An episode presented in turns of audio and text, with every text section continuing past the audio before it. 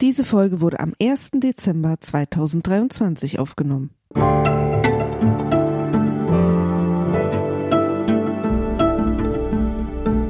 Der König der Street Couture, einer der erfolgreichsten Modemedienverleger weltweit, der Gründer des Modemagazins Shops und der Unternehmensberatung High Snobiety, genannt Mr. Snob, Dr. Drop, Dr. Now. Warte mal ganz kurz, da gibt es eine Firma in Berlin, die in New York bekannt ist. Sowas gab es ja noch nie. Das hat halt lange gut funktioniert, bis es dann halt irgendwann nicht mehr funktioniert hat.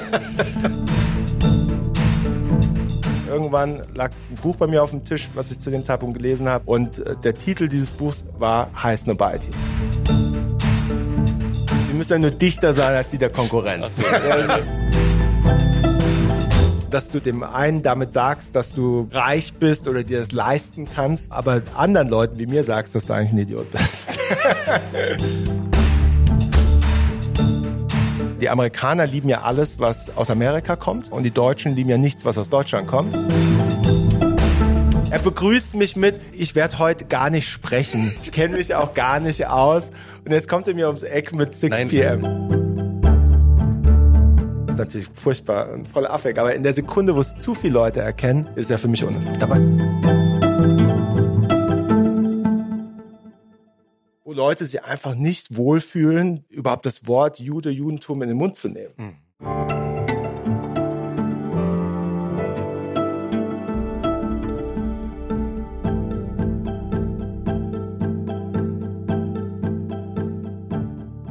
Herzlich willkommen zu Alles gesagt, dem unendlichen Podcast, der genau so lange dauert, bis unser Gast findet. Nun sei alles gesagt. Heute zu Gast ist der König der Street Couture, einer der erfolgreichsten Modemedienverleger weltweit, der Gründer des Modemagazins Shops und der Unternehmensberatung High Snobiety genannt Mr. Snob, Dr. Drop, Dr. Now oder total verrückt David Fischer. Herzlich willkommen. Dankeschön. Herzlich willkommen. Sehr schön beschrieben. Es ist uns eine Freude.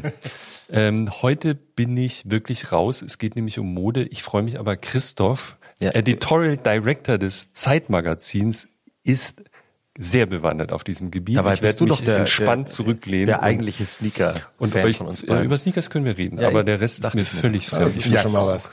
großartig, dass Aber du ich euch heute bist, mal zuhören. Bist, bist besonders schick angezogen. Danke.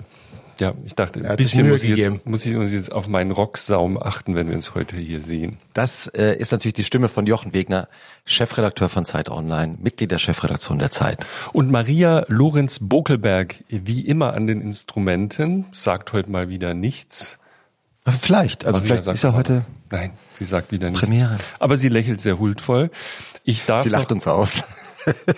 Sophia Hubel und Vincent Mank haben die Redaktion übernommen für diesen Podcast. Dankeschön. Ich möchte noch erwähnen, dass man unter abo.zeit.de slash alles gesagt ein kostenloses Probeabo für speziell unsere Hörerinnen und Hörer abschließen kann.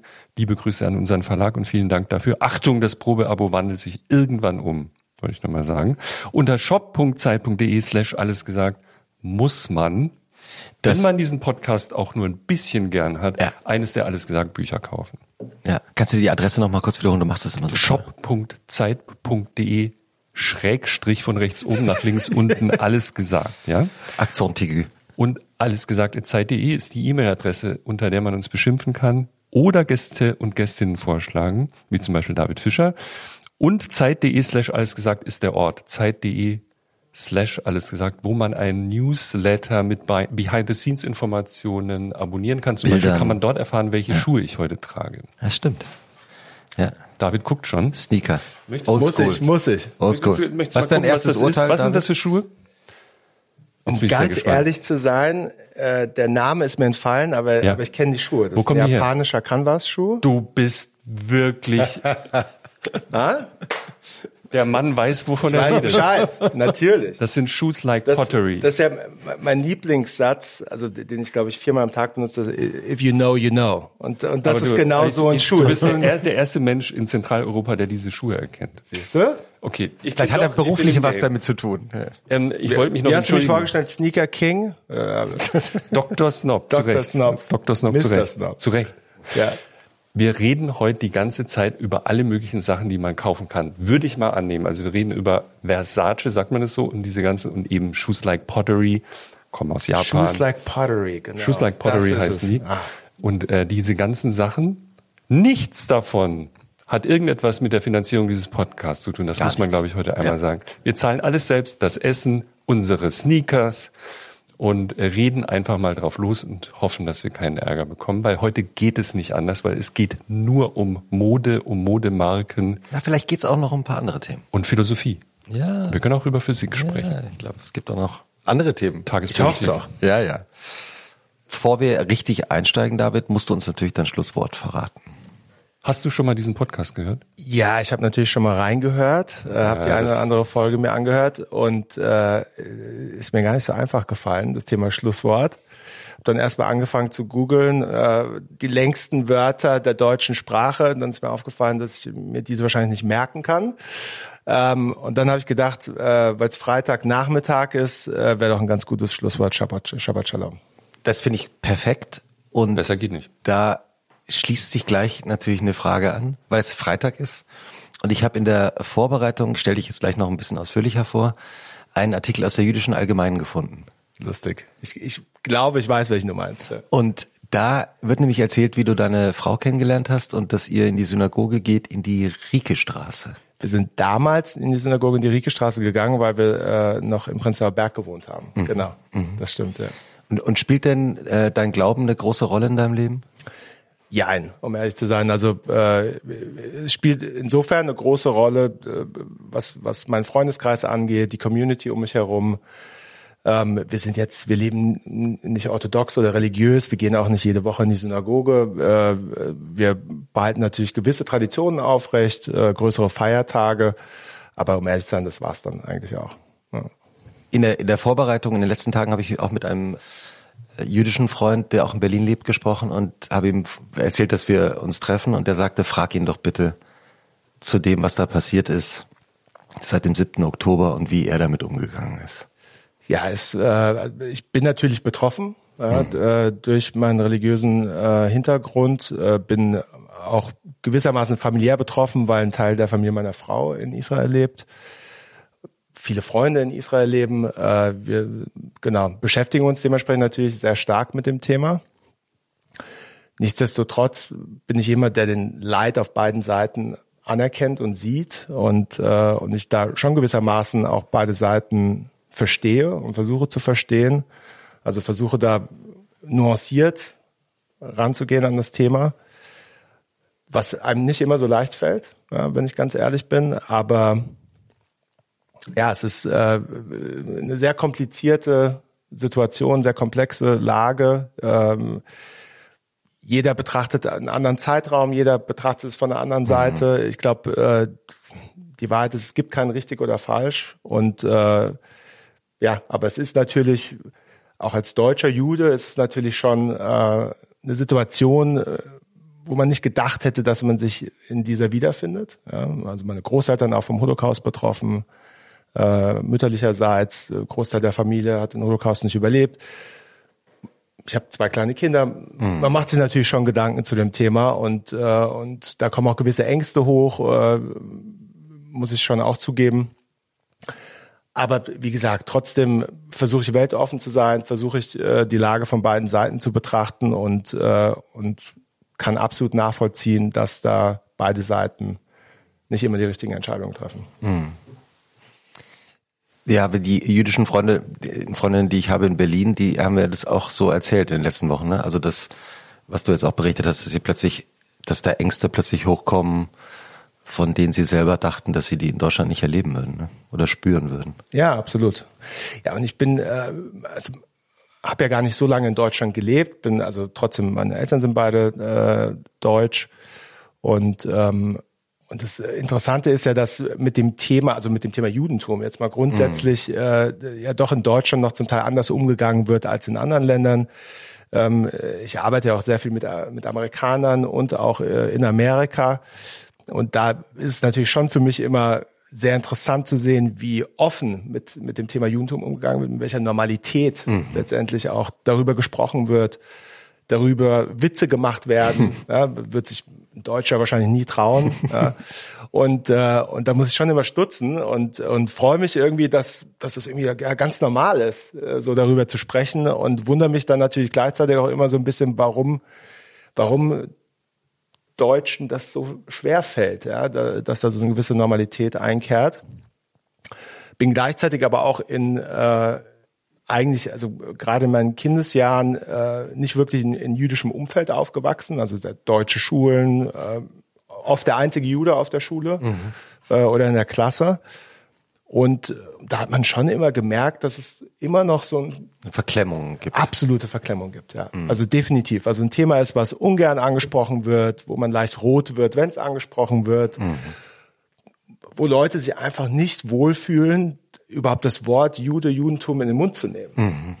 Und, äh, und das habe ich als Kind auch nie so richtig verstanden, aber trotzdem tust du natürlich unbewusst, wächst du so auf und hast dementsprechend auch eine gewisse Scheu, selbst darüber zu sprechen. Ja, das, äh, Weil du merkst, die anderen fühlen sich auch unwohl genau, oder sind unsicher. Ja nicht, du willst ja nicht, dass sich andere unwohl fühlen in mhm. deiner Gegenwart. Dementsprechend ähm, sprichst du es natürlich dann, dann auch nicht an.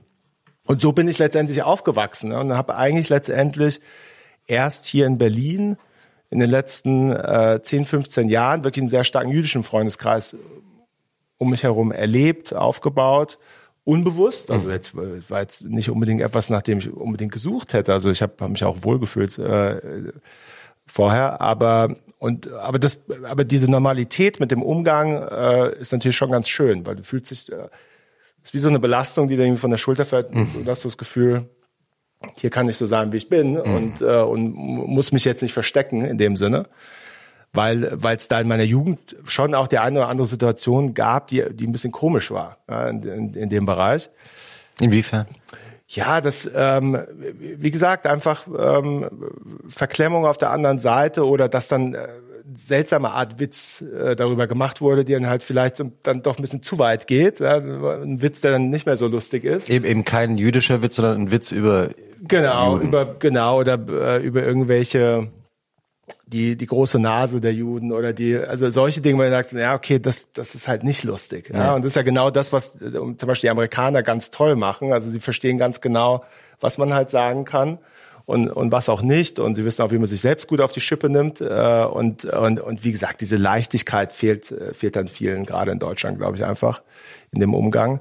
Was ich auch zum Teil schade finde, weil, weil ich ja natürlich überhaupt nicht der Meinung bin, dass äh, ein junger Mensch heutzutage in Deutschland in irgendeiner Form äh, sich schuldig fühlen muss äh, wegen dem, was passiert ist vor vor 90 Jahren. Also mhm. ähm, deshalb, ich verstehe eigentlich gar nicht, warum es diese Verklemmung geben sollte, letztendlich, aber tatsächlich ist sie halt doch noch da. Ja. ja. Hm.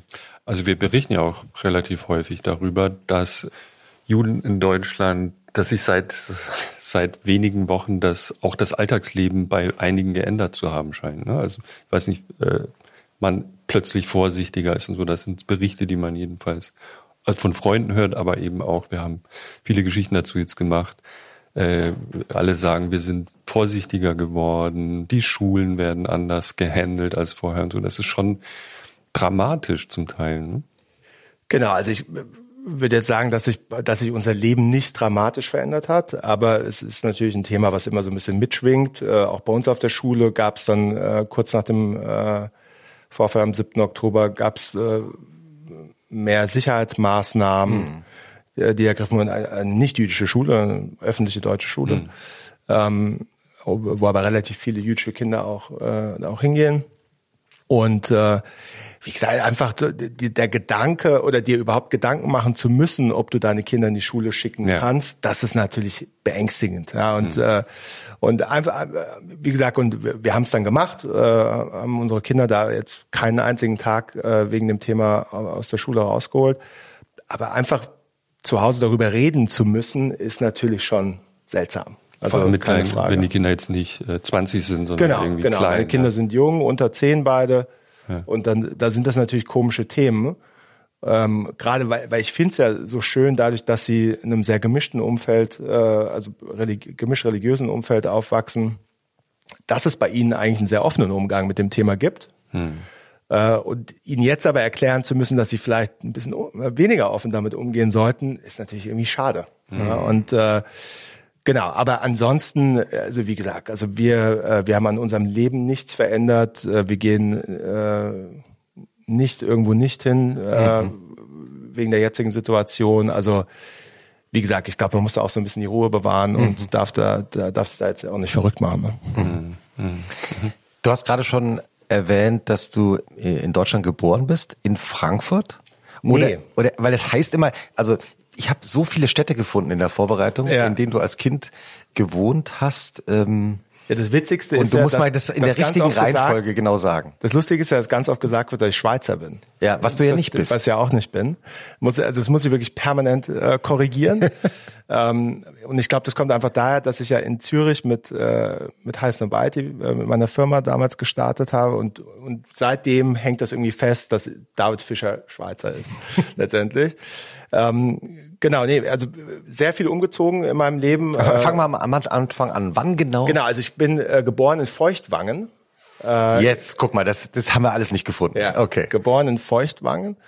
Wir haben damals in Kreilsheim gewohnt mhm. und äh, anscheinend war das nächste Krankenhaus äh, dann in Feuchtwangen. Und deshalb bin ich in Feuchtwangen geboren. Und äh, genau, und dann waren wir, glaube ich, noch zwei Jahre in Kreilsheim. Also du bist genau wann geboren? 1982. Ja. ja äh, in, äh, in äh, Feuchtwagen geboren. Und äh, genau, und sind dann, äh, ich glaube, ungefähr beim zweiten Geburtstag umgezogen nach Brüssel. Ja, und dann äh, haben wir ein paar Jahre in Brüssel gewohnt. Und vielleicht muss man dazu sagen, mein Vater hat äh, letztendlich fast 40 Jahre für eine große amerikanische Firma gearbeitet. Die wir auch nennen können, weil wir äh, ja alle Produktnamen nennen immer. Procter und Gamble. Procter Gamble, genau. Was ist das eigentlich für eine Firma? Ist ja jetzt nicht so, dass man im Laden solche Sachen kaufen kann, wo das draufsteht. Nur ganz viele ganz Sachen winzig. von. Genau, Procter also, also, also extrem so? viel von, aber genau, es ist keine, keine Marke, die auf Produkte auftritt, aber ja, von Pampers über... Äh, Pampers äh, kenne ich. Genau, also, also ganz, ganz viel. Mhm. Äh, äh, Waschmittel und Zahnbürsten und also alles Mögliche. So gefühlt der halbe Supermarkt. ähm, und mein Vater hat tatsächlich fast 40 Jahre auf dem Thema Pampers gearbeitet. Wirklich? Ja. Ja, ähm, das war so sein Zuständigkeitsbereich. Äh, deshalb, da kenne ich mich ganz gut aus. Und ähm, mit Windeln. Mit Windeln, genau, Windeltechnologie. Äh, weil mein Vater war zuständig für die Produktion von, von Pampers. Nein. Ja. Ähm, und sollte, musste dafür sorgen, dass sie dicht sind, sozusagen. Ja, ja also Richtig. habe ich Anmerkungen. ja. Und äh, naja gut, sie müssen ja nur dichter sein als die der Konkurrenz. So. 100 Prozent mhm. dicht ist klar. Nee, das hier, wir, wir lernen heute schon so Wirtschaftslektionen. Das war schon die erste Lektion. Ja. Also das heißt, ihr seid also genau. Da war halt Brüssel, Programm. Ja. Letztendlich Immer war das Programm alle zwei drei Jahre wird umgezogen. Also Warum das war, eigentlich? Warum ist das so? Ja, ich glaube, das war so der reguläre Karrieregang äh, bei bei Procter Gamble und ich glaube auch bei vielen anderen äh, international tätigen großen Firmen.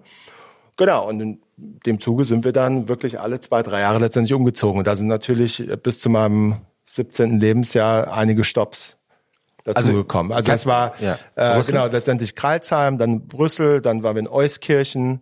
Sehr äh, also nur, also wirklich ein, ihr merkt, ein Hotspot nach ja, dem anderen. Schillernd, das klingt sehr schillernd, ja. Fancy. Äh, dann sind wir äh, nach, also ich sag Frankfurt, die Wahrheit ist Schwalbach. Ja. Okay, wieder ähm, fancy. Genau, Echtes, auch super. Äh, dann sind wir nach Barcelona. Das war dann mal ein Highlight.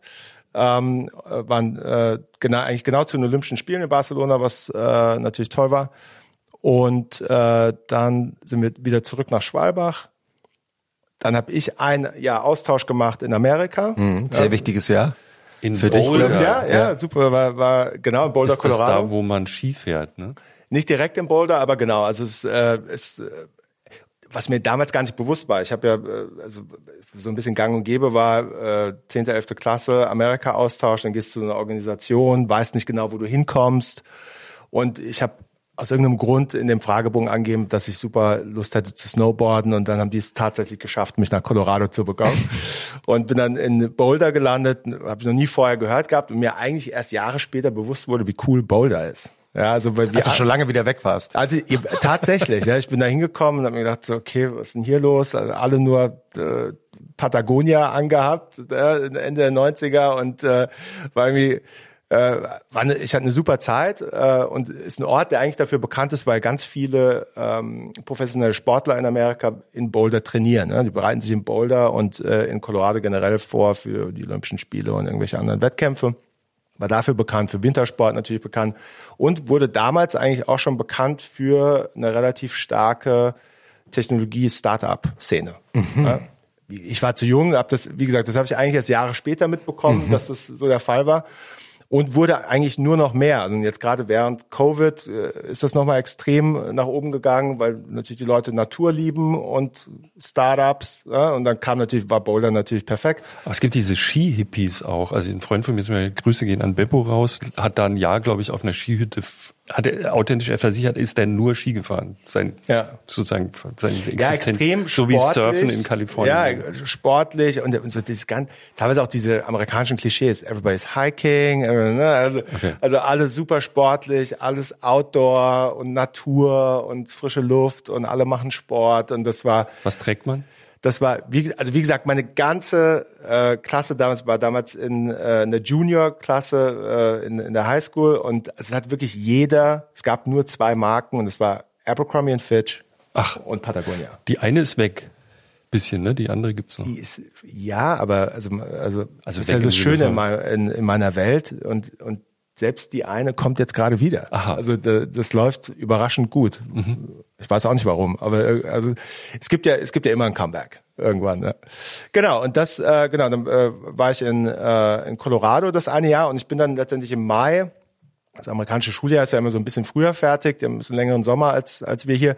Bin im Mai aus äh, Colorado wiedergekommen nach Frankfurt, Schwalbach, ja und ähm, Genau, und bin praktisch gelandet und einen Tag später meinte mein Vater zu mir so, ach übrigens, dass du Bescheid weißt, wir ziehen um nach Genf. Wie hast du reagiert? Ich war, äh, also gut, es war zu dem Zeitpunkt, war es erstmal okay, weil ich ja praktisch meine Freunde in Schwabach schon mal ein Jahr nicht gesehen hatte. Ja, also es hat so ein bisschen mhm. einfacher gemacht. Nichtsdestotrotz war es wahrscheinlich der einzige Umzug in meinem Leben, der, unter dem ich ein bisschen gelitten habe, weil mhm. so diese prägenden Teenage-Jahre hatte ich halt in Frankfurt und Umgebung mhm. verbracht und hatte da meine ersten engen Freundschaften äh, und so weiter äh, gehabt. Genau, deshalb da war ich schon so ein bisschen traurig, aber andererseits war es auch gewöhnt. Also es war jetzt auch nicht ganz fremd für mich. Ähm, genau, und dann sind wir in dem Sommer, im August, äh, sind wir dann nach Genf umgezogen, weil Procter Gamble das Europa-Headquarter damals von Brüssel äh, nach Genf verlegt hatte. Und äh, genau, und so sind wir dann in Genf gelandet. Und das war letztendlich jetzt bei meinem Vater die letzte Station und dementsprechend, also sind die Umzüge dann wegen meines Vaters waren damit vorbei. Ja. Und dann hast du also in der Schweiz Matura gemacht. Nee, ich ah. war äh, nee, ich war auf der International School äh, in Genf. Äh, weil die Deutschschule hat lustigerweise hat, kein, hat keinen guten Ruf gehabt damals in Genf und dann bin ich auf der das ist heute natürlich völlig anders. Ganz genau, heute ja. ist die ganz toll. Top-Schule. Ganz genau. Wissen wir alle. Top 5 in nein. Ähm, genau. Also genau. Südgenf. Äh, Süd Südwestgenf. Ja. Und ähm, genau, deshalb bin ich auf der internationalen Schule gelandet, was natürlich für mich auch ganz gut war, weil ich war vorher im deutschen Schulsystem, dann war ich jetzt ein Jahr in einem amerikanischen Schulsystem. Das mhm. war jetzt keine schlechte Schule, aber war trotzdem so ein bisschen einfacher als das deutsche. Mhm. Und da war das IB-System also war, war eine relativ weiche Landung, sagen wir es mal so. Für alle, die jetzt sich am Kopf kratzen, sagen wir nochmal, das ist was? Das IB-System? Ach so, das International Baccalaureate ist äh, was genau, heißt denn das jetzt genau? Das ist praktisch der Abschluss einer internationalen Schule. Also ein Abi für alle international genau. ausgerichteten Ganz Menschen. genau. Und die Schule war natürlich rappelvoll mit Diplomaten, bis dahin in Genf mit äh, UNO, WHO, WTO und so weiter und so fort. Mhm. Also hast viele Diplomaten auf der Schule gehabt und natürlich auch viele Kinder wie mich, wo äh, die Eltern äh, bei, bei großen internationalen mhm. Firmen äh, gearbeitet haben. Genau, und habe da dann äh, mein IB gemacht. Abschlussnote?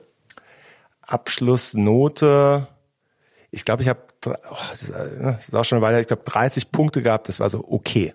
Was sind 30 von? Von? Ich glaube 30 von 40 äh, war Ja, das ist ja schon Äh, ich glaube, das war gut. ja so wahrscheinlich in, in einem deutschen Notensystem so zwischen zwei und drei. Ja. So bin ich da gelandet. Ja. Ja. Und dumme Frage, war das, waren das so Rich Kids, also so wie du das beschreibst, diese Diplomatenkinder und Procter und Gamble Kinder? Ja, also gut, Genf ist natürlich grundsätzlich ein Ort. äh, Also das war, das war auch für mich so ein bisschen Kulturschock, um ehrlich zu sein, wie ich dann in Genf angekommen bin, weil du hast halt auf einmal das Gefühl gehabt, sehr du gedieg, lebst ein gediegener Ort. sehr gediegener Ort, sehr hübscher Ort, sehr langweiliger Ort auch, muss man sagen, gerade in den Jahren. Äh, aber du hast natürlich dann teilweise das Gefühl, okay, hier ist einfach jeder reich. Ja, Mhm. also so, dass du, du, du läufst in der Stadt rum, hast das Gefühl, es ist gerade IAA. Ja, also und ähm, das, das ist aber das ist das so, gell? Also aber das ist halt einfach da so, ja, und dann irgendwelche Kinder, die irgendwie vom Chauffeur äh, dann Nein. abgesetzt werden. So, jetzt muss man aber auch dazu sagen, auf der internationalen Schule war war es dann doch auch sehr vermischt, weil jetzt Diplomaten jetzt grundsätzlich erstmal nicht unbedingt äh, reich sind. Äh, so, ja, also du, es war es war eigentlich sehr gut gemischt. Du hat, eigentlich waren so die anstrengendsten Kinder auf der Schule waren die, die es auf der normalen Schweizer nicht geschafft haben und dann, und dann rüber äh, versetzt wurden äh, von ihren Eltern. Ich frage nur deswegen, weil diese frühe, ähm, das frühe Interesse an so Klamotten, die irgendwas Bestimmtes darstellen oder sind, könnte ja dort auch mit entstanden sein. Oder war das vorher Nee, schon? das war nee, das war vorher schon Aha, da. Ja, also und Fixiertheit. ja und und wie gesagt und äh, da kommen wir vielleicht auch später noch drauf zu sprechen, aber es ging bei mir ja auch nie unbedingt um teuer. Also teuer war jetzt, also Preis war jetzt nicht unbedingt das, äh, war, war jetzt nicht ausschlaggebend, ob etwas gut ist oder nicht gut, relevant oder nicht relevant ist. Genau, deshalb, ich würde eigentlich nicht sagen, dass das jetzt in Genf erst dazu kam, das Interesse daran. ja. Bist dann nach Zürich, um zu studieren? Oder gab es da noch Genau. einen Schritt dazwischen? Es gab, nee, ich bin erst nach, Schwalbach nochmal zurück. nee, ich bin nicht nach Schwalbach zurück. Ich Barcelona. bin, nee, ich habe angefangen zu studieren auf der EBS in Österreich-Winkel. Ja, äh, BWL Äh, Für alle, die jetzt nicht komplett im Film sind, die Apps ist nochmal was? Die European Business School. Ah, vielen Dank. Mhm. Genau. Und äh, habe dann äh, auf der EBS das Vordiplom gemacht. Hab dann äh, Also Betriebswirtschaftslehre, ganz genau. wie wir Ganz in Deutschland sagen. Genau, also eigentlich kam es damals dazu, ich habe, äh, ich wollte eigentlich etwas studieren, was so ein bisschen äh, mein Interesse an Design, an, äh, an Mode mit BWL verbindet. Ja, das war eigentlich so der Kurs, den ich gesucht habe. Hab den äh, nicht wirklich äh, irgendwo gefunden und dann irgendwann äh, habe ich auf, äh, bei, bei Parsons in New York gab es dann so einen Kurs, ja, der, der irgendwie Design and Business hieß, irgendwie, irgendwie sowas. Und dann kam ich mit dem Kurs zu meinem Vater damals, meinte so, hier Papa, ich habe hab, hab jetzt was gefunden. New York, es ist New Genau, York. es ist Zufälligerweise New York. Genau, es, ist, es ist New York. Und ähm, was, was hat Vater gesagt? und dann meinte mein Vater zu mir so, ja, ich meine, das können wir uns jetzt gerne anschauen. Ja, der Kurs ist nicht allzu günstig, in New York wohnen ist jetzt auch nicht allzu günstig. Äh, das heißt nicht, dass du es nicht machen kannst, aber ich hoffe, du bist dir sehr, sehr sicher, dass du das machen willst. Ja. Und gut, ich war 18 damals, äh, wie sicher kann man sich schon sein? Äh, und und habe dann gesagt, okay, komm, dann ist es vielleicht ein bisschen übertrieben. Und äh, genau, und habe mich dann äh, lokaler umgeschaut, äh, wo ich denn studieren könnte. Und und die Apps äh, hatten einen guten Ruf gehabt und genau, dann habe ich mich da beworben, habe da die Aufnahmeprüfung gemacht, habe das ge hat geklappt und habe dann da angefangen zu studieren. Genau, und dann, äh, dann habe ich auf der Apps äh, das Vordiplom gemacht, äh, habe dann, äh, hab dann aber ein, zwei Prüfungen verhauen, das, also ging da die Reise nicht weiter. So, so. Ach so. Genau. Und bin dann gewechselt auf die, äh, auf die Uni Zürich und habe da dann das Hauptstudium begonnen. Genau. Das heißt, alle, die jetzt zuhören und denken, was soll ich studieren und scheitere ich vielleicht im Studium, ist manchmal gar nicht so schlecht. Ja, ich, um ehrlich zu sein, ich war immer so ein bisschen der Schüler, der, ich war, ich musste immer relativ wenig machen, um irgendwie durchzukommen. Ja, und, äh, und ich glaube, äh, Ich das habe hat einen halt, Sohn, der nennt das Minimax-Strategie. genau, Liebe Grüße. genau. Und das hat halt, das hat halt lange gut funktioniert, bis es dann halt irgendwann nicht mehr funktioniert hat. Was war das für Prüfung? Kannst du dich noch erinnern? Ich glaube, es war die Rechtsprüfung damals. Okay. Ja. Und äh, da hat's mich dann leider zerlegt. Lag, wie gesagt, lag an der einen Prüfung, äh, war, war so ein bisschen unglücklich.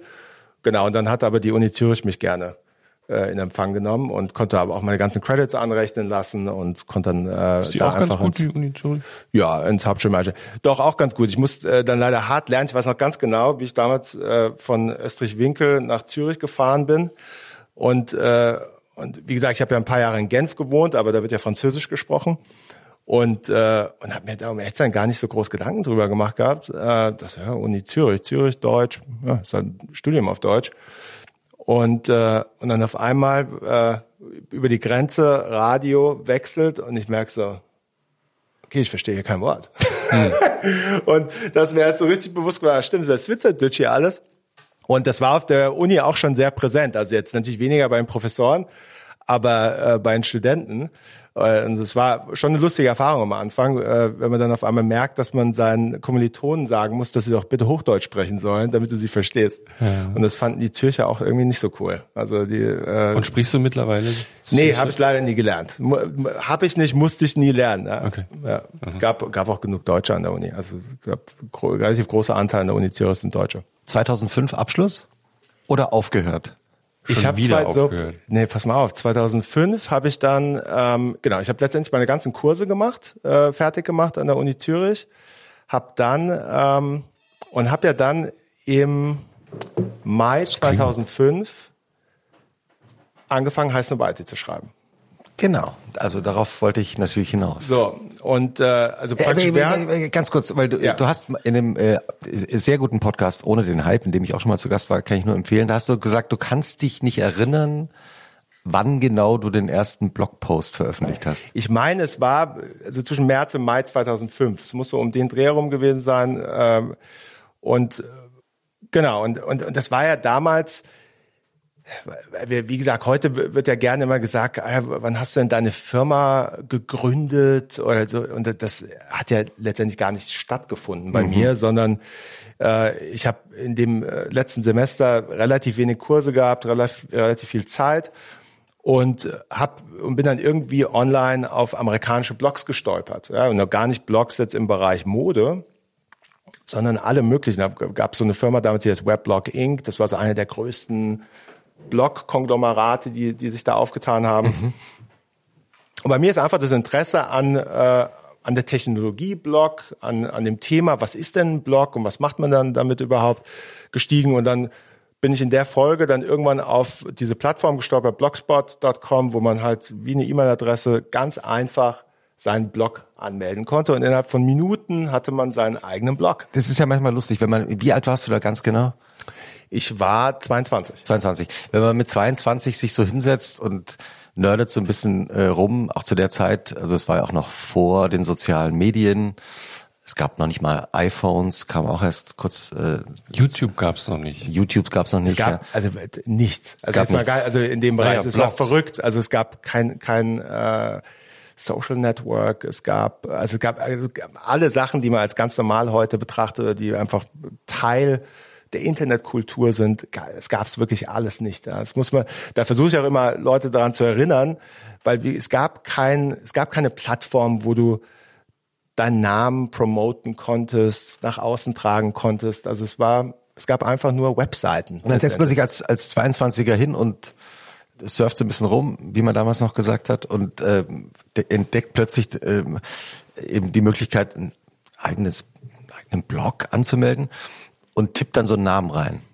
Genau, und die, also genau, die Wahrheit 22. ist ja, also d- der Name war ja nicht Heiß Nobiety, der erste. Ja, und äh, da muss ich wirklich leider zugeben, ich kann mich nicht dran erinnern, was es war. Ich weiß, es war irgendwas mit Style. Ja, also, und äh, das ist ja auch so eine Entscheidung, ihr kennt es ja, wenn man sich irgendwie eine E-Mail-Adresse anmeldet, dann machst du dir auch nicht tagelang Gedanken, sondern du tippst halt darum, bis halt irgendwas noch nicht belegt ist und dann nimmst du das letztendlich. Uschi ja. 48 zum Beispiel. Genau. Und, und so habe ich dann auch diesen Blog angemeldet. Also Style irgendwas habe ich dann da angemeldet und los ging's äh, letztendlich und habe mich dann so in dieses Blog-Thema reingefunden und habe das gelernt. Wie blogge ich denn über, überhaupt und über was und, und über was? Halt über die Themen, die mich interessiert haben. Habe halt angefangen, so ein bisschen Themen zu kuratieren. Und das waren die schöne Couch, die ich gefunden habe, ein cooles neues Hotel, ein geiler neuer Turnschuh oder auch eine neue Kollektion von Marke XY. Äh, also der, der Blog hatte auch keinen Fokus, ja, also sondern es ging mir, um ehrlich zu sein, mehr darum, das Bloggen kennenzulernen, als mhm. eine Firma zu gründen, eine Marke aufzubauen oder um ehrlich zu sein, noch irgendeine Aussage zu treffen. Also äh, das war, war ja letztendlich gar nicht Ziel. Genau, und so ging die Reise dann los. Und innerhalb von kürzester Zeit habe ich halt gemerkt, dass mir es unglaublich Spaß macht und dass ich also fast süchtig war, die Seiten dieses Blogs zu füllen. Also habe stundenlang äh, damit verbracht, habe mich auch mit, damit HTML-Code beschäftigt, um diesen Blog zu designen und mit Photoshop beschäftigt, äh, um Logos zu machen und habe hab da unglaublich äh, viel Gefallen dran gefunden und habe dann in dem Zuge dann irgendwann äh, lag ein Buch bei mir auf dem Tisch, was ich zu dem Zeitpunkt gelesen habe und äh, der Titel dieses Buchs in Deutsch übersetzt ja, war Heiß Nobody. Und den Namen fand ich cool, ja, und äh, also warum? Ja, ich, ich habe immer diese Namen gemacht, die so ein bisschen, bisschen ironisch äh, und, äh, und und irgendwie dieser Gag auf High Society, High Nobody fand ich irgendwie fand, fand ich cool. Äh, es gab damals auch eine ganz tolle Kunstausstellung äh, von Künstlern, die ich damals ja gemocht habe, die hieß Beautiful Losers. Also das, das ist ja auch ein schöner Name gewesen, ne? Genau, ja, und, und, und, und ich fand irgendwie, das ist ähnlich wie Beautiful Losers, mhm. ist das auch irgendwie so ein cooler Name, der, der irgendwie, äh, ja, der irgendwie lustig ist, ironisch ist, aber trotzdem was ausdrückt. Ja. Und du hast ja von Anfang an auf Englisch geblockt. Ja, und äh, wie gesagt, also wenn, wenn ich das nicht gemacht hätte, würden wir heute nicht darüber sprechen. Mhm. Also davon bin ich 100% überzeugt. Mhm. Das war Schweizerdeutsch Riesen... hätte nicht die Reichweite. Nee, und Deutsch, um ehrlich zu sein, auch nicht. Mhm. Also das wäre, also wie gesagt, das wäre dann wirklich so ein Thema für ein Jahr gewesen und dann würde ich heute wahrscheinlich irgendwas ganz anderes machen. Also es war äh, keine bewusste Entscheidung, die damals getroffen wurde. Also wie gesagt, weil es war unvorstellbar, dass das, was ich da mache, jemals Geld verdienen würde, mir, den, mir mein Leben finanzieren würde, geschweige denn irgendwas mehr machen würde. Und dementsprechend gab es auch nicht die Entscheidung, okay, ich mache das auf Englisch, weil da hast du eine größere Reichweite und sprichst mehr Menschen an und, und, und.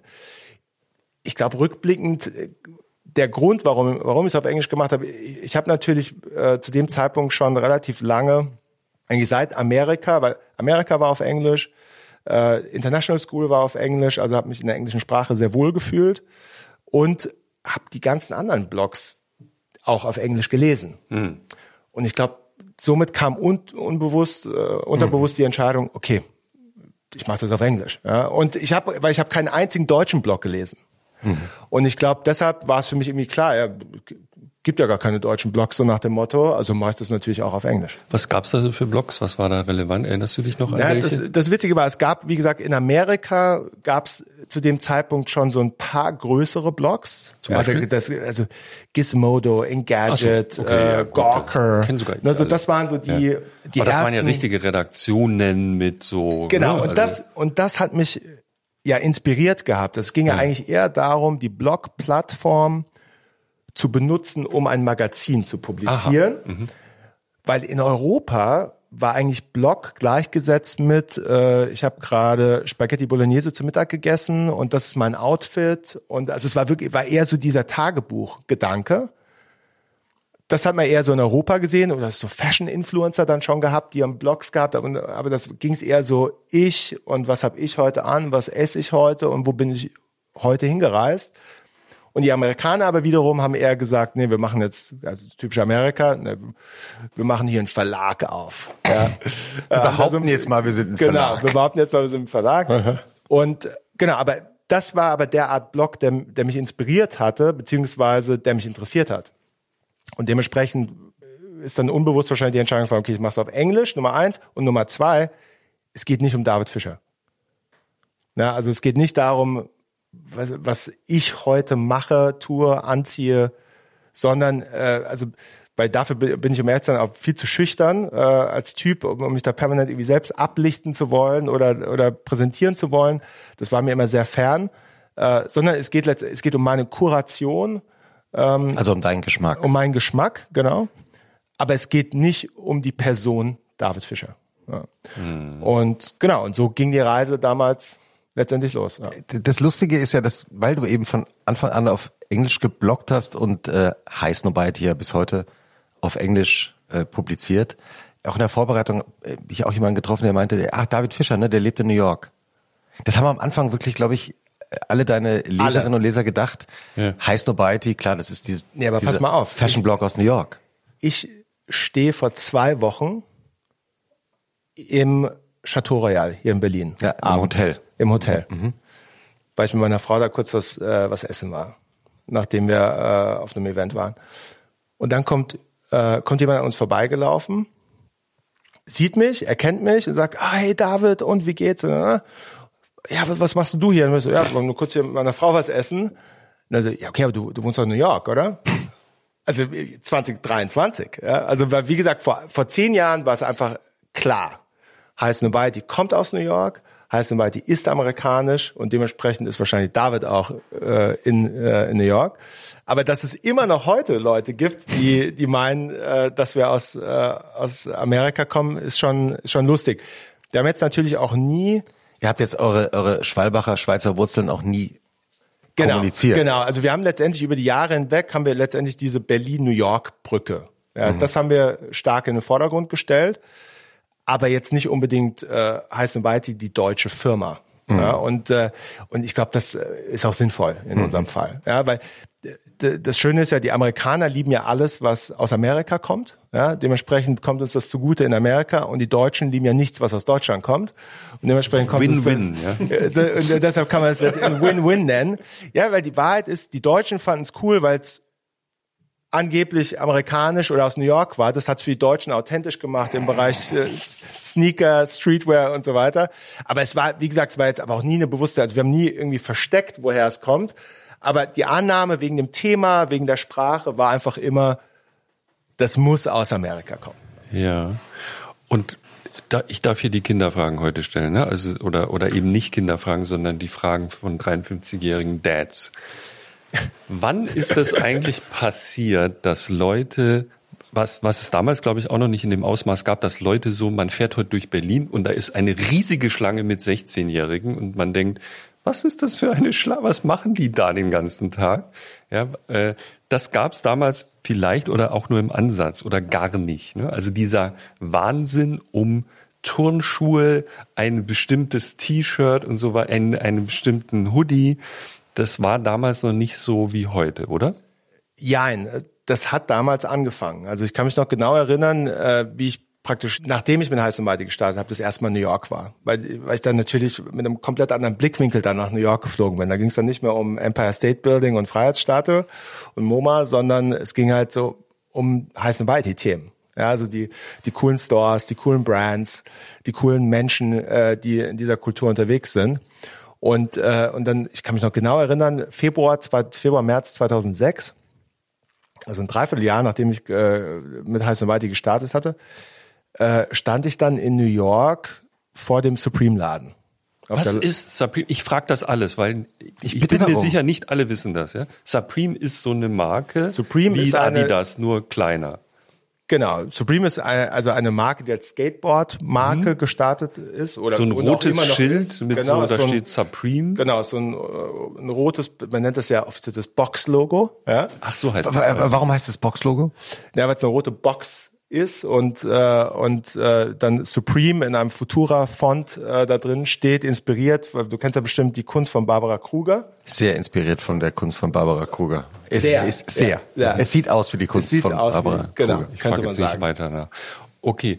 Und was ist da äh, gewesen? Da, da waren dann Schlangen Und- von Leuten vor diesen. Und äh, ja, das Interessante war, ähm, weil Supreme hat letztendlich, also hat ganz viele Sachen letztendlich zum ersten Mal in der westlichen Welt gemacht. Das sind Sachen, die es äh, in Japan schon gab, aber in Amerika, Europa nicht gab. Sneakers. Nee, Sneaker war, war jetzt nicht so sehr das Thema, aber zum. Beispiel ein Thema, ein großes Thema war Drops. Ja, zu sagen, Daher kommt der Spitzname Dr. Drop. Ach so. Was ist denn Drops? Ja, der, man die der? Gedanke, also du, du kannst ja praktisch als Markt, also Das war jetzt wieder eine Kinderfrage, Ja. das finde ich gut. Also es mein Sohn ja- würde sofort, der kleine Sohn würde sagen, Drops? Ah, Nee, aber um ehrlich zu sein, ich sitze hier gerade und, und, und schau mir dein Outfit an. Du hast ja ein Bathing Ape Hemd an. Ja, eben. Also deshalb Deswegen bin ich eigentlich ja, schockiert, Jochen- dass du mich fragst, Ja. Also was Supreme ist. Die Rolle von Jochen heute, es tut so in Wahrheit. Genau. manchmal Bathing weiß Ape ich mehr als ich Ja, genau, ich verrate, ja, Ich gelegentlich. Was habe ich für ein Shirt an? Ich habe es in Tokio gekauft. Ja. Bathing Ape Flagship, war im Grunde genommen der whatever. Vorläufer von Supreme. genau. Shibuya. Ja. Natürlich. Bathing Ape war eine große Inspiration für Supreme in der Art, wie Supreme ihr Geschäft betreibt letztendlich. Und äh, der große Unterschied war, äh, du, du kannst, also beziehungsweise die meisten äh, Modemarken kommen ja zweimal, vielleicht viermal im Jahr mit neuen Kollektionen heraus. Ja? Und dann sind die, werden einfach diese Kollektionen komplett von A bis Z, jedes Teil in den Laden reingehängt und dann werden die Kollektionen so für drei, sechs Monate verkauft. Und, äh, und was jetzt aber diese Streetwear-Marken wie Bathing Ape und dann auch Supreme zum ersten Mal gemacht haben, sie haben gesagt, wir wollen ja, dass, dass Leute jede Woche irgendwas Cooles Neues von uns bekommen und haben letztendlich gesagt, wir splitten jetzt die Kollektion auf einen wöchentlichen Drop. Anstatt zu sagen, wir hängen alles in den Laden, hängen wir kleinere Mengen an Ware jede Woche neu in den Laden. Dann gibt's jede Woche irgendwas Cooles Neues zu entdecken. Und was sie auch lustigerweise gemacht haben, die haben zwischen den Saisons immer einen Monat zugemacht. Also bis zum Beispiel bis Ende Januar bist du an den Supreme Store gekommen in New York, wir haben einfach zu für vier Wochen. Wir sind an den Strand gefahren, wir haben genug verdient für diesen Monat. So ungefähr. ähm, und äh, genau, und wir waren zufälligerweise, also und mit wir meine ich meine Frau, äh, die leider mit musste und, äh, und ich, Hasst die eigentlich das schon? Nur Klammer, kurze Klammer auf die. Finden die das alles blöd eigentlich? Ja, das Witzige ich habe meine Frau kennengelernt, also wir haben uns kennengelernt schon Jahre vorher, kurz nachdem wir nach Genf äh, gezogen sind, aber zusammengekommen sind wir dann 2005, Ende 2005. Und äh, ich, ich werde es nie vergessen, äh, weil da musste ich ja irgendwann erklären, dass ich dieses Ding mache, Ja. namens High Snobiety Ja, und ja. weiß noch genau und meinte Schatz, ich bin Modeblogger. Nee, oder und so meinte ähnlich. ihr, ne? ja, ich mache mach so einen Blog und, und wir haben zweieinhalbtausend Besucher am Tag. Und sie hat mich so mit ganz großen Augen angeguckt, so, wow, das ist ja cool. Und, äh, also, Ach so, und, und okay, das sie war, findet das schon gut. Naja, hat, ich glaube, sie hat es nicht verstanden, weil es niemand verstanden hat, fairerweise. Also wirklich niemand. Also Ja. ich meine, in Und zweieinhalbtausend Besucher ist echt viel gewesen damals. Ich war dabei. Das war schon. Ja, es war, also, ja, irgendwie, also genau, rückblickend, ich meine, ich dachte damals natürlich auch so, ja, zweieinhalbtausend Besucher, richtig cool. Ähm, und konnte mir gar nicht vorstellen, dass das noch so viel größer werden kann. Mhm. Wo, wo, wo stehen wir heute im Monat? Bei neun Millionen oder wie viel? Ja, es kommt immer so ein bisschen drauf an, äh, was man sich jetzt genau anschaut. Also wie gesagt, über alle Plattformen hinweg haben wir erreichen wir 100 Millionen Menschen im Monat, also sehr viel. Also es ist dann auch über Instagram, über TikTok, über ja, das Twitter. bildet nicht. Wie viel Visits auf der Website? Auf der Website haben wir zwischen 5 und 6 Millionen Uniques mittlerweile. Hatten wir, hatten wir auch schon mal mehr, aber die Audience, gerade eine junge Audience, verschiebt sich da natürlich auch ganz stark auf die sozialen Medien. Gut, dann gibt's noch Newsletter mit mehreren hunderttausend Subscribern und dann äh, gibt's eine App mit äh, zig, zehntausend Usern. Genau, also wir bedienen da natürlich mittlerweile sehr, sehr, sehr viele Kanäle. Okay, Klammer zu, wir waren ja in New York. Die Schlange. Genau, und dann kam meine Frau und ich, kamen von diesem Supreme äh, Store und, und die Schlange vor dem Store war wirklich schon sehr, sehr lang. Äh, und ich habe, also mir war gar nicht, also war weder bewusst, dass an dem Tag die neue Saison kommen würde, noch dass da eine große Schlange stehen würde. Und, äh, und dann ist was Lustiges passiert, weil wir sind dann ganz nach vorne gelaufen, weil ich wollte einfach nur in den Laden reingucken. Und, äh, und dann kam so ein richtig großer Bouncer, ja, kam dann raus. Auf weil- Deutsch Bodyguard. ein Body, ja, äh, ein Türsteher. Türsteher, Ein Türsteher. Türsteher, kam, Türsteher, kam dann raus und die Schlange ging halt vorm Supreme, Supreme Store entlang, aber halt auch vor allen anderen Läden. so, und das fanden natürlich die anderen Läden Nicht so alle echt cool. nicht so cool. Ja? Nebenbei ein bisschen Also Gemüse eins ist es gekauft. ja, den anderen zuzuschauen, wie sie viel mehr Sachen verkaufen als du. Aber was anderes ist, wenn sie dann auch noch deinen Eingang versperren. das ist blöd. Ähm, und dementsprechend kam dann der Türsteher auf die Idee, die Schlange doch mal zwei Meter nach hinten zu versetzen, damit andere Menschen auch noch in die äh, Nachbarläden reinkommen würden. Ja. Und in der Sekunde, wo diese, äh, wo die Schlange diese zwei Schritte nach hinten ist, standen meine Frau und ich an vierter Stelle der Schlange, weil wir ja am Eingang standen, um reinzugucken. Und dann wart ihr dran. Und dann waren wir 15 Also, Minuten später Ihr habt im euch Laden. nicht etwa vorgedrängt, sondern es ist Wir haben uns versehentlich nicht so. Ihr habt auch dann nicht aktiv genau, darauf Wir standen dann hingewiesen. da so für fünf Sekunden und haben gesagt, okay, Was machen wir jetzt?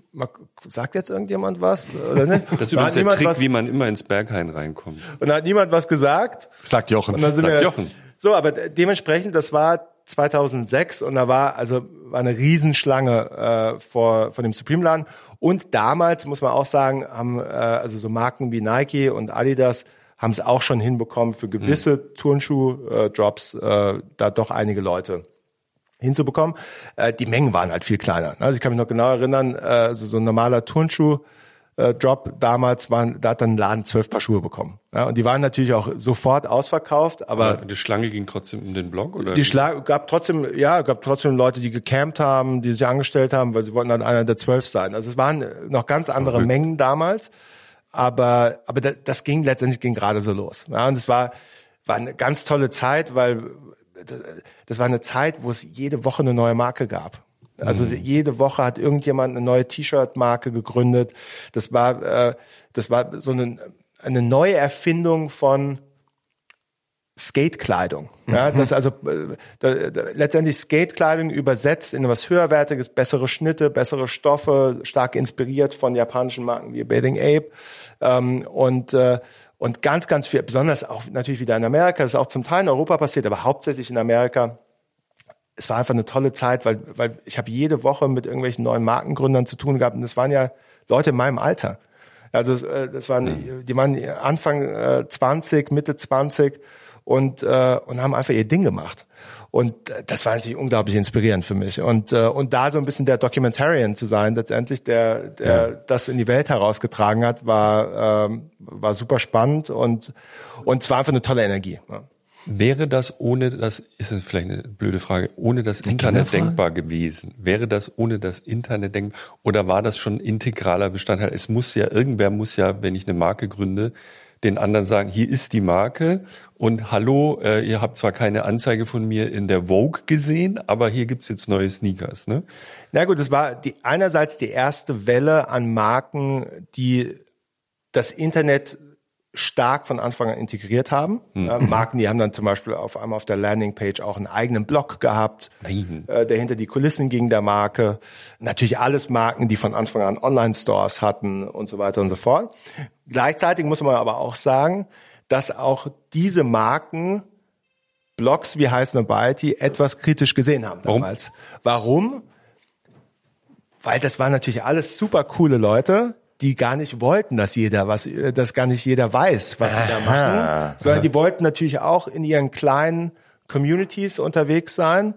Und äh, das, deshalb, das war jetzt nicht so, als hätten die alle mich und die paar an, ein, zwei anderen Blogs, die es damals gab, äh, mit offenen Armen empfangen, weil eigentlich war das, war die Attitüde so ein bisschen, das ist ja ein Geheimnis, was wir hier machen. Ja, und das dürfen ja nur ganz wenige Leute überhaupt wissen. Und ähm, und da gab es auch ganz tolle Beispiele. Es gab damals eine wunderschöne Marke aus New York, die also die wirklich sehr sehr früh letztendlich Streetwear schon in den Luxus reingezogen hat mit dem Namen Norm de Guerre. Und Norm de Guerre war, äh, die haben zum Beispiel ihren Laden, ich, ich, weiß, ich weiß nicht, ob ihr das kennt, aber auf dem, äh, auf dem Broadway in New York auf der Straße gibt's gibt's so einen Swatch Store, äh, Ecke Ja, ja klar, kennen wir natürlich. Ja. Und, Ja, äh, und da gibt's eine Treppe, die äh, nach unten geht in Richtung Subway. Und da unten im Untergeschoss war der Nom de Guerre Laden. Und jedes Mal, wenn du in dem Laden standst und die Subway vorbeikam, hat der ganze Laden gewackelt. Und du hast aber damals dann da Hoodies für 250, 300 Dollar schon 300 also Dollar. für sehr viel Geld äh, kaufen können. Und ähm, genau, und das war, und, und die wollten natürlich, eigentlich- die wollten auch nicht, dass jeder was darüber weiß, ja, und dass, dass, dass sie jeder kennt, sondern die wollten, dass nur ganz bestimmte Menschen sie kennen. Und deshalb waren die ersten paar Jahre, die, die, du hast schon gemerkt, die wollten mich erst mal kennenlernen. Was ist denn das überhaupt für ein Typ? Ist es dem überhaupt ernst? Äh, was, über was schreibt denn der überhaupt? Äh, was für andere Marken finden da überhaupt statt? Und um ehrlich zu sein, du hast dann schon auch gemerkt, 2008, 2009, wie dann die Krise in Amerika kam und die alle auch ein bisschen mehr Support gebraucht haben. Da wurde eigentlich dann, äh, wurden dann so Medien wie Heißen und Weit integraler Bestandteil von ihrer Kommunikation und dann ist es auch irgendwo übergegangen in eine gewisse Normalität. Also die Finanzkrise damals, Pleite von Lehman's Ganz genau. Brothers. Ja. Ganz genau. Ähm, weil wir so über, selbstverständlich über das Thema Turnschuhe schon so sprechen Ja. und Sneaker, dachte ich, vielleicht machen wir noch mal so einen kleinen Schritt zurück, weil ich habe in der Vorbereitung mich auch noch mal einfach mit kurz mit der Geschichte äh, von Turnschuhen und, und Sneakern beschäftigt. Ganz schnell zusammengefasst, erfunden Ende der 90er, äh, Ende des 19. Jahrhunderts, Anfang des 20. Jahrhunderts. Dann ging es auch ein bisschen so um Segeln und so am Anfang. Und der erste Durchbruch, wenn ich das jetzt richtig äh, verstanden habe, war, glaube ich, James Dean, der in den 50er Jahren plötzlich Turnschuhe getragen hat. Ein Hollywood-Star, der Turnschuhe trägt. Also nicht nur das weiße T-Shirt von James Dean, sondern auch Das die... wusste ich gar nicht. Ja, auch die Hör ich auch Turnschuhe. zum ersten Mal. Ja, Was hat er denn getragen, Christoph? Das weiß ich nicht. Hat er so Ja, Segeltuchschuhe? 50er Jahre, ja, er wird wahrscheinlich Converse getragen haben, oder? Das waren ja somit Wahrscheinlich. die einzigen, ja, die es gab. Ne? die es damals gab, genau. Ja. Und dann ist es so Teil zunehmend der Jugendkultur geworden, so im Laufe des 20. Jahrhunderts. Und dann gab es ja einen sehr entscheidenden Moment für das, was du heute machst, auch noch einige Jahre vor deiner Geburt, nämlich 1985. Run DMC, oder meinst du, ja? Eine Hip-Hop-Band namens Run DMC nimmt einen Song auf, der heißt My Adidas. Ah, habe ich gehört damals. Zu My Adidas gibt's ja ganz viele Geschichten, aber die, ich glaube, die berühmteste Geschichte ist eben, dass der damalige Manager von Run DMC, nachdem die den Song aufgenommen hatten, weil sie eigentlich damit ausdrücken wollten, hey, ihr guckt immer nur auf uns herab, auf unsere, auf uns hier die schwarzen Kids aus dem sogenannten Ghetto von äh, New York City. Aber wir sind stolz auf das, was wir haben und tragen. Und die Adidas gehörten eben dazu, also die Adidas Superstar vor allem. War wahrscheinlich ein Statussymbol damals. Ein Statussymbol und, und das haben sie eben so für sich auch reklamiert. Ja, es war ja nicht für sie produziert. Und dann hat der Manager von Run DMC damals dem damaligen Adidas-Chef in New York gesagt, die geben dem nächsten Konzert in Madison Square Garden. Komm doch mal vorbei, weil du solltest die unter Vertrag nehmen. Und dann gibt's glaube ich, diese berühmten Aufnahmen, dass dann Run DMC dieses Lied performen und dann bitten alle Leute im Publikum auch diese Adidas Sneaker in die Luft zu heben. Und ich glaube, das war der Moment, in dem Adidas kapiert hat, okay, die müssen wir unter Vertrag nehmen. Ja. Und man sagt Ja, heute, großer oder? Moment, weil es ja zum ersten Mal außerhalb des Sports stattgefunden hat. So. Ne? Das heißt, im Grunde auch der erste Moment, in dem praktisch Popkultur und Streetwear oder Sportartikel zu einem Geschäft werden. Ja. Ja, ja. super spannend.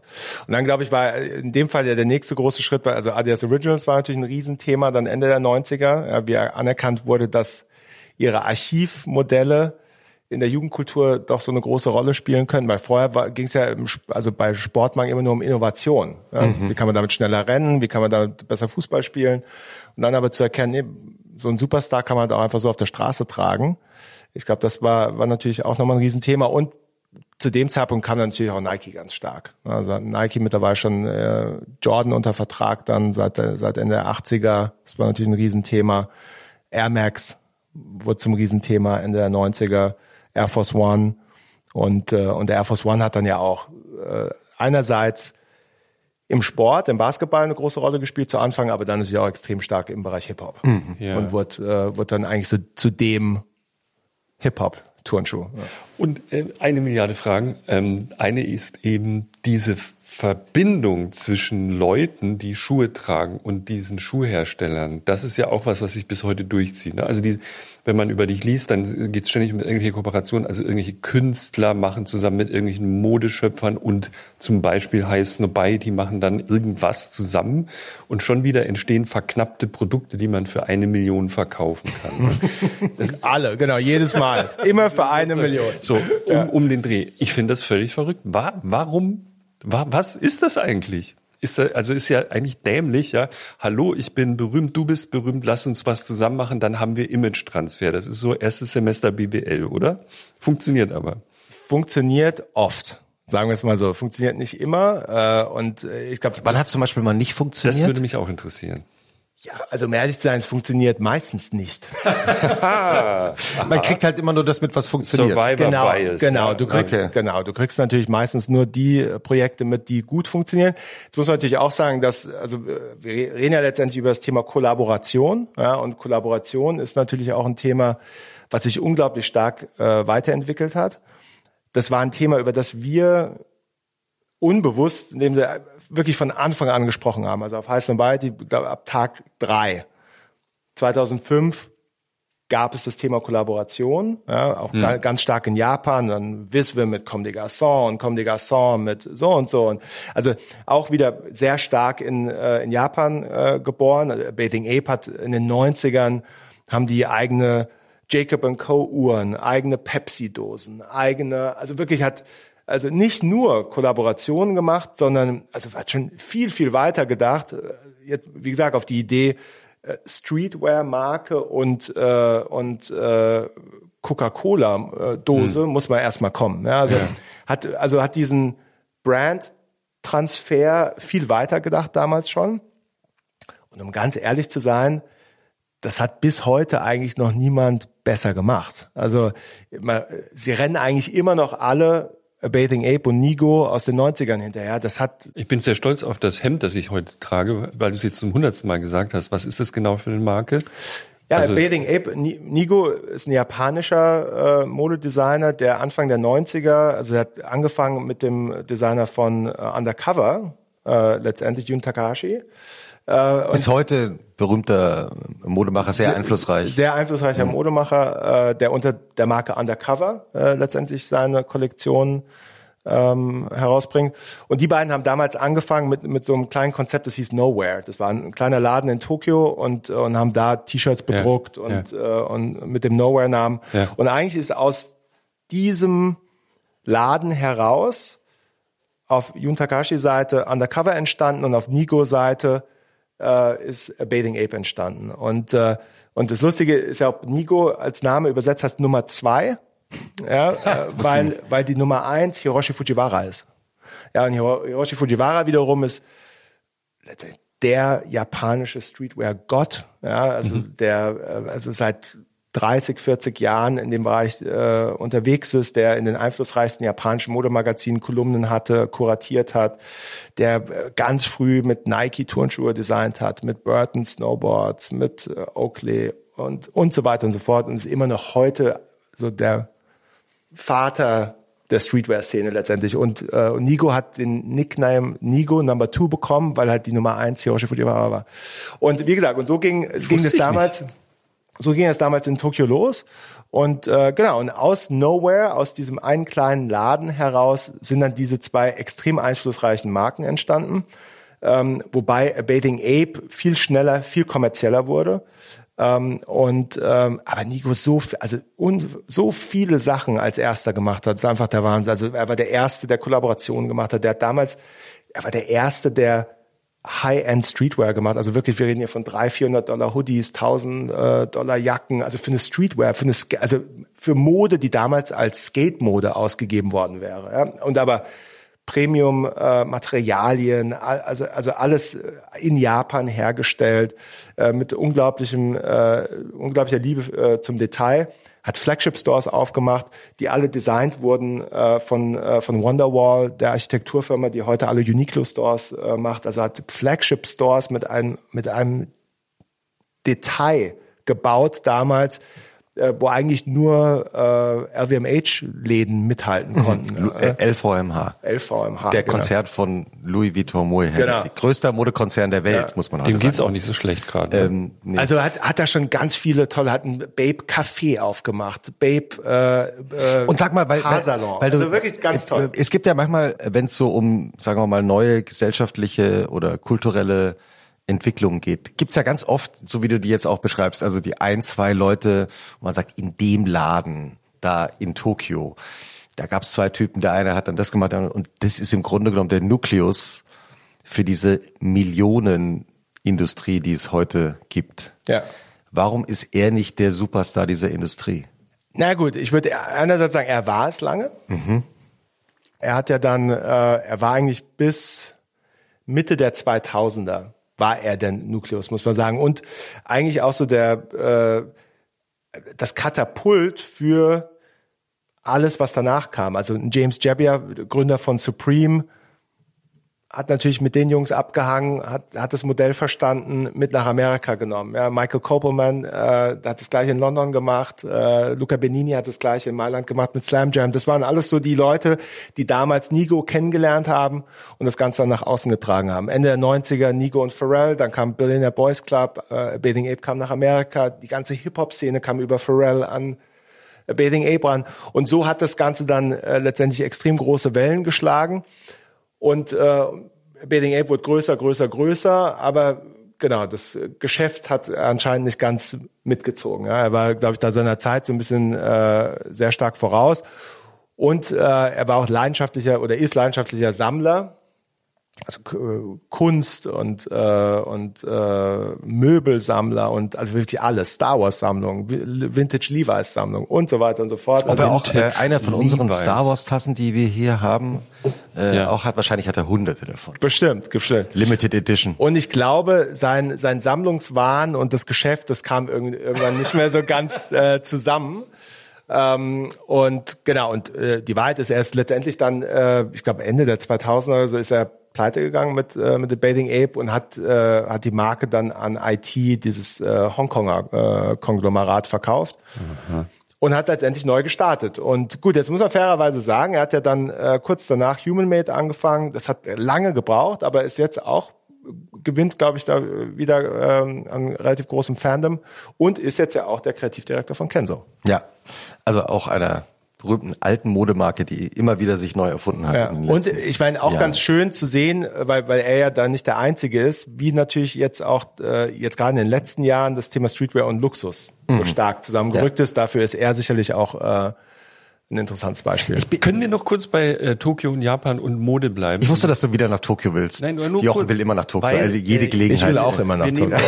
wir nicht. Wir nehmen auf am 1. Dezember und ähm, es ist gerade im New Yorker eine, ein Text erschienen von David Sedaris, wie wir in Deutschland sagen, ähm, zu Shoppen in Tokio. Swag. Und er hat ziemlich detailliert beschrieben, wie wahnsinnig es ist, in, in Japan, insbesondere natürlich in Tokio, einkaufen zu gehen, weil es gibt eine, eine, einen Wahnsinn, den man sich, glaube ich, kaum vorstellen kann. Läden, von denen man noch nie hier gehört hat. Und man steht dann da. Da da gibt's eine Szene, äh, es gibt diesen einen Laden, wo alle Kleider so aussehen, als wären sie vom Truck überfahren worden, aber so kunstvoll vom Truck überfahren, also als wäre wirklich eine Leiche da rausgepopelt worden und man kann es dann kaufen und es ist wahnsinnig teuer. Und was ist das in Japan, was da so besonders ist, was so inspirierend ist?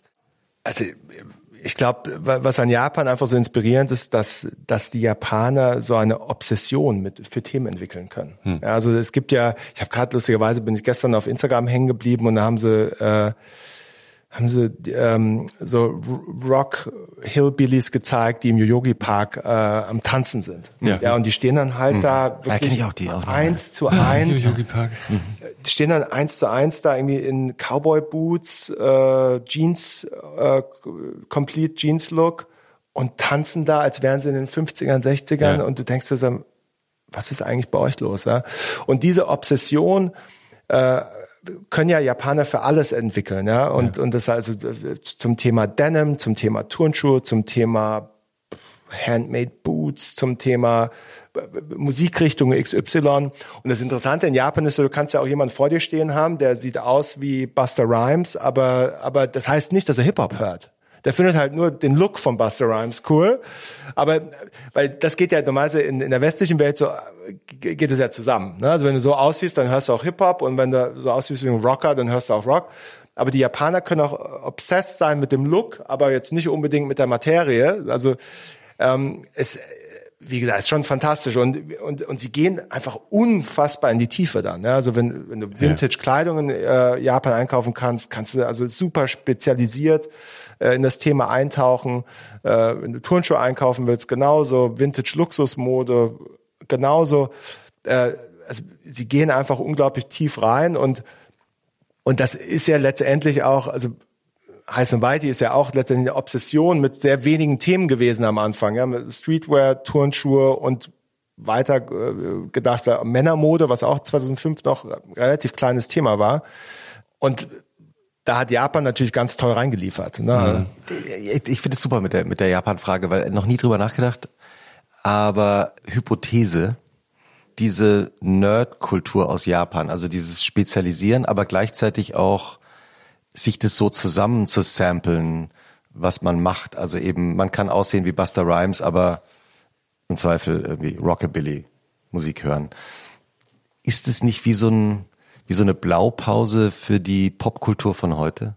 100 Prozent. Also ich glaube auch gerade das Wort, weil du das Wort Samplen benutzt hast äh, aus der Musik, ähm, diese, diese Idee, etwas zu nehmen und vielleicht einfach nur ein kleines Stück weiter zu denken. Mhm. Also nur minimal zu verändern, aber, aber in, äh, in ganz neuen Bereich damit dann trotzdem einzubrechen, ist, glaube ich, etwas äh, sehr Japanisches. Samplen, mixen, ähm, äh, Welten miteinander zu verbinden, die man äh, vielleicht so nie zusammen gesehen hätte. Ähm, ich glaube, spielt in Japan eine ganz große Rolle und hat mittelfristig mhm. dann auch bei uns eine sehr große Rolle mhm. gespielt. Also diese Grenzen nicht zu akzeptieren oder gar nicht erst zu sehen, sondern einfach äh, frei zu kuratieren über über verschiedenste Kategorien und Szenen hinweg. Ich glaube, das äh, ja, so sehen wir die Welt letztendlich gewissermaßen. Und ich glaube, die Japaner waren sicherlich die ersten, die das ja. zugelassen haben. Aber auch diese Leiden, wo du das erzählt hast, fiel mir das wieder ein. Es gibt zum Beispiel, es, es gibt in Japan eine Marke, die heißt Buzz Rixons. Die bauen ich meine 50er Jahre amerikanische Fliegerklamotten mit dem Originalstoffen, also in, nehmen genau das, was man damals genommen hat. Militärjacken. Genau, also ja. so so Bomberjacken, die Urbomberjacke sozusagen tatsächlich vom Bomberpiloten bauen die nach und äh, das muss aber alles genau bis ins Detail genauso genäht sein. Und man konnte das lange im Westen nirgendwo kaufen. Es, äh, in Berlin gibt es jetzt einen Laden, den ich entdeckt habe, die das haben. Und dann zahlst du für, ich, wir reden ja heute noch öfter darüber, also bizarre Preise, 800 oder 1000 Euro für so eine Bomberjacke, die dann halt exakt bis auf den Faden nachempfunden ist. Und äh, das dunkle Geheimnis ist, ich glaube, die müssen auch in Filmen von Steve McQueen getragen worden sein. Ich irgendwo mal gelesen. Und das ist ja eine Art von Fetischisierung oder Spezialisierung, die wirklich faszinierend ist. Ne? Absolut. Ja. Also großes und genau, aber das ist doch, das ist doch das Tolle, dass du letztendlich, also, weil du sprichst so viele Themen an, die, die bei uns so eine große Rolle spielen es, also eine Sache ist, du hast, du hast eine schöne Jacke, aber worum es mhm. ja eigentlich geht, ist um die Geschichte der Jacke und warum mhm. die Jacke so aussieht, wie sie aussieht und warum der Reißverschluss 1954 so gemacht wurde und nicht so, weil ja. man halt im Flugzeug so sitzt und, ja. äh, und das und das machen muss. Die Geschichte lädt das Produkt und die Marke auf und macht das Produkt viel wertvoller, als es vielleicht ja. sonst sein mag. Und dass nur David weiß, wo meine Sneakers herkommen. Und ich will gar nicht, dass Christoph weiß, wo meine Sneakers herkommen. Ne? Also auch, ist das auch wichtig? Also dieses Distinktionsding? 100 Prozent. Es geht, also wie gesagt, 2005, äh, wie ich in dem Bereich angefangen habe, war zum Beispiel Turnschuhkultur noch ein sehr kleines Thema. Dementsprechend war es relativ einfach, wenn du jemanden auf der Straße gesehen hast, der ein bestimmtes Paar Turnschuhe anhatte, wusstest du, Mhm. Wir verstehen uns. Mhm. Ja, wir kommen, wir sehen die Welt ähnlich. Also wenn du Nike hast, dann äh, bist Team Nike oder Team Adidas? Nee, oder nee was? so einfach war es nicht. Hat eine, also, eine, amerikanische Flagge auf der Schnalle und deswegen ist das eine das war, Sonderedition. Hm. Genau, das wäre dann in den 90ern, wäre wär das äh, distinktiv gewesen, aber ich glaube, äh, genau, dann Mitte der 2000er ging es dann schon um den Supreme Nike Skateboard Schuh, also ging es um Kollaboration, äh, ging es um äh, wie gesagt, du, du wusstest einfach, also erstens, der kennt wahrscheinlich Heiß Nobiety, ja. Aha. Du wusstest, der sieht die Welt ähnlich äh, wie du, der, der mag mhm. ähnliche Marken. Was heißt denn das, die Welt ähnlich wie du sehen? Ja, also ich, ich glaube, was wir immer gerne sagen, Brands und the new Bands. Ja, weil früher war, war, war ja das Band-T-Shirt oder Marken die, sind die neuen Rockbands. Genau, weil äh, wie gesagt, es war ja normal für Menschen stundenlang irgendwo anzustehen, um ein Konzertticket ja. zu bekommen. Für die Beatles zum Beispiel genau. damals. Äh, genauso, glaube ich, äh, weißt du, hätte der eine Beatle-Fan äh, zum nächsten, die hätten sich erstmal ganz gut verstanden mhm. ja, mhm. und hätten, äh, hätten gewusst, okay, wir haben gleich ähnlichen Musikgeschmack äh, und vielleicht auch modisch sind wir auf einer Linie und mhm. so weiter und so mhm. fort. Und ich glaube, das wurde in den letzten 20, 30 Jahren auch sehr stark auf Modemarken übertragen. Ja? Wenn du jemanden siehst, oder damals zumindest, wenn du jemanden im Supreme-T-Shirt gesehen hast, ja, und Supreme kannte niemand, ja, dann wusstest du, wir haben wahrscheinlich äh, mehrere Gemeinsamkeiten. Du hast jetzt auch gerade so, so einen Hip-Hop-Move gemacht. Also, äh, so, ja. Ja. Wir sind ja ganz am Anfang deiner, deiner Vorstellung noch. Ja, ja. Ähm, Wir sind erst 2005 in New York in der Schlange. Er hat sich vorgedrängelt, ohne sich vorzudrängeln. genau, und dann, sagen wir mal, geht es so los, dass du ja, glaube ich, wie viele Jahre keinen Urlaub gemacht hast? Also letztendlich Bis heute. nicht. bis zu bis zu meiner Hochzeitsreise. Wann war die? 2013. Also von 2005 bis 2013. Weil ja, das- also sagen wir mal so, ich war schon, also ich war schon ab und zu im Urlaub, in der, also im Sinne, ich bin mit meiner Frau irgendwo hingeflogen und habe in einem Hotel übernachtet, aber ich habe keinen Tag nicht sechs, sieben, acht Stunden gearbeitet. Und also nur, Also weil, weil, mit keinem Tag meine ich kein meinst Samstag, kein Tag, also genau. kein Sonntag, Moment, Moment, keinen genau. Tag. Und Was sagt die Gewerkschaft dazu? Ähm, nein, weil das, das frage ich auch deshalb, weil das war ja am Anfang keine Firma, sondern das warst ja du. Wie viele Blogposts am Tag hast du dann teilweise abgesetzt? Also äh, die Diskussion ist äh, heutzutage immer eine ganz witzige, weil wir mittlerweile eine relativ große Redaktion haben seit seit vielen Jahren und äh, wenn dann da die Diskussion losgeht, wie viel Blogposts denn ein Editor doch bitte schreiben soll, Dann sagst du. muss ich halt ab und zu das Team daran erinnern, dass ich an manchen Tagen 50 selbst geschrieben habe. Kinder, und, äh, damals. Ja, und ähm, und das wirklich Das hören die sehr gerne. Also Und wir das- noch 50 genau, der. Chef schon wieder erzählt von früher. Genau, Ja, genau. ja, ja. So, jetzt ist, muss ich natürlich auch sagen, Klammer auf, die Blogposts waren jetzt nicht so tiefgehend, wie, äh, wie sie heute sind. Ähm, äh, es gab ja auch den Zeitpunkt dann irgendwann 2010, 11, wo einer meiner ersten angestellten Editors dann irgendwann zu mir meinte, ich soll doch bitte äh, das Schreiben sein lassen. Weil er müsste immer so hinter mir her aufräumen Verstehe. Textlich aufräumen. textlich aufräumen. Und er hat gemeint, echt, sag mir doch einfach, was du geschrieben haben willst, und dann mache ich das. Aber äh, es ist ein bisschen zu schneller. anstrengend, äh, durch deinen ganzen Content durch, durchzugehen. Aber ich habe, ja, also ich habe die ersten sechs, sieben Jahre 80, 90 Prozent vom Content selbst gemacht, die ersten Jahre komplett alleine. Und, äh, und das also wirklich sieben Tage die Woche, 24 Stunden am Tag. Ne? Und hast ja kein Geld verdient. Jein. Äh, ich hatte irgendwie das Glück, dass ich äh, relativ früh angefangen habe, damit Geld zu verdienen. Jetzt können wir drüber reden, ob es genug Geld war, aber ich habe ein bisschen Geld damit verdient. Ähm, und äh, Was, und hab, heißt, was heißt dann ein bisschen? ja, ich weiß noch genau, ich habe hab, hab mich so Anfang 2006 habe ich dann gesagt, okay, ich probiere das jetzt mal wirklich zu machen. Ja, also äh, ich probiere jetzt Vollzeit mich mit mit diesem Blog zu beschäftigen und schau mal, wo die Reise hingeht. Und kann mich auch noch an ein Gespräch mit meinem Vater damit erinnern, der dann zu mir meinte, du probier's einfach, setz dir ein Zeitlimit, zwei Jahre oder Ja, ein so. guter Vater. ne? Man Ja, würde ja normalerweise sagen, mach was an, also mach was Ja, das war ja meine. Mutter, äh, äh, die, äh, die für mich immer zu einen ganz klaren. Plan hatte. Genau, geh ins Mar nicht nur Mach, zu Procter Gamble, geh ins Windeln. Marketing. Windeln sind die Geh ins. Marketing. Geh ins Marketing. Windeln brauchen wir immer. Und das, genau, das war so, also ganz klar, deshalb wurde natürlich grundsätzlich das ganze Thema damals so ein bisschen kritisch gesehen. Mein Vater war echt sehr, sehr cool und entspannt immer. Meinte so, du, probier's einfach. Ja, wenn dir das so Spaß macht. Äh, und, und das konnten sie natürlich sehen, weil ich habe über nichts anderes gesprochen und auch nichts anderes groß gemacht, äh, außer das. Probier's zwei Jahre aus seh nur zu, dass du dich jetzt nicht darin verlierst ja, und und äh, und irgendwie nicht äh, den Schuss hörst, so nach dem Motto. Genau, und dann habe ich das gemacht und zu dem Zeitpunkt habe ich so 2.000, 3.000 Dollar im Monat verdient. Ja, jetzt muss man dazu sagen, habe ich in Genf gewohnt, Bei, deinen, 2.000 bei Dollar. deinen Eltern auch noch eine Zeit lang, oder? Äh, ein paar Monate bei meinen Eltern, b- bin dann praktisch gleichzeitig ausgezogen mit meiner Frau in die erste gemeinsame, also damals Freundin, in die erste gemeinsame Wohnung gezogen in Genf und habe Heiß und Mighty gemacht. Ähm, eig- eigentlich verrückt, um ehrlich zu sein, damals, ähm, weil, wie gesagt, 2000 Dollar in Berlin damals wären sensationell gewesen, äh, gelebt wie ein König, in Genf Genf. nicht, ja, muss man dazu sagen. Es hat aber irgendwie gepasst. Ich habe dann äh, nebenher auch so ein bisschen dadurch, dass ich mit diesen ganzen jungen äh, Marken aus Amerika im Austausch war, habe ich dann angefangen auch ein bisschen Vertrieb zu machen für die Marken in Europa.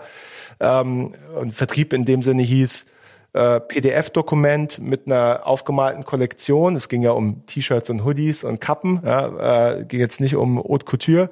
Ähm, habe diese PDF-Dokumente an europäische Läden geschickt. Die haben mir Ordersheets zurückgeschickt. Ich habe abgegeben und habe eine Kommission darauf bekommen. Das habe ich noch so ein Jahr, anderthalb Jahre gemacht. Und in Kombination hat das dann irgendwie funktioniert. Mhm. Ja. So, und de dementsprechend, weil Jahre später, also gerade äh, wie ich dann nach Berlin gekommen bin, wurden wir natürlich relativ schnell geparkt in dieser, in dieser Startup-Welt. Ah, ihr seid eine digitale Firma, ihr publiziert digitales Magazin. Das heißt, ihr seid ja eigentlich, ihr seid ein Startup. Und, und für ein Startup, weil so war mir natürlich sehr untypisch, weil wir, wir haben keine Investoren gehabt die längste Zeit und, und es wurde auch nie Geld investiert. Also es wurde nie, mhm. also viele sagen dann, wie, wie, hast du das gemacht? Hast du investiert? Und so, nee, hat dein Vater investiert? So, nee. Und wie hast du es denn dann gemacht? Ich habe einfach gearbeitet und habe dann ein bisschen Geld verdient und habe das Geld genommen und habe weitergemacht, also einfach Geld verdient und ausgegeben. Also so wie ganz normal, wie so ein normales mittelständisches äh, Unternehmen letztendlich. Und, ähm, und, und stimmt denn die Geschichte, dass du damit mit deiner Frau und, und, und Freunden äh, einen, einen Laden aufgemacht hast, der eigentlich dann Heiß Nobiety finanzieren sollte? Oder so ein bisschen? Nee, das war ja genau. Ich bin ja dann. Also einen ganz normalen, so ein nee, physischen ich bin, Laden. Ich, genau, ich habe ja 2000, äh, so 2008, ich, wie gesagt, ich saß ja in Genf, ja, in der gemeinsamen Wohnung mit meiner Frau und habe wirklich aus dem Schlafzimmer heraus Heiß Nobiety gemacht. Äh, für vier Jahre ungefähr und bin in der Zeit äh, relativ häufig bin ich äh, nach Amerika gereist, um Marken kennenzulernen. Ich bin nach Las Vegas gereist, um auf die ganzen großen amerikanischen Mode schauen, also nicht Mode schauen, auf die ähm, Modemessen zu gehen. Da gab es damals Magic, das war die große Messe, da hast du dann auch einen Stüssi-Stand gehabt und äh, und Sagst alle. du Stüssi? Ja. Entschuldigung, wollte ich noch hören. Und wir sagen ja Stassi. Stassi? Ja. Nein, wie sagt man wer, wirklich? Wer ich habe hab immer gefragt, ist ja kein Schweizer Name, ne? Wer ist denn wir? Maria hat gerade gefragt, ja, wer ist denn wir? Wer ist denn wir? Nee, ich habe extra, ich habe ganz viele dieser Modenamen nochmal nachgeguckt und äh, wie sagt man eigentlich glaub, in den USA zu Stüssi? Ich sage immer Stüssi natürlich, aber dann heißt es irgendwie, wie sagst du, du, du bist ja der Profi. Stüssi. Stüssi. Ja. Mit Ü. So ja. ein halbes Ü. Halbes Ü, ja. Okay, danke. Ich frage das noch öfter. ja? ja, warte mal. Ähm, genau, und bin, bin letztendlich auf diese Messen gereist, in dem Zuge auch zur Bread Butter, die damals äh, ja in Barcelona stattgefunden hat. Und habe auf den, das war natürlich für mich ganz tolle Momente, um die Menschen in der Welt, in der ich da unterwegs war, kennenzulernen, weil ich saß ja ansonsten alleine im Schlafzimmer bei mir zu Hause. Also mhm. war eigentlich relativ disconnected. Und habe natürlich irgendwann gemerkt, okay, das, das klappt einfach nicht. Also ich, ich kann nicht so weit weg von der Welt sein, über die ich tagtäglich schreibe. Und habe dann irgendwann bei meiner Frau angefangen, so mit der Idee, du, Schatz, ich würde eigentlich gerne umziehen. Also Genf funktioniert nicht so ganz für mich. Ähm, ganz, ganz davon abgesehen, es wäre unmöglich für mich gewesen, Angestellte zu finden. Ich hätte weder bezahlen können, noch hätte ich Leute gefunden, die auch wirklich Lust gehabt hätten, mhm. ne, auf dem Thema zu arbeiten. Meine ganzen Freunde in Genf waren also fast alle wirklich Privatbanker, also dementsprechend so null Interesse an dem Thema ähm, gab. Und genau, und hätte ja theoretisch relativ frei entscheiden können, weil heißt die war ja von Anfang an kosmopolitisch, international, englisch ähm, und ähm, habe dann aber letztendlich für Berlin entschieden, aus, aus mehreren Gründen. Ein paar Kumpels von mir haben in Berlin äh, eine ähnliche Plattform gestartet, die ist damals Art School Vets und die wollten so ein bisschen Hilfe von mir haben. Und ähm, und dann, äh, und Berlin war natürlich für mich auch einfach. Deutsch. Günstig. Günstig, genau. Hat irgendwie alles gepasst. Und es kamen dann ganz viele Sachen zusammen. Bread Butter kam zurück nach Berlin. Äh, Was ist nochmal Bread Butter? Ist das so eine... Eine große Messe ist das gewesen damals. War. Ja, Aha, ja. muss man sagen. Ja. Aber war so die größte Mode. europäische Modemesse. Ja. Und ähm, genau, so bin ich dann 2009 äh, in Berlin gelandet. Aber es war ich konnte es dann irgendwie nicht mehr abwarten und äh, weil meine Frau hat damals einen Job gehabt bei Grida Bongeny in, in der Schweiz, also ein Luxus-Modekaufhaus, äh, äh, hat da im, Ein im Männereinkauf gearbeitet. Also hat jetzt mal so salopp einen gescheiten Job gehabt, im Gegensatz zu mir. Mit einem ordentlichen Einkommen. Ordentlichen Einkommen. Monatliches, genau. regelmäßiges Einkommen. Ganz genau und, äh, und hat natürlich gesagt, so, du, ich ziehe jetzt nicht einfach nach Berlin. Also ohne einen Job zu haben, ohne zu wissen irgendwie, was Sache ist. Ihre Eltern haben natürlich auch gedacht, so, ich spinnt ja komplett. Also, ähm, weil die haben natürlich auch nicht verstanden, was ich gemacht habe. So dementsprechend keine also, gute Partie. Ganz, aber, mm. aber gar, aber gar keine mm. gute Partie. Mm. Und ähm, genau, und ich konnte aber irgendwie nicht mehr abwarten und dann meinte ich zu ihr dann wirklich so ein bisschen Hauruck, April, Mai 2005, äh, 2009 ich ziehe jetzt um und, äh, und du kommst danach. Ja? Und, äh, und dann habe ich meine, also genau, und dann haben wir die Wohnung weiter gemeinsam äh, behalten. In Berlin bin ich äh, bei einem Fotografen, bin ich in das, in das extra Schlafzimmer eingezogen und, äh, und habe dann in Berlin angefangen. Und weil du hast mich ja zum, zum Thema Laden gefragt. Und kurz darauf habe ich dann die Nike-Leute in Berlin kennengelernt und dann kam jemand von Nike auf mich zu und meinte zu mir, du David, wir, wir bräuchten in Mitte noch ein Tier Zero Account. Also zur Erklärung, Danke. Tier, Tier Zero. Sehr gut, sehr gut. Jetzt. Ja, ich krieg, Jochen, ja, Jochen ich mehr gelernt. fragen. Ich habe gelernt. er hat mich schon angeguckt, so mitleidig. Oh Gott, das muss ich Nee, auch nee, nee, erklären. aufmerksam hat er dich angeschaut. Nicht mitleidig, aufmerksam. Empathisch. Und äh, genau, und Nike, Nike hat, hat damals, äh, Was für ein Account? erkläre ich jetzt, Nike hat damals, wie gesagt, äh, so ein äh, Tiering-System gehabt äh, in ihren Kollektionen. Also haben praktisch äh, von super limitiert, äh, super limitierte Turnschuhe auf ein bisschen limitiert auf die Schuhe kriegst du überall. Ja? Und die, die coolsten, limitiertesten wurde genannt Tier Zero. Ach Ja? so. Und es gab nur ganz bestimmte Läden weltweit, meistens eigentlich nur ein, zwei in jeder Großstadt, die diese Schuhe einkaufen durften. Aha. Und, äh, Künstliche Künstliche Verknappung. Verknappung. Christoph, wir sind, ich hab's verstanden. und äh, genau, und dann hat, hat mich Nike damals äh, angesprochen, hat gemeint, so, ey, sag mal, David, hättest du nicht Lust, äh, so einen Laden aufzumachen, Ja. der dann auch so einen Tier Zero Account bekommt? Und ich saß halt so ein bisschen so, Lizenz zum Gelddrucken, oder? Ja, aber andererseits war es für mich so, warum ich? Also was habe ich denn mit Retail zu tun oder mit Läden oder so, ich schreibe einen Blog. Also es gab, also war irgendwie so ein bisschen komisch, dass ich überhaupt gefragt wurde und habe das dementsprechend relativ schnell abmoderiert. Also hab, also so ein bisschen so so nach dem Motto, ja, ich überleg's mir mal, aber um ehrlich zu sein, ich wüsste jetzt nicht, warum ich das machen sollte. Ja? Und ein paar Tage später kam es mir dann, aber dann dachte ich so, ja, warte mal ganz kurz, ich brauche ja immer noch einen Job für meine Frau. So. Und äh, äh, ich brauche ja irgendeinen Grund, wie ich meine, wie ich meine Freundin aus Genf nach Berlin bekomme. Du Liebling, da hat diese komische Firma angerufen. Genau, und, und sie kommt ja nicht ohne Job. Und um ehrlich zu sein, damals war es auch äh, für jemanden nicht, äh, spricht nicht Deutsch fließend. Und, also wie gesagt, es gab jetzt in Berlin nicht Jobs wie Sand am Meer. Also es war jetzt eher, eher kompliziert. Und dann bin ich tatsächlich ein paar Tage später zu Nike zurück und meinte so, oh, ich habe mir das noch mal überlegt, ich, glaub, ich mache das.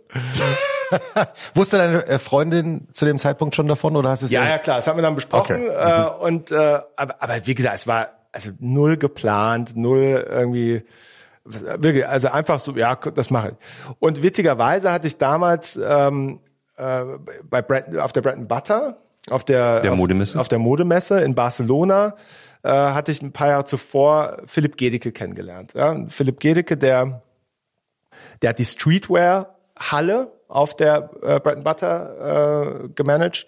Äh, so haben wir uns kennengelernt, weil der hat mich damals dann auch eingeladen gehabt, damit äh, Heißen Beiti über über die Bread and Butter schreibt und äh, und über äh, die Sachen, die da so passiert sind.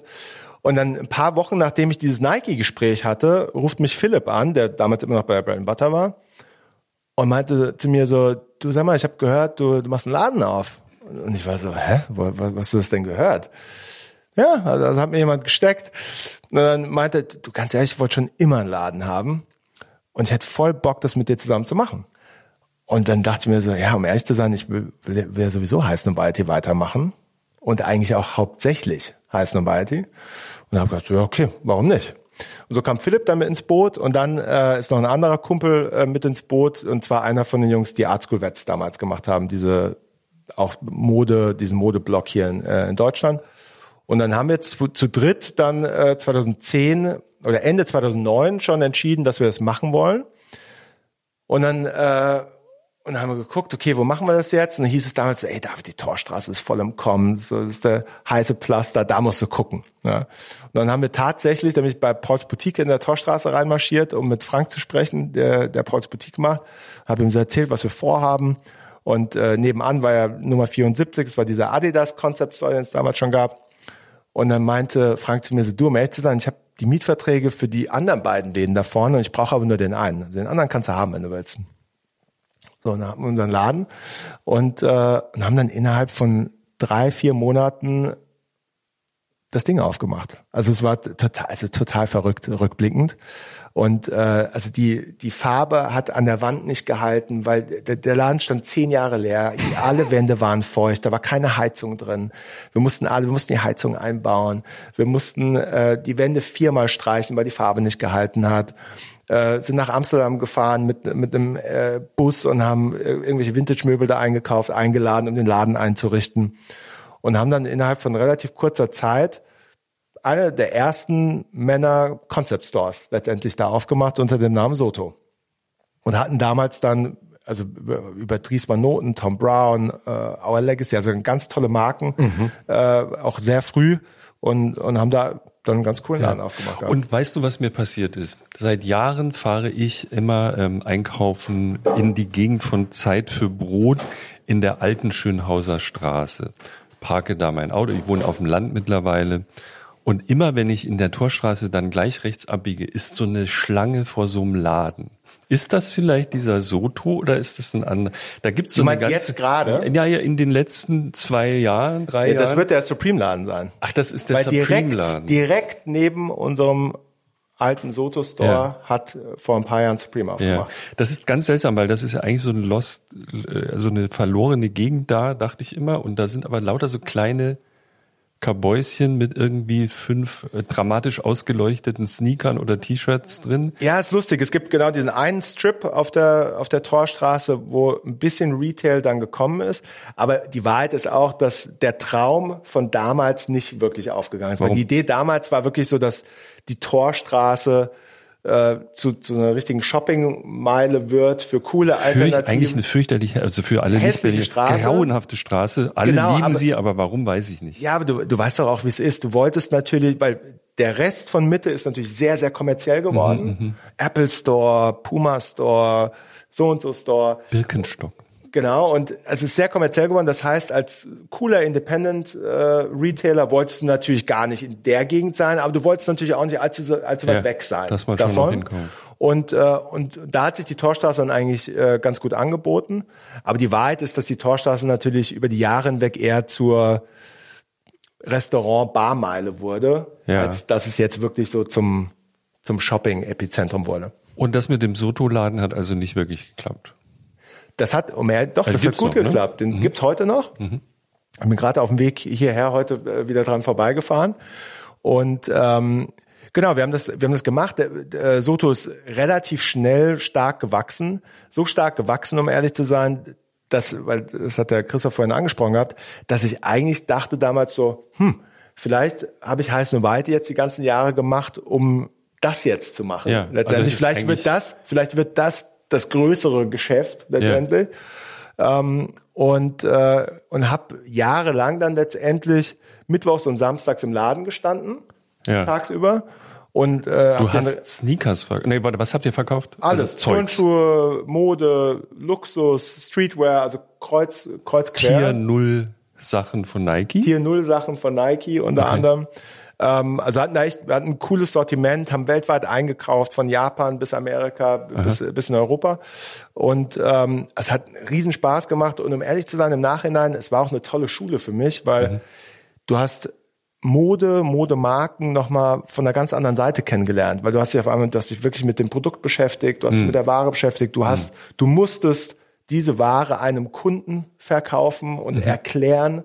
Ähm, und dementsprechend war, war es eine super Zeit. Wir haben auch also ganz viele tolle Sachen gemacht mit Soto damals und ähm, haben dann aber auch nach ein paar Jahren gemerkt, pff, drei Partner, äh, ein Modeladen auf der Torstraße, also bis wir hier auf den grünen Zweig kommen, Aha. muss das Ding schon noch um einiges größer werden. Aber es, es gibt ja dieses Internet. Genau, haben wir auch relativ früh gemacht, aber da, da merkst du, das ist ja, äh, ich glaube, diese Idee, ja, stell's doch einfach online, dann kauft's ja, schon jemand. Ja. Funktioniert. Funktioniert natürlich auch nicht. Ja, also ich glaube, äh, wir haben dann auch äh, relativ schnell gemerkt, dass, ähm, dass ein Online-Store extrem aufwendig ist. Ja. Und äh, dass, dass zumindest in der Größe, äh, dieses Geschäft damals hatte, wir natürlich eher stationär Geld verdient, verdient haben, als dass wir es online verdient haben. Christoph ist gerade reingekommen. Ich, ich war noch kurz in der Küche und habe Jochens Christoph. Catering äh, reingetragen. Das ist ja fantastisch. Du bist heute unser Caterer. also ist das so? ja, ja. Oh, das wusste ich gar nicht. Sieht Doch, sehr ich lecker glaube, es wurde aus. mit dir äh, abgesprochen, hieß es. Wir bleiben beim Aber Thema es ist, Tokio. Es ja? ist fantastisch, und weil Japan. es ja? gibt offensichtlich Sushi. Ich weiß nicht mal von wem, aber ich kann das bestimmt herausfinden. Du hast die Information, wurde mir gesteckt. Pause, Pause. Ja, aber ich ähm, kann es auch noch mal recherchieren. Ja, wir gucken mal nach, aber es sieht, das sieht, sehr lecker fan- Ich ähm, gucke das mal an, ob es ein mir bekannter Japaner ist. Ich mache mal so wie Sneaker raten. Ich überlege auch Nee, gerade, also es sieht Ich kenne diesen Japaner. Dies, die, es sieht ähm, sehr, sehr gut und authentisch aus, aber ich. Also sichere Quellen haben mir zugetragen, dass du es weißt. Dass du es. Maria sagt, sie weiß es auch. Aber ich, ist ja ich, toll. Ich, frage nur deshalb, weil ich halt doch, Sashimi. sieht gut aus. Ja. Toll. Um ehrlich zu Aus sein, dem das Kutschi. wäre auch Aus ein Tipp dem Kutschi. gewesen. Ja, Ja, aus dem anhand der Kutschi. Verpackung. Ja. ja, bei Kutschi bin ich nicht so, aber Kutschi äh, wird von Dück äh, betrieben, einem äh, vietnamesisch-deutschen Ernährungspapst in Berlin. Das kann man wahrscheinlich Ja. so sagen. Äh, sehr gut. ja Ich habe ja jahrelang äh, genau auf seinem Block gewohnt in, äh, in Charlottenburg. also auf seinem Blog. Genau. Ja. Danke, Christoph. Und ich hoffe, es ist äh, deshalb, sojafrei. deshalb kenne Ja, ich, das- kenn ich Ducks Küche Diese sehr gut. Informationen hoffe ich. Ja, Duck ist ein guter Typ. Hammer. Macht auch äh, äh, mittlerweile ja viele Restaurants, auch das sehr 893, exklusive Funky 893. Fish. Ja, 803 ist schon super. ja, Kantstraße. Kutschi Kant und ähm, Madame Go Ja, in, alles auf in der Kantstraße. Sehr Ganz Berlin-lastig jetzt heute unser. Podcast. Ja. Beste für in Berlin, finde Ja, ich. er hat eigentlich das ganze das, Eck. aber Die ganze Kreuzung hat er mittlerweile belegt. Das ist so. Äh, Achtung, ich, ich habe mir jetzt mal das Menü Danke, Christoph. äh, organisiert. Wie immer gerne. Also das äh, nichts mache ich lieber. Es, steht aber, weil vor allen Dingen, weil äh, da hat jemand auch an mich gedacht. Also ich glaube, es war Sojafrei. Anna Faldig, ähm, die das alles organisiert hat, die liebe Kollegin. Hier steht nämlich Kutschi Mitte. Achtung, die Soßen bitte. enthalten Soja und Nigiri. Also von den Soßen muss ich mich fernhalten. Also es gibt Dim Die, Soßen, die Soßen enthalten Nigiri? Rotation Teigtaschen, Garnele Schweingemüse, Taco Tempura, Oktopus Tempura, Fried Gyoza, also Gemüseteigtaschen. Und beim Sushi gibt's eigentlich alles, was man an Sushi sich vorstellen Ich glaube, kann. Also genug Essen haben wir. ich sehe es hier auch. Ich- Also ich sehe das hier die. Philadelphia Roll mit Lachs. Es gibt Nigiri Deluxe. Es gibt Cajun Salmon, also flambierten Lachs mit grünem Spargel, Cajun und Frischkäse. Ich lese jetzt nicht alle vor, aber die sehen sehr gut aus. Sieht sehr, sehr gut aus, ja. Ich stelle jetzt mal kurz wieder den, das Menü zur Seite. Jochen ist jetzt, glaube ich, in die Küche geeilt, um die Teller zu holen. Ah, okay. wir haben gerade über Soto gesprochen. Ja, meine Frage war ja, also ihr habt ja Soto, ich sage jetzt mal nicht ewig gemacht, also ein paar Gut, wir haben Jahre. letztendlich, naja, wir haben Soto sechs Jahre gemacht. Genau. Ähm, von 2010 bis 2016. Und, äh, und ich habe gerade auch schon erzählt, es war rückblickend natürlich eine Hammerschule für mich. Ja, also weil du hast Mode nochmal von einem anderen Blickwinkel kennengelernt, musstest dich mit Produkt beschäftigen, musstest dich mit äh, Marken beschäftigen, musstest, ich meine, ich habe wirklich Mittwoch und Samstag jede Woche im Laden gestanden, äh, musstest, dementsprechend musst du auch Sachen verkaufen an den Mann bringen. Was lernt man da über Menschen, über Kundinnen und Kunden, wenn man selber im Laden steht und die Sachen verkaufen muss? Ja, du lernst, äh, du, also ich glaube, du lernst grundsätzlich die Kunst des Verkaufens. Ja, also äh, Wie macht man das so? ja, einfach den richtigen Ton zu finden, äh, nicht nicht zu nicht zu sehr jemanden auf was äh, niemand was andrehen zu wollen, aber aber das Richtige verkaufen zu wollen. Ähm, das Schöne war ja auch, wir haben wir haben ja tolle Sachen gehabt. Also man musste sich jetzt für nichts schämen letztendlich, aber trotzdem äh, da auch wirklich äh, eine Stammkundschaft aufzubauen, äh, die sich auf dich verlassen konnte ähm, sowohl auf deine Kuration, deinen Einkauf, aber auch auf den Service, den du da in dem Laden bietest. Das, äh, das war schon eine tolle Zeit, auch was Physisches zu haben und zu sehen, wie, äh, wie ein Laden eine Community um sich herum äh, aufbauen kann. Also wir haben ja viele Events in dem Laden gehostet und auf der Straße Blockpartys gemacht. Ähm, es war für mich natürlich, um ehrlich zu sein, rückblickend auch eine tolle Einführung in Berlin. Ja, ich habe natürlich mhm. ganz viele Berliner auch kennengelernt mhm. über den Laden, mhm. ja, die samstags in den Laden kamen. Ähm, und äh, also wie gesagt, es gibt so viele Menschen, mit denen ich heute noch zusammenarbeite, die ich eigentlich über Soto oder während der Soto-Zeit kennengelernt habe. Ich habe danke. Und ähm, deshalb, es war, war schon wirklich eine tolle Zeit. Und äh, was ich äh, aber auch erwähnt hatte, du merkst natürlich irgendwann äh, mit drei Partnern und einem Laden auf der Torstraße, ähm, ist es jetzt im Bereich Retail nicht allzu einfach, äh, viel Geld zu verdienen. Und ähm, genau, und du hast dann irgendwann gemerkt, ich habe weiter die ganze Zeit ja auch stark heiß und IT weitergemacht. Ähm, Philipp hat dann irgendwann ähm, so Mitte, ja, wann wird es gewesen sein, 2013, 14 angefangen, mit äh, seiner PR-Agentur BAM.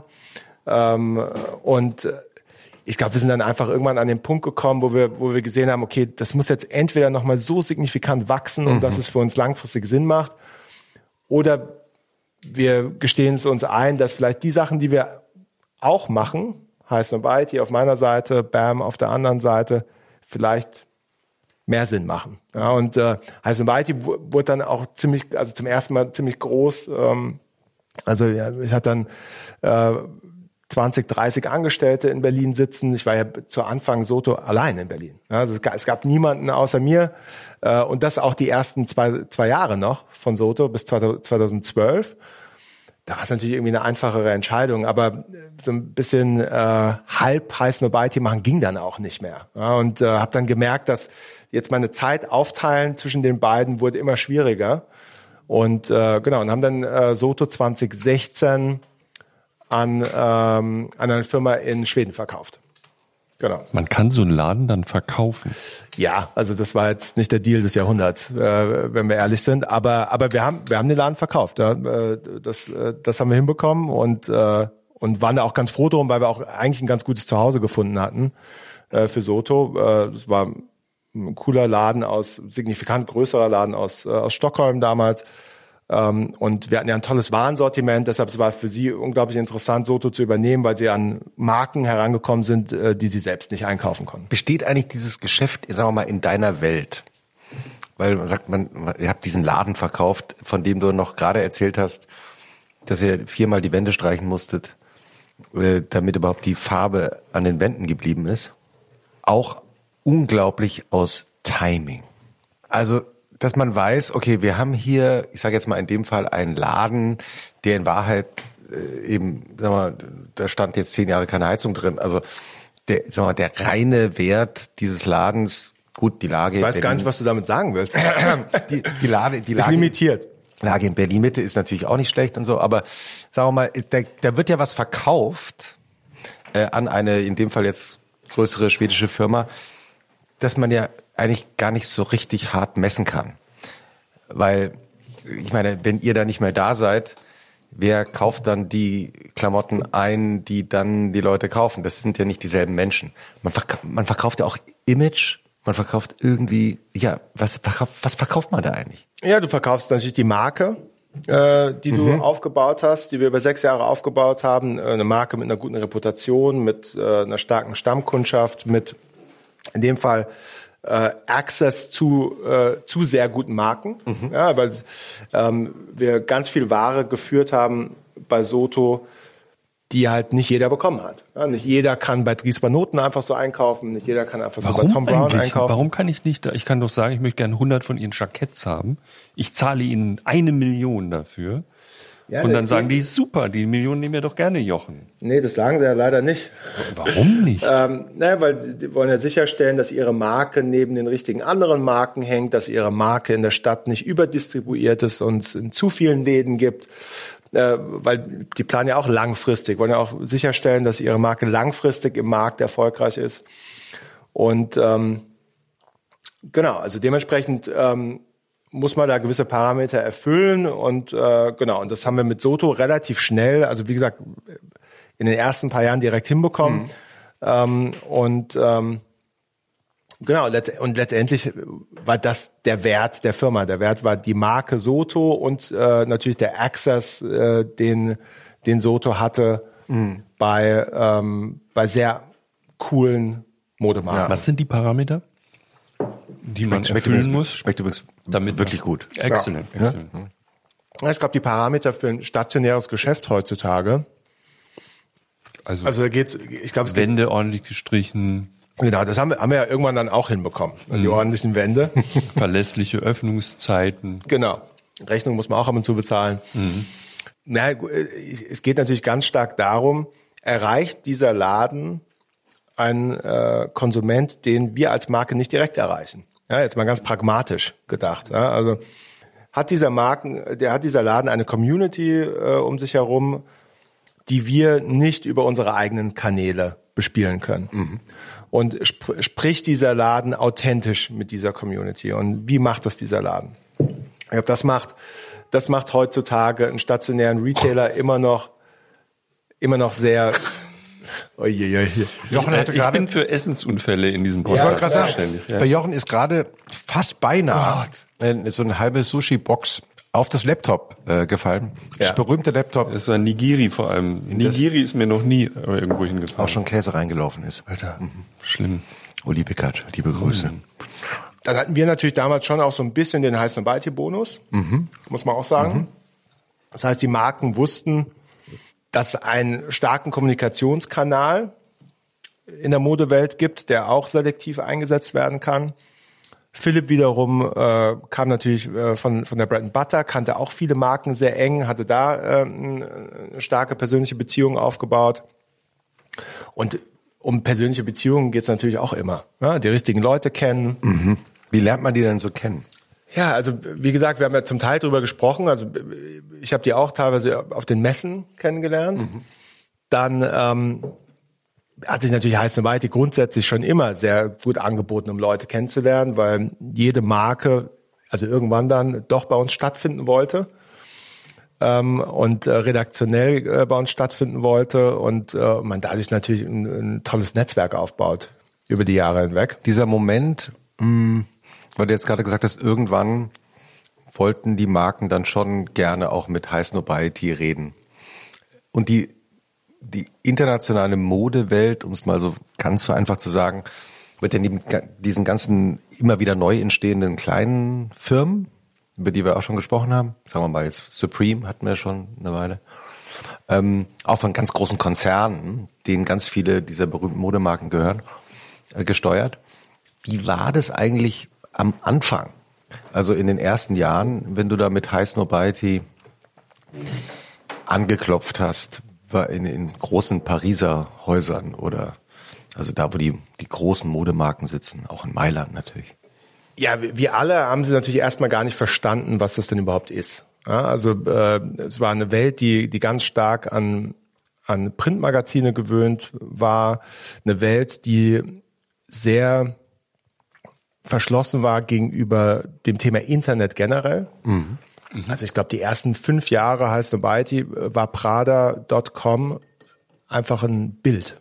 Also da, die haben gar keine Webseite gehabt. Ja, und also das heißt, die, die wollten eigentlich alle nicht ins Internet. Die waren alle sehr skeptisch. Also gerade jetzt in der Luxuswelt, alle sehr skeptisch. Was macht das mit ihren Marken? Ähm, äh, geht ihnen da der Grip auf ihre Marken verloren? Und äh, waren da sehr vorsichtig, sehr ängstlich und dementsprechend natürlich auch sehr vorsichtig und ängstlich, was, was ein Thema wie Heiß Nobiety anging. Und weil, weil sie natürlich das Gefühl hatten, Print können wir kontrollieren. Wir wissen genau, wo wir stattfinden. Wir kennen genau die Seite neben unserer Anzeige und die Seite hinter unserer Anzeige. Aber digital haben wir das irgendwie nicht so unter Kontrolle und davor hatten, hatten sie unglaublich Angst. Und ähm, dementsprechend, also zu dem Zeitpunkt, alle anderen Modebereiche außer Luxus hatten sich mit der mit mit dem Internet schon angefreundet. Also das, wir waren da sehr offen, haben mit uns zusammengearbeitet äh, auf verschiedenste Arten und Weisen, entweder redaktionell oder auch ähm, im Bereich Werbung. Ähm, aber Luxus hat definitiv ein bisschen länger gedauert und wir haben ja tatsächlich dann 2010 auch ein Printmagazin herausgebracht, um so ein bisschen die Brücke für den Luxusmarkt äh, zu bauen. Wir haben zwar sehr regelmäßig schon jahrelang auch über Luxusmarken gesprochen und berichtet bei uns, aber natürlich immer vermischt auch mit diesen ganzen Streetwear- und Turnschuh-Themen. Das fanden die Modemarken natürlich auch erstmal nicht so, die, die Luxusmarken auch nicht so cool. weil sie das natürlich als äh, nicht luxuriös genug verstanden haben und schon mal gar nicht als Teil ihrer Welt verstanden haben. Und ähm, Genau, und dann ging es bei uns los mit, wie gesagt, dem Printmagazin 2010. Da hatten wir dann immer die allerersten Luxusanzeigen drin. Und irgendwann konnte man, konnten wir dann auch überzeugen, komm, jetzt haben wir ja schon was im Magazin, jetzt können wir doch mal den Artikel, den wir im Magazin haben, können wir jetzt auch mal auf die Webseite bringen. Und so ging, ging das dann so langsam los und äh, bis es dann irgendwann schon relativ schnell kam, ja, wie, wie, wie es dann so oft ist. Aber es hat erstmal sehr lange gedauert. Mhm. Ja, also da, da waren, waren sie schon sehr, sehr skeptisch. Mhm. Ähm, es ist bald 15 Uhr, wir können mal anstoßen, oder Christoph? Ja, it's three o'clock also somewhere. Bitte, ja, also. Cheers. Cheers. Prost. Zum Wohl. Prost, Prost Maria. Prost. Prost Maria. Mhm. Was, was trinken wir eigentlich? Mhm. Da ich ja fürs Essen zuständig bin, habe ich das hart recherchiert. Das ist Sauvignon Blanc 2022 von Klaus Meyer. Sehr lecker. Ist richtig gut. Ja, ja. ist gut. Richtig gut. Ja, also wirklich. Mh. Gibt doch nichts Schöneres, wie an so einem Freitagnachmittag. Genau, so langsam ins Wochenende zu gleiten. Ja. Und noch ein bisschen nebenbei in, in ein Mikrofon zu, zu sprechen. Wir haben schon so gelegentlich über Mitarbeiterinnen und Mitarbeiterzahlen gesprochen. Deswegen dachte ich, zieh mir das einmal so, um, um das klar, nur mal so einen Überblick zu haben. Einmal gerade. Es fing an mit einer Person, nämlich mit dir.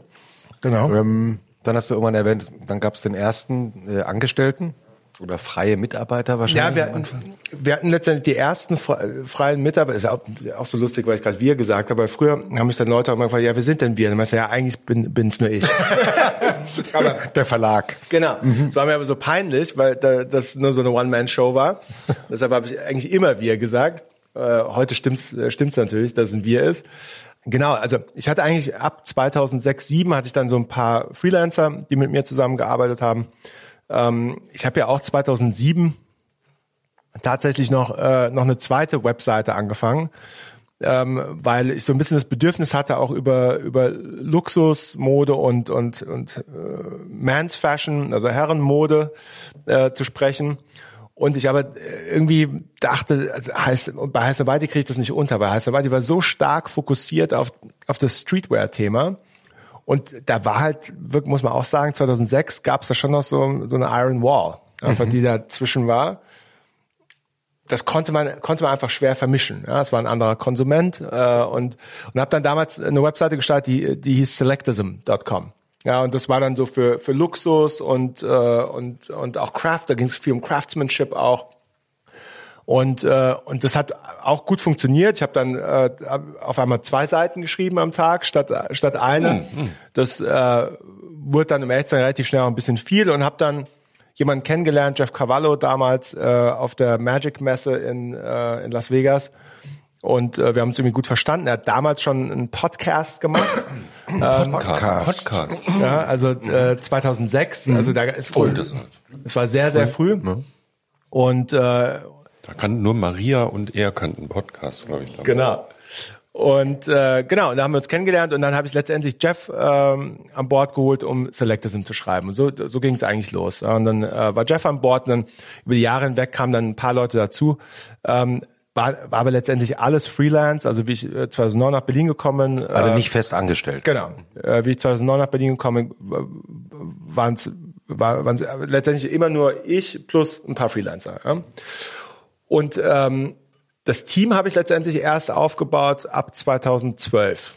Weil ich natürlich, ich habe schon gemerkt, ich meine, ich habe zu dem Zeitpunkt sieben Jahre die Seite geschrieben, äh, war viel unterwegs, habe wirklich sieben Tage die Woche die Seite geschrieben und so viel Spaß es mir auch gemacht hat, habe ich irgendwie gemerkt, so okay, ich habe irgendwie kein Ende gesehen, so wirklich. Ich habe mir gedacht, okay, was mache ich in drei Jahren? Schreibst irgendwie noch mehr Content am Tag und aber ich habe mir Angst gehabt, dass ich aus diesem Rattenschwanz gar nicht mehr rauskomme. Und, und, hab, und kam dann so ein bisschen zum Schluss, okay, du musst jetzt ein paar mehr Leute reinholen, musst gewisse Sachen abgeben können, dass du dich auch mal auf andere Sachen konzentrieren kannst.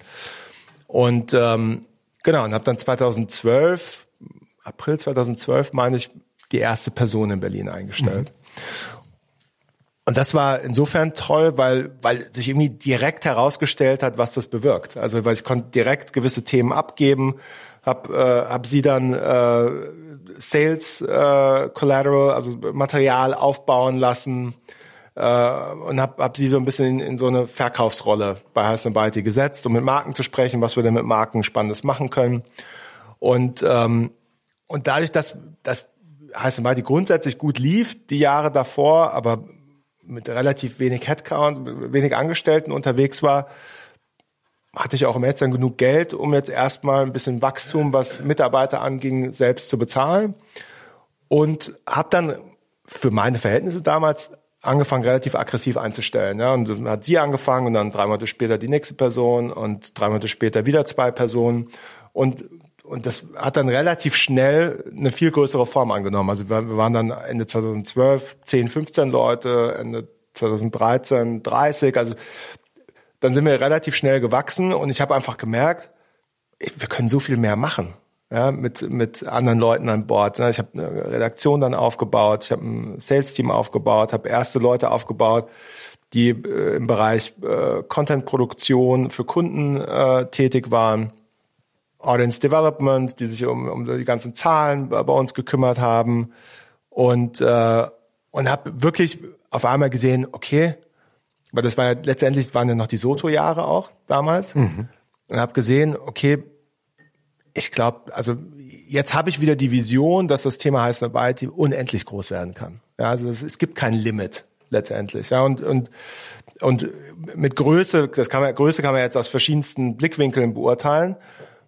Umsatz, Mitarbeiter und so weiter. Aber es ging, ging mir eher jetzt darum, wir können immer spannende Sachen machen als Marke, als Firma, als Plattform, können immer größer denken und äh, und das war natürlich unglaublich motivierend und war eine tolle Zeit damals und äh, genau und das das war letztendlich von 2012 bis 2016 17 war das war so die Phase ja, wo wir unglaublich schnell gewachsen sind und und aber zum allerersten Mal wirklich ein größeres Team aufgebaut ja, haben. Jetzt hast du dich ja gegen das Label Startup ja vor ein paar Minuten auch schon gewehrt. Irgendwann hast du aber dann doch die Entscheidung getroffen, ich hole jetzt Investoren rein. Wie bist du eigentlich an diesen Punkt gekommen? Also was hat es dazu geführt? Also vielleicht erstmal vorher. Genau, Heißen Beite ist ja mittlerweile fast 20 Jahre alt. Ja, und ähm, Investoren haben wir reingeholt 2018, also nach 13 Jahren. Mhm. Sehr untypisch, mhm. ne, muss man sagen. Normalerweise gibt's ja irgendwie einen Businessplan in der PowerPoint-Präsentation und dann wird direkt mhm. Tag vier äh, werden die ersten Investoren reingeholt. Wir haben ja erste Investoren reingeholt nach 13 Jahren. Mhm. Also haben wirklich 13 Jahre lang ein profitables Unternehmen aufgebaut. Anders geht's ja nicht, wenn du keine Investoren hast. Und ähm, das erste, was letztendlich passiert ist, ich war 2015 hat mich äh, Philipp von der OMR eingeladen auf ein Event. Philipp Westermeier. Philipp Westermeier. Und das genau. OMR heißt Online Marketing Rockstars. Ja. Sagt man aber nicht mehr. Man sagt OMR. Ich glaube, man sagt nur noch OMR. Ja, genau. Das ist verboten. Machen diese riesige Digitalmesse ja. in Hamburg einmal im Jahr. Ja, ich bin ja, auch immer wieder schon gehört. Also die so monströs groß. Also ja, so groß ist, dass man kein Hotelzimmer und kein Taxi mehr bekommt. Ja, also, also es gibt ein YouTube-Video von dir, wo du einen Vortrag da hältst. Genau, das war, das war ein paar Jahre später. 2015 hat mich Philipp auf so ein Off-Event eingeladen. Mit Off meine ich, das war jetzt nicht dieses Hauptevent, wo 80.000 Menschen äh, nach Hamburg strömen. Ganz sondern das war so ein kleineres Tagesevent. Mhm. Und ähm, und ich war da so wichtig im Programming an dem Tag, dass ich den letzten Slot von 16 bis 17 Uhr hatte und mir den geteilt habe mit einer Facebook-Page, die über Fußball geschrieben hat und noch jemand anderem. Mhm. Ja. Okay. Also habe 20 Minuten an dem top Tag. Speaker. Absolut top. Also weil, weil ich war super wichtig an dem Tag und ähm, kannte, um ehrlich zu sein, auch OMR als Marke nicht wirklich. Habe so ein bisschen in meinem Umfeld gefragt und dann dachte ich, okay, komm, da fährst halt mal hin. Ja. Mhm. Bin dann nach Hamburg gefahren, auf der Reeperbahn, war dann in so einem Theater, war dann äh, das Event.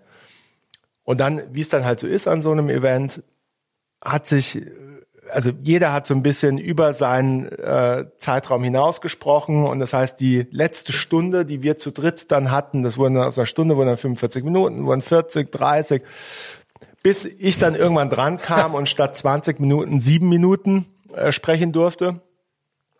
Und wenn ich ehrlich bin, schon dachte so, ey, also was für ein Reinfall. Bist jetzt nach Hamburg hier gefahren. Eigentlich war es dir sowieso nicht so wichtig und jetzt haben sie dir auch noch irgendwie nach nach sieben Minuten äh, irgendwie ähm, äh, gesagt, ist jetzt äh, Schluss. Und das hat selbst Philipp hat so ein bisschen gemerkt, so ja, es war jetzt ein bisschen unglücklich und meinte dann, war ganz cool hinterher, meinte dann so, du, ja, ich weiß, das war jetzt ein bisschen unglücklich hier, aber komm doch kurz mit ins Büro und machen wir einen Podcast. Und ich dachte mir so, so, jetzt bist du sowieso schon in Hamburg, machst du das halt mal.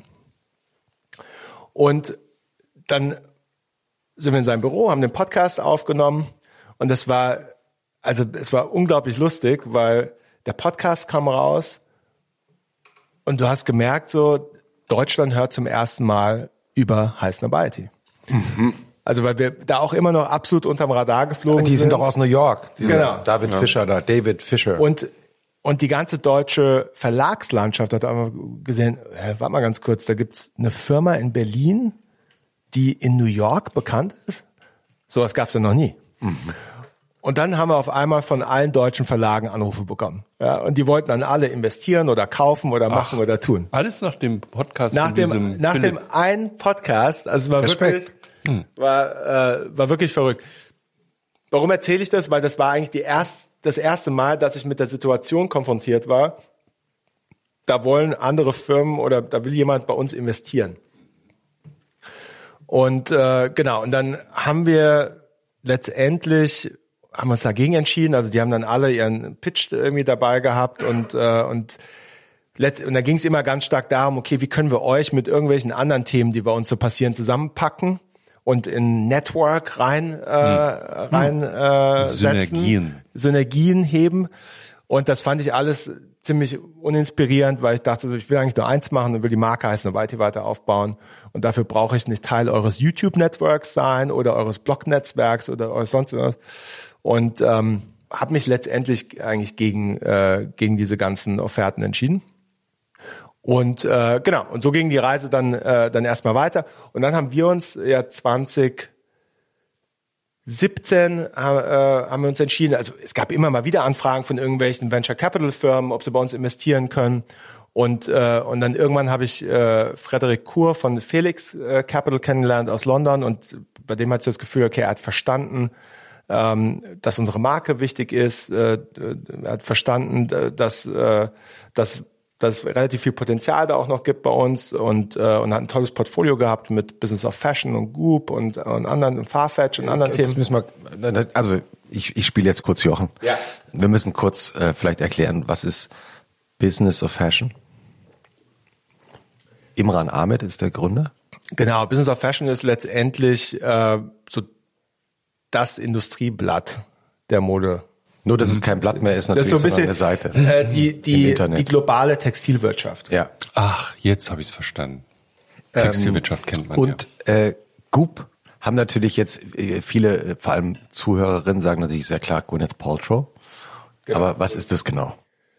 Goop äh, ist gestartet als Newsletter von äh, Gwyneth Paltrow, der Schauspielerin. Ach so, ja. Ja, und ähm, ist dann letztendlich auch vom Newsletter zum Online-Magazin zur Marke geworden. Und es gibt mittlerweile von Cremes über sagen, Vibratoren. So nachhaltige äh, gibt's alles. Vibratoren? Ja, ja. In diesem Podcast? Deswegen sieht man auch Gwyneth Paltrow seit Jahren nicht mehr äh, in Filmen, weil sie tatsächlich full-on Unternehmerin diese geworden Firma ist. Führt, und diesen ja. riesen, diese Riesenfirma mittlerweile mhm. ist mhm. riesig geworden. Also und die sind also interessiert, äh, interessant gewesen auch für dich, weil du gedacht hast, dass sie die investieren in so verwandte Projekte. Ja. Farfetch kenne ich, die haben so seltene Sachen, ne?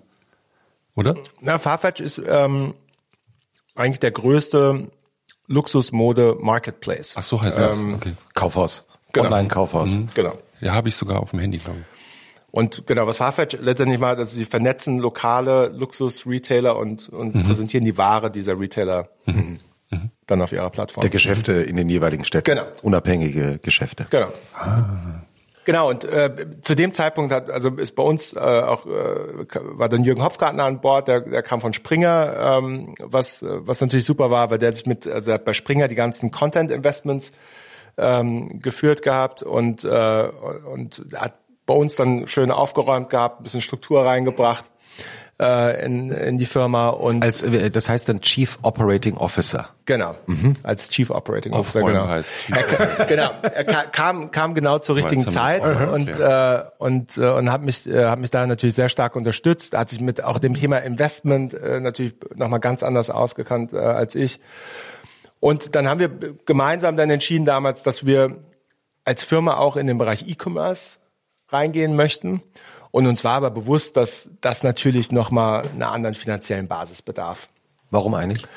Ja, weil du letztendlich du musst ins Warenrisiko gehen, du musst auch technologisch natürlich viel mehr bieten. Also vorher hatten wir ja letztendlich einen Blog, ja, und ähm, auch auch dieser Blog hatte ein paar Developer natürlich, die sich darum gekümmert haben, ähm, aber ein Online-Store mit mit äh, Payment Processing und allen möglichen anderen äh, Sachen, die da stattfinden müssen, bedarf dann natürlich nochmal äh, einer ganz anderen Technologie und auch einem anderen Tech-Team. Mhm. Also wir wussten, wir müssen ein signifikant größeres Tech-Team aufbauen. Äh, wir müssen äh, ein E-Commerce-Team aufbauen. Wir müssen also ganz viel Struktur schaffen und nicht äh, und zuletzt natürlich auch gewissermaßen ins Warenrisiko gehen, weil wir haben uns natürlich auch überlegt, die meisten anderen Verlage gehen ja in den Bereich rein über, über Marketplace, also gehen nicht ins Warenrisiko, sondern bieten letztendlich Ware an und kriegen dann eine Kommission auf den Verkauf. Äh, und wir haben aber, haben uns das dann genauer angeschaut und haben gesagt, den Service, den wir unseren Kunden bieten möchten, können wir so nicht bieten. Äh, wir wollen, dass unsere Pakete in heißen IT Boxen äh, bei den Leuten zu Hause ankommen, dass die, dass die äh, Ware schön eingepackt ist, dass wirklich die Experience von A bis Z einfach stimmt, dass das Paket innerhalb von zwei bis drei Tagen da ist und nicht zwei Wochen dauert und so weiter und so fort. Und das geht nur, wenn du, wenn du es wirklich auch selbst machst. Mhm. Und äh, genau, und das war natürlich schon nochmal ein anderes Risiko äh, als das, was wir vorher gemacht haben. Ja. Wir waren ja vorher reiner äh, digitaler Publisher ähm, und, äh, und Kreativagentur letztendlich äh, und, äh, und haben dann eigentlich in den Folgejahren nochmal das Thema Strategieberatung angedockt an die, äh, an die Services auf der einen Seite und auf der anderen Seite dann das Thema Retail, also E-Commerce und eigenes Produkt begonnen. Genau, und dafür haben wir letztendlich dann äh, uns entschieden, doch Geld von Investoren zu nehmen. Mhm. Wie, wie funktioniert, also da wird man dann zum ersten Mal, wie ist es, da wird der Firmenwert, muss irgendwie ermittelt werden. Mhm. Ja. Wie war der Firmenwert bei euch damals? Der Firmenwert, ich überlege gerade, das, das darf ich glaube ich auch sagen. Ah, ich stimmt. Glaub, ähm, ich glaube, der Firmenwert damals jetzt war, war um die 40 Millionen Dollar. 40 Millionen für einen Blog? Für einen Blog, genau. Und der basiert natürlich letztendlich auf dem Umsatz, den du machst, den Gewinn, den du machst. Wie hoch war der Umsatz damals? Oh, ich meine, ich kann mich gar nicht mehr genau daran erinnern. Ich könnte kurz in den Geschäftsberichte gucken. 14 Millionen, irgendwie sowas. Okay. Mhm. Heute okay. seid ihr so bei 50 oder weniger? Vielleicht dieses Jahr nicht so gut gelaufen, ne? ich weiß es nicht. Wie viel seid ihr? Con?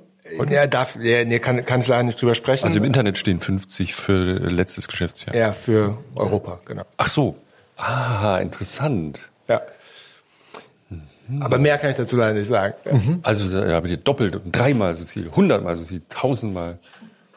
Äh, Vielleicht. Als du zum ersten Mal äh, die, die Summe, äh, die Summe gelesen hast oder gehört hast, 40 Millionen. Rein. Was ging dir da durch den Kopf? Ja, verrückt natürlich. Klar. Also gerade mit dem Wissen, äh, woher ich kam, ne, mit, äh, mit Heiß Nobiety und also ja, war, war natürlich, also war auch für mich sehr beeindruckend, äh, dass dem Ganzen so ein Wert gegeben wurde. Andererseits, um ganz ehrlich zu sein, merkst du natürlich auch relativ schnell, dass irgendwo also fiktiv ist. Also im Endeffekt ist eine Firma das wert, was dir irgendjemand dafür gibt. Ja, ähm, und mir hat ja niemand 40 Millionen äh, Dollar mhm. dafür gegeben, sondern auf der Basis von dieser Zahl äh, wurden damals äh, 10 Millionen Dollar investiert mhm. in die Firma. Und ähm, Genau, und also das, das war eigentlich das relativ schnelle Learning. Also du natürlich erwischst du dich manchmal und denkst du so, ja, schon ganz cool. Ähm, aber die Wahrheit ist natürlich, dass das alles äh, Schwachsinn ist und fiktiv ist und äh, 10 Millionen ist jetzt auch nicht so wenig. Nö. Nee, 10 Millionen ist viel, aber aber das aber wie gesagt, ich habe ja keine 10 Millionen bekommen, sondern die 10 Millionen wurden in die Firma investiert, investiert. damit die mhm. Firma mhm. dann äh, gewisse Ziele erreicht und wachsen kann. Ich, ich sage das immer, weil das Lustige ist, also jetzt mal für mich persönlich, für David Fischer, war die Firma am profitabelsten, bevor ich die erste Angestellte hatte in Berlin. Hm, als da du noch deine nämlich, 50 Blogbeiträge da hatte geschrieben ich, hast. Als ich 50 Blogbeiträge geschrieben habe und die Firma irgendwie eine Million Dollar Umsatz gemacht hat und ich halt irgendwie sechs Freelancer da sitzen hatte. Ja. Das war ein cooles Geschäft. Und seitdem wurde das Geschäft eigentlich nur schlechter. Das tut uns wahnsinnig leid. Also es ist halt, Schaust nicht so unglücklich aus. Ja, sorry. Nein, aber nee, aber weißt hm, du, nur, nur um irgendwie so zu zeigen. Aber kommst du über die Runden? Gerade so, ja, gerade so. Nee, ich, wollte, ich will damit nur sagen, also es ging nie darum, also es, es ging letztendlich nie darum, äh, wie lukrativ oder, oder nicht das Ganze ist, sondern es ging letztendlich immer nur darum, wie groß können wir, können wir diese Marke, die Vision der Marke weiter ausbauen äh, und, und können wir irgendwie die Träume, die wir uns, äh, die, die wir haben, umsetzen. Ja? Und, äh, und das war halt der nächste Schritt in dieser Reise letztendlich, ähm, weil ich ja auch nie, ich bin ja kein ausgebildeter Journalist, also ich habe ja nie davon geträumt, äh, Artikel äh, über Mode oder, oder Produkte zu schreiben, sondern ich war, bin letztendlich jemand, der der immer gern kuratiert hat, der, der, der gerne Sachen gefunden hat, bevor es jemand anderes gefunden hat, die als erster äh, seine Audience gezeigt hat, markenverliebt und produktverliebt war äh, schon, schon äh, seit Ewigkeiten und deshalb habe ich mich unglaublich darauf gefreut, natürlich auch in diesem nächsten Schritt wieder näher am Produkt zu sein, gewissermaßen. Darf ich dazu eine Frage stellen? Weil das, man erzählt das ja so, und ist ja alles so total selbstverständlich. Und wir haben ja eigentlich nie hinterfragt, was im Kern dieser Geschichte eigentlich steckt. Ne?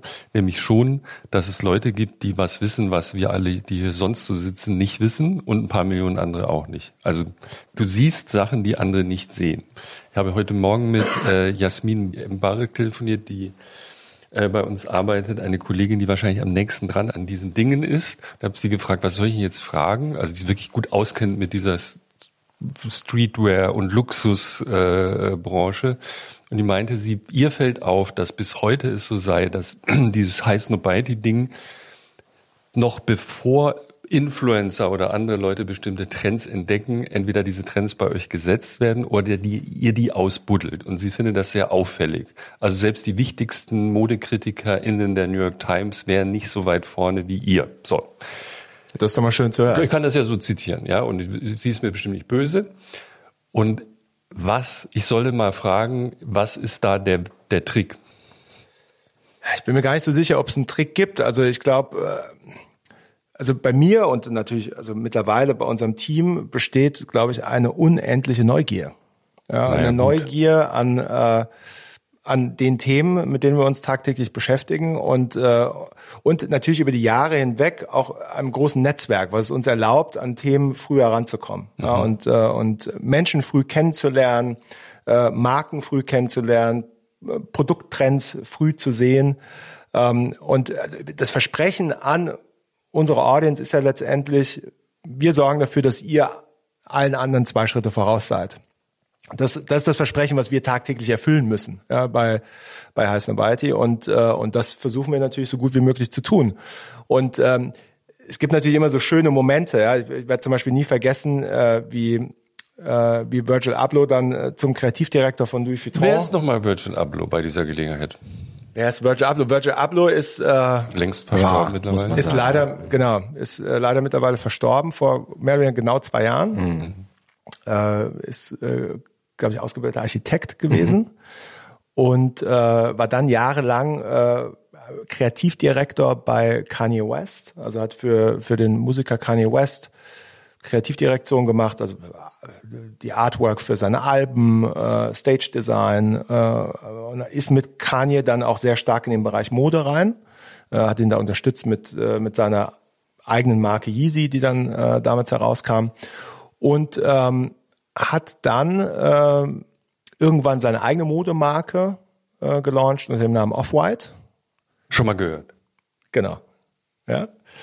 Rel relativ bekannt und ist dann äh, Jahre später tatsächlich zum Kreativdirektor von Louis Vuitton Mans äh, geworden, was natürlich unfassbar war Was für ja, viele. also diese, Ver wenn wir kurz ein, eine Klammer auf, diese komische Verbindung, die mittlerweile existiert zwischen Streetwear, sagt man, glaube ich, und dieser komischen Luxusindustrie, die ist nicht 100 Jahre alt, sondern wir, wir hatten vorhin schon kurz das Thema, das war dann irgendwann der Fall. Ne? Die haben Genau. irgendwann gemerkt, hm, hm, äh, da ist ja was, da wollen wir auch hin. Genau, ich glaube, also was heißt ich glaube, was letztendlich passiert ist, ähm, ist, dass die Luxusmodeindustrie gemerkt hat, okay, da gibt es einen jungen Kunden, der teilweise sehr viel Geld für Mode ausgibt. Und zum Teil für neue Mode, zum Teil aber für Turnschuhe auf Ebay, ja, limitierte Turnschuhe, äh, 1000 US-Dollar ausgibt. Mehr, mehr. Ich habe gestern irgendwo geguckt, diese Air Force Schnubbi-Schuhe da. Man kann dafür 5000 Euro Schuhe kaufen, in meiner Größe immerhin, aber es ist ja. Genau, total verrückt. Und das, und ich glaube, ich glaube, ganz lange, äh, ganz lange haben Luxusmarken halt gedacht, wir brauchen uns eigentlich gar nicht damit beschäftigen. Das ist gar kein Markt für uns. Ja, und haben dann aber auf einmal gemerkt, okay, warte mal ganz kurz, also wenn der 18-Jährige oder 20-Jährige jetzt auf einmal so viel Geld für einen Turnschuh ausgeben kann, dann kann der ja auch unsere Schuhe kaufen. Und dann Auch kann der auch unsere- Tasche kaufen. Turnschuhe. Ja. Genau. Ja. Denn das, was ja seit, ich, wahrscheinlich waren Prada, glaube ich, so mit die ersten, aber was es ja jetzt doch auch seit einigen Jahren gibt, ist eben, dass große Modehäuser ganz selbstverständlich Sneaker produzieren. Ja, und nicht nur das, Ist die das produzieren auch Baseballkappen, die produzieren Hoodies, die produzieren T-Shirts mit Sie Grafiken. machen Streetwear. Sie machen Streetwear. Ja. Und das klingt alles ganz normal heute, Ja. aber das war halt 2010 nicht ganz normal. Ja. Und noch eine, kannst du mir nie Klammer auf? Ich habe alle im Kopf. Ähm, Jasmin erzählte noch, äh, sie hat Zugang zu 18-Jährigen, ich glaube in Köln, die ihre ersten 100.000 gemacht haben durch das äh, Arbitrage-Handeln Verkaufen von Turnschuhen. Du sprichst auch gelegentlich über dieses Thema. Ich finde es total faszinierend. Ich wusste Ja. nicht, dass es wirklich so ist, aber es ist so. Na gut, Es wir gibt haben ja, diese, diese wir haben ja Leute, über Tier Zero gesprochen. Ne? Und da geht es Mhm. nämlich genau darum, diese Schuhe praktisch zum regulären Preis in einem Laden zu kaufen, 120 bis 250 Euro. Ja. Und dann gibt's aber ganz, ganz viele, die halt bereit sind, viel mehr dafür zu zahlen, weil sie es nicht geschafft haben, diese Turnschuhe zu bekommen. Deshalb gibt's ja mittlerweile ganze Plattformen, die letztendlich nur auf dem ähm, Secondary äh, Turnschuhmarkt aufbauen. Ja. Ne? StockX gibt's zum Beispiel, Goat. Ja, ich glaub, gibt's da auch, war ich gestern mit sind den die großen. 5000, ja. Und da gibt's Schuhe, die kosten 15, 15.000 und mehr US-Dollar. Also das kann man sich gar nicht vorstellen. Und wie du sagst, äh, und, und man darf ja nicht vergessen, hier geht's, ähm, hier geht's um, das ist ja das Verrückte letztendlich, hier geht's um frisch verpackte, ungetragene Schuhe. Ach so, das ist ein Sammlerstück. Also das ist hier geht's, Van Gogh. das ist, ist das ist Kunst. Sie müssen noch Der in Van Gogh im Folie Kühlschrank. sein. Das ist, ja, das ist wie, also genau, das ist wie Kunst letztendlich. Also das sind Menschen, die kaufen Schuhe, ziehen sie nicht an, Sammeln sie. sammeln sie Der oder erste- verkaufen sie weiter. Ja, der erste, der erste Sneakersammler, der mir so in Erinnerung ist, war Oliver Koritke, Schauspieler aus Ja, Berlin. klar. Bei dem war ich auch schon zu Hause. Die Sneaker-Kollektion Ja, ja, habe ich ja. Ist die immer noch so äh, Ich beeindruckend? kann es dir gar nicht genau sagen. Ich, also ich habe ihn jetzt in den letzten Jahren ähm, nicht mehr so wahrgenommen, Ja. aber wie ich also in Berlin vor, angekommen vor, vor bin, Jahren ja. war, galt es immer Oliver Koritke, der berühmte Ja, ja, gut. Sneaker. Der berühmte Schuhsammler. Ja gut, weil ich glaube, warum äh, ist das Thema Oliver Koritke damals so interessant gewesen? Weil natürlich dieses ganze Thema Sneaker sammeln war so eine absolute Nische. Und da war es natürlich für den Otto Normalverbraucher interessant. Ach, guck mal, da gibt's einen, den kenne ich. Und der findet das auch cool und der hat auch ein paar hundert Schuhe. Und, äh, und weil, weil ansonsten war es ja so, es hat in einer anderen Parallelwelt stattgefunden, mit der, äh, mit der sie nichts zu tun hatten letztendlich. Ja, und ich glaube, Koritke hat halt damals, äh, hat das so ein bisschen nach außen getragen dann und, äh, und war so ein bisschen Spokesperson äh, für die deutsche Sneaker-Szene. Aber um kurz innezuhalten, man kauft die dann nicht, um damit durch die Gegend zu laufen. Also es ist quasi die Apotheose, das heißt die Ja. Erhebung in den Gottstatus Also des es ging- Schuhs. Ja, ist nicht es mehr ging zum los, da. um ehrlich zu sein, es ging natürlich los mit wirklich äh, Sneaker-Enthusiasten, die die, die Sneak Turnschuhe lieben und diese sammeln möchten. Heutzutage sprechen wir von der Industrie, also so von äh, Leuten, die nur Turnschuhe kaufen, um sie profitabel weiter zu verkaufen. Und diese, diese 18-Jährigen, ähm, die ich sehr beneide um ihre Wittiness, stehen dann in so Schlangen Oder haben so einen Bot gebaut. Oder zahlen jemanden, um in der Schlange zu stehen. Ja. Oder, oder es Gibt's gibt auch. so, es gibt Oder so Bots, genau. ne, die dann äh, Um mit online- reinrennen, alle Nanosekunden genau. gucken, ob es schon den Schuh gibt genau. und dann wird er gekauft und so. Ja, und du kannst dann praktisch wieder, dann gibt's wieder die programmieren den Bot und dann zahlst du denen 20 Dollar, um den Bot zu benutzen. Dann ja, werden die es wieder reich. schon Wahnsinn, was da für eine Industrie drumherum äh, entstanden ist. Und warum sind Leute bereit, 15.000 Euro für einen Turnschuh auszugeben? Warum sind Leute bereit, 15.000 Dollar für eine Messtasche auszugeben? Nein, die ist ja immerhin aus gutem Material gemacht. Der Turnschuh vielleicht auch. Ich meine, der 15.000 Na Euro ja. Turnschuh ist wahrscheinlich dann auch einer, der mit Louis Vuitton gefertigt wurde in Italien und Ja. äh, einen gewissen Wert hat. Oder ist ein Turnschuh, den Rapper XY äh, designt hat und äh, nur zweimal anhatte oder er ist unterschrieben von dem bekanntesten äh, Schuhdesigner der Welt. Also äh, für, für den Preis. Ja. Und dann gibt es aber ga- ganz viele andere, die kosten 1.000, 2.000 Dollar. Und das ganz, also wie ganz viele andere Sachen geht's da einfach nach äh, Supply and Demand. Ne? Wenn es nur ganz, ganz wenige gibt, dann haben die natürlich ihren Preis. Ja. Es ist wirklich eine ganz fremde Welt eigentlich. Ne? Christoph, ich habe dir mal eine SMS geschrieben, als ich in Frankfurt in der Zeil, in, ich war, war da noch in dieser Passage noch nie, wo ich dann reingeriet und dann war da so ein Turnschuhladen. Ich bin da reingegangen, da waren nur Menschen um die 16. Und ich dachte, Mensch, das sind ja aber schöne Schuhe. Äh, so Turnschuhe. Junger Mann, was kosten denn diese Turnschuhe? Und dann sagte er so 800 Euro. Autsch. Und um mich rum wurden aber Schuhe gekauft von 16, 18-jährigen äh, Menschen. Und ich war völlig fassungslos und habe dir geschrieben, was ist das hier? Was ist, Und dabei ist das normal. Ja, Absolut. Das gibt's überall.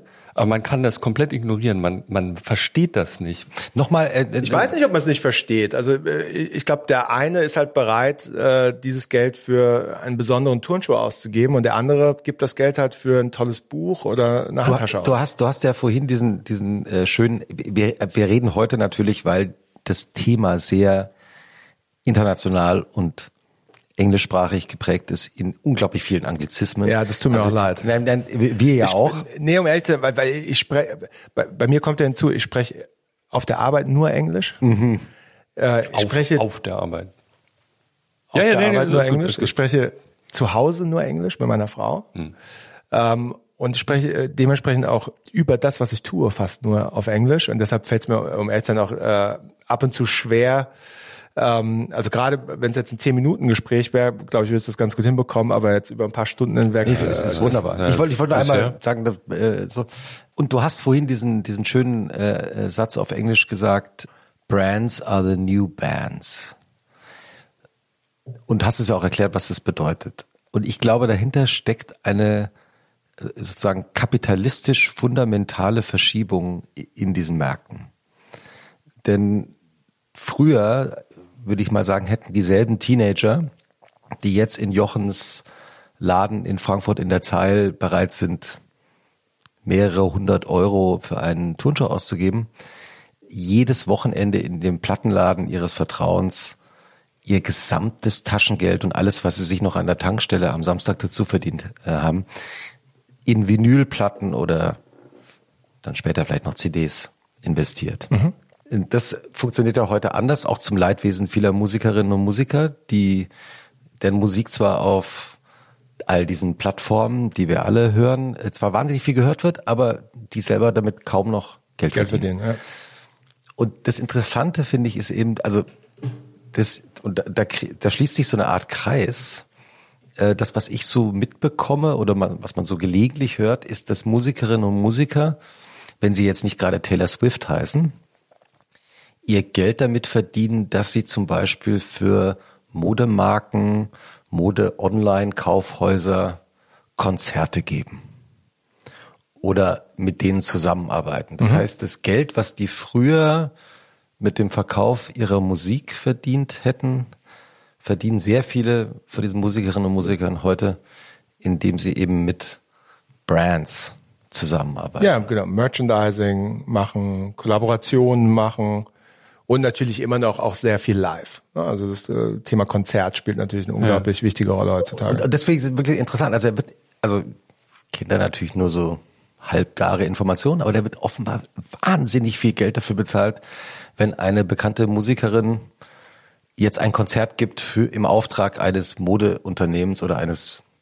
großen Händlers, da werden, glaube ich, weiß nicht, teilweise mehrere hunderttausend Euro gezahlt für einen Abend. Naja gut, es gibt ja, es gibt, gibt ja nur gewisse Welten, in denen es so starken Fandom gibt. Ja, und das hast du natürlich in der Musik ganz stark, das hast du gewissermaßen auch im Bereich Sport äh, mhm. mit äh, Athleten zum gewissen Grad oder, oder Sportteams mhm. hast du es natürlich auch sehr stark. Aber es gibt natürlich wenige Sachen, die so religiös mhm. letztendlich äh, verfolgt werden von, von Fans, äh, wie jetzt in den Bereichen. Dementsprechend haben, haben natürlich diese Menschen teilweise auch einen unglaublichen Impact auf, äh, auf das, was diese Fans kaufen oder, äh, oder was sie tragen. Und ich meine, das ganze Thema Influencer kennen wir, glaube ich, alle ganz gut. Und das sind natürlich gewissermaßen nur die Überinfluencer, weil sie so, äh, so weitreichende ja, weil sie natürlich auch so unglaublich viel Reach haben. Ne? Darf man auch nicht vergessen. Also diese Künstler, was, was, sie, was sie natürlich haben, ist Reichweite ja, über ähm, soziale Medien, Medien ähm, und ähm, und aber auch einen unglaublichen Hook auf äh, auf ihre Fans. Ja, du willst ja dann aussehen wie Taylor Swift, du willst das tragen, äh, was Taylor Swift trägt, äh, das Parfum, das T-Shirt, die Turnschuhe das, das hast du natürlich äh, nicht in vielen Bereichen. Mhm. Also dass, dass Menschen so einen großen Einfluss haben ja. auf, äh, auf die Leute, die folgen. Kurz nachfragen darf, ich habe kürzlich in der Financial Times gelesen, dass Adidas große Probleme hat, weil dieser Rapper namens West, den du kurz schon erwähnt hast, äh, nicht mehr bei ihnen sozusagen Schuhe verkauft. Ne? Also im Ernst, es, es ist, hat die an den Rand von riesigen Problemen geführt, dass äh, Kanye West wirklich schlimme antisemitische Äußerungen mhm. und seit Jahr, also seit mehr als zehn Jahren, wie jetzt die New York Times eben nochmal recherchiert hat, im Grunde äh, ist das die Geschichte der Zusammenarbeit, dass der immer schon die bizarrsten Dinge gemacht hat und man hat das aber geduldet, weil es für den Umsatz so wichtig war. Wie blickst du eigentlich, also, und dann äh, muss man irgendwann sagen, jetzt geht's wirklich nicht mehr, ähm, jetzt geht, wir müssen uns trennen und dann bricht sozusagen das Unternehmen fast zusammen, ich übertreibe leicht. Inzwischen haben sie das, glaube ich, einigermaßen im Griff. Aber es, es war mir bis dahin tatsächlich nicht klar, wie riesig dieses Geschäft ist, über das wir gerade sprechen. Ne? Also ich glaube, es war wenigen klar, wie groß der Einfluss von Kanye West bei Adidas war, beziehungsweise wie profit, unglaublich profitabel. Mhm. Das Problem war ja weniger der Umsatz, das war einfach unfassbar profitabel, mhm. das Geschäft, was er für Adidas mhm. gemacht hat. Ähm, wenn man sich überlegt, dass ein normaler Adidas-Schuh kostet zwischen 60 und 120 Euro, mhm. die Kanye West designten Schuhe haben 250 Euro gekostet. Mhm. Ähm, und die wurden alle bis aufs letzte Paar zum vollen Preis verkauft. Kein Discount, kein Outlet. Mhm. Also die Nachfrage war so groß auf dieses Produkt, dass zehntausende Paar bei jedem Drop ja, mhm. ähm, da von, äh, von äh, Läden verkauft wurden. Und wir reden hier teilweise, um das auch nochmal zu sagen, wir reden hier teilweise von Turnschuhläden, da hat ein Laden 10.000 Paar verkauft. Wenn ein Schuh ein, ein Laden. einziger Laden. Ja. Zehn, mal 10.000 Schuhe mal 250. So, ja? Also, also ist der Wahnsinn, ja, und das mehrmal übers Jahr verteilt. Ähm, und das alles zum vollen Preis. Mhm. So, und der Kanye West Schuh wurde natürlich auch nicht für signifikant mehr Geld hergestellt als, äh, als jetzt der andere mhm. äh, Adidas Schuh. Deshalb, es war unfassbar profitabel für sie und, äh, und sie haben auch in sehr kurzer Zeit einfach einen signifikanten Umsatz äh, mit, mit der Linie gemacht. Mhm. Dementsprechend wurden sie dann natürlich relativ hart getroffen ich glaube, es ist immer relativ einfach, jetzt auf Adidas rumzuhacken, äh, dass sie das zugelassen haben und, äh, und so weiter und so fort. Ich glaube letztendlich, wenn man die finanzielle Verantwortung sieht, die dahinter steht, ja, und, äh, und merkt, okay, ich meine, klar, überlegt man sich natürlich schon zweimal, ob man das jetzt einfach schließt äh, oder die Partnerschaft kündigt. Und wenn man jetzt bedenkt, was es auch für, einfach für Folgen hat auf die Firma, ja, also Menschen, die da auf dem Thema arbeiten äh, und so weiter und so fort, finde ich, haben sie eigentlich dann jetzt zum Schluss relativ klar Stellung bezogen und sind da relativ sauber raus. Ich glaube, es war so ein bisschen unfair auch, dass, weil, weil es wurde ja gefordert, dass sie es viel schneller machen und, äh, und mhm. sich da viel schneller zurückziehen. Ich glaube, im Großen und Ganzen äh, war es okay. rückblickend, wenn man jetzt schaut, was noch alles über das Thema herauskommt, fragt man sich natürlich, hätten sie es nicht schon viel früher machen ja, ja, sollen. Also um das deutlich zu sagen, nochmal, es ist eine Recherche der New York Times, vielleicht auch zusammengetragen aus vielen Quellen, aber das muss relativ ich habe den Artikel auch Anfang, gelesen. Ja, Ja, relativ zu Anfang. Es wird eine Szene geschildert in den Frühtagen, wo der irgendwie das nicht gut fand, was man da vorgeschlagen hat, hat er mal ein Hakenkreuz auf so einen Schuh gemalt. So und das war, das hat die erblassen lassen. Äh, äh, die Deutschen in diesem Team. So geht die Geschichte los, glaube ich, in der New York Times, die man äh, nachlesen kann. Und man hat dann sehr, sehr lange, viele, viele Jahre das einfach mal hingenommen. Ja, hm. das ist die eine Geschichte, die natürlich ähm, über die man reden muss. Die andere ist, äh, wie riesig das ist. Darüber sprachen wir. Also es ist schon ein ein Solitär gewesen. Ja, also das, was es war jetzt nicht so, dass es gibt keinen, also außer ja, das Einzige, was immer damit verglichen äh, wird, Michael ist, Jordans Schuhe. Genau. Ne? Das Einzige, was damit letztendlich Ja. immer verglichen wird, ist äh, die Partnerschaft zwischen Nike und äh, dem Basketballer Michael Jordan. Die geht aber zurück bis in die 80er. Also Mhm. dementsprechend, ich glaube, das Beeindruckende an der Adidas Kanye West Partnerschaft war, in welcher Kürze sie es geschafft haben, da ein Mhm. Multimilliarden Euro Geschäft hochzuziehen mit nur dieser einen Schuhlinie. Mhm. Die eine Schuhlinie hat ja nicht in jedem Footlocker zehn Paar Schuhe stehen gehabt, Mhm. sondern die war in ganz ausgewählten Läden mit ein, zwei Paar Schuhen alle paar Monate. Und das, ähm, das war natürlich unglaublich beeindruckend zu sehen und, äh, und hat dementsprechend auch dem Ganzen natürlich so eine, so eine Wichtigkeit im Gesamtmarkt gegeben. Ja, die größte Kooperation des Planeten sozusagen in dieser Mode. In der äh, heutigen Zeit, ne? In der heutigen Zeit, genau. Ja, aber weil, weil du gerade auch Michael Jordan erwähnt hast, es, es gab ja jetzt in diesem Jahr oder letzten Jahr, ich weiß gar nicht mehr genau, diesen, den Spielfilm, der im Grunde genommen, also ein Spielfilm war über einen Turnschuh. Genau.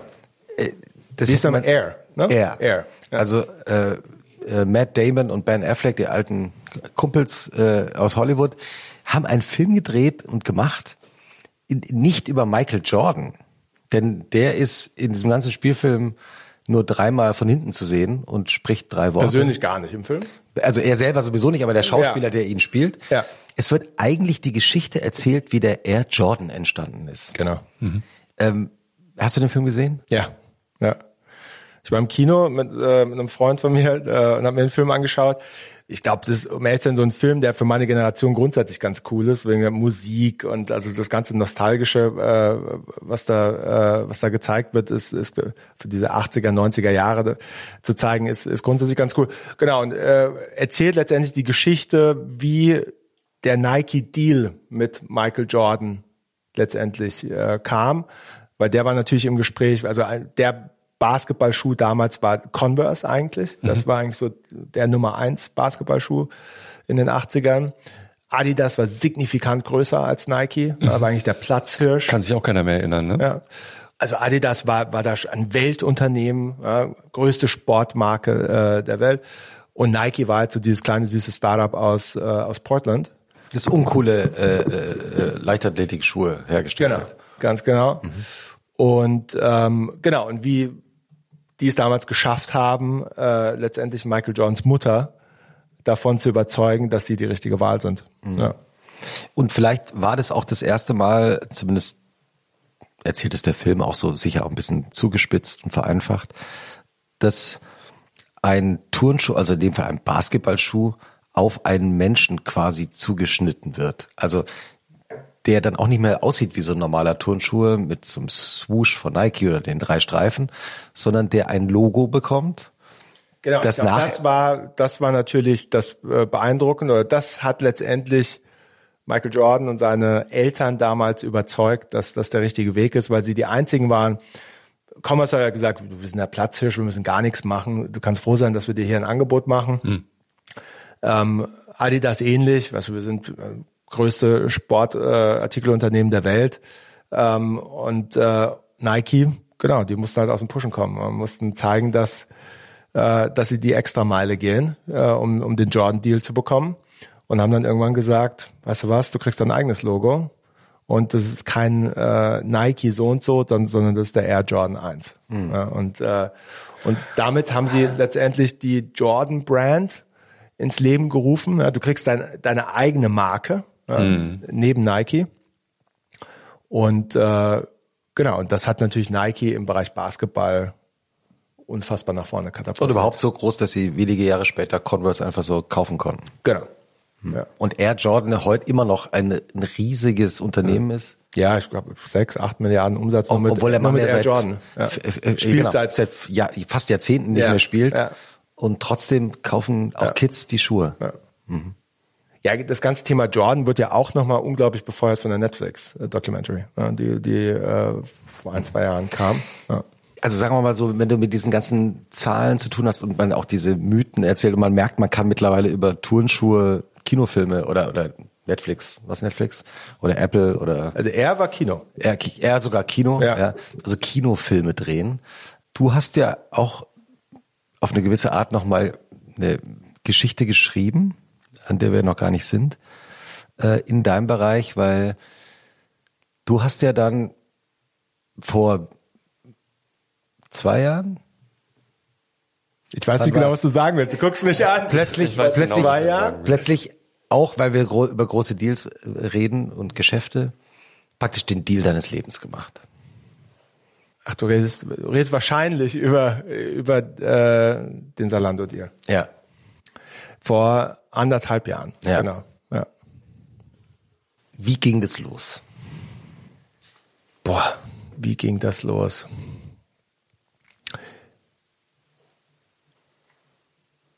Also wie hole ich, ich überlege gerade, wo ich, wo ich äh, genau aushole. Grüße ja. an Robin Ritter bei dieser Gelegenheit. Ja. Der auch schon bei uns vor, vor einigen Jahren. Das ist auch lange her. Zu Gast war. Vor ja, Robin, das war noch vor Robin war leider nicht mehr da, äh, wie unser nein, nein, zustande kam. Hat sich, ja. hat sich zur Ruhe gesetzt. Ja. Hausmann.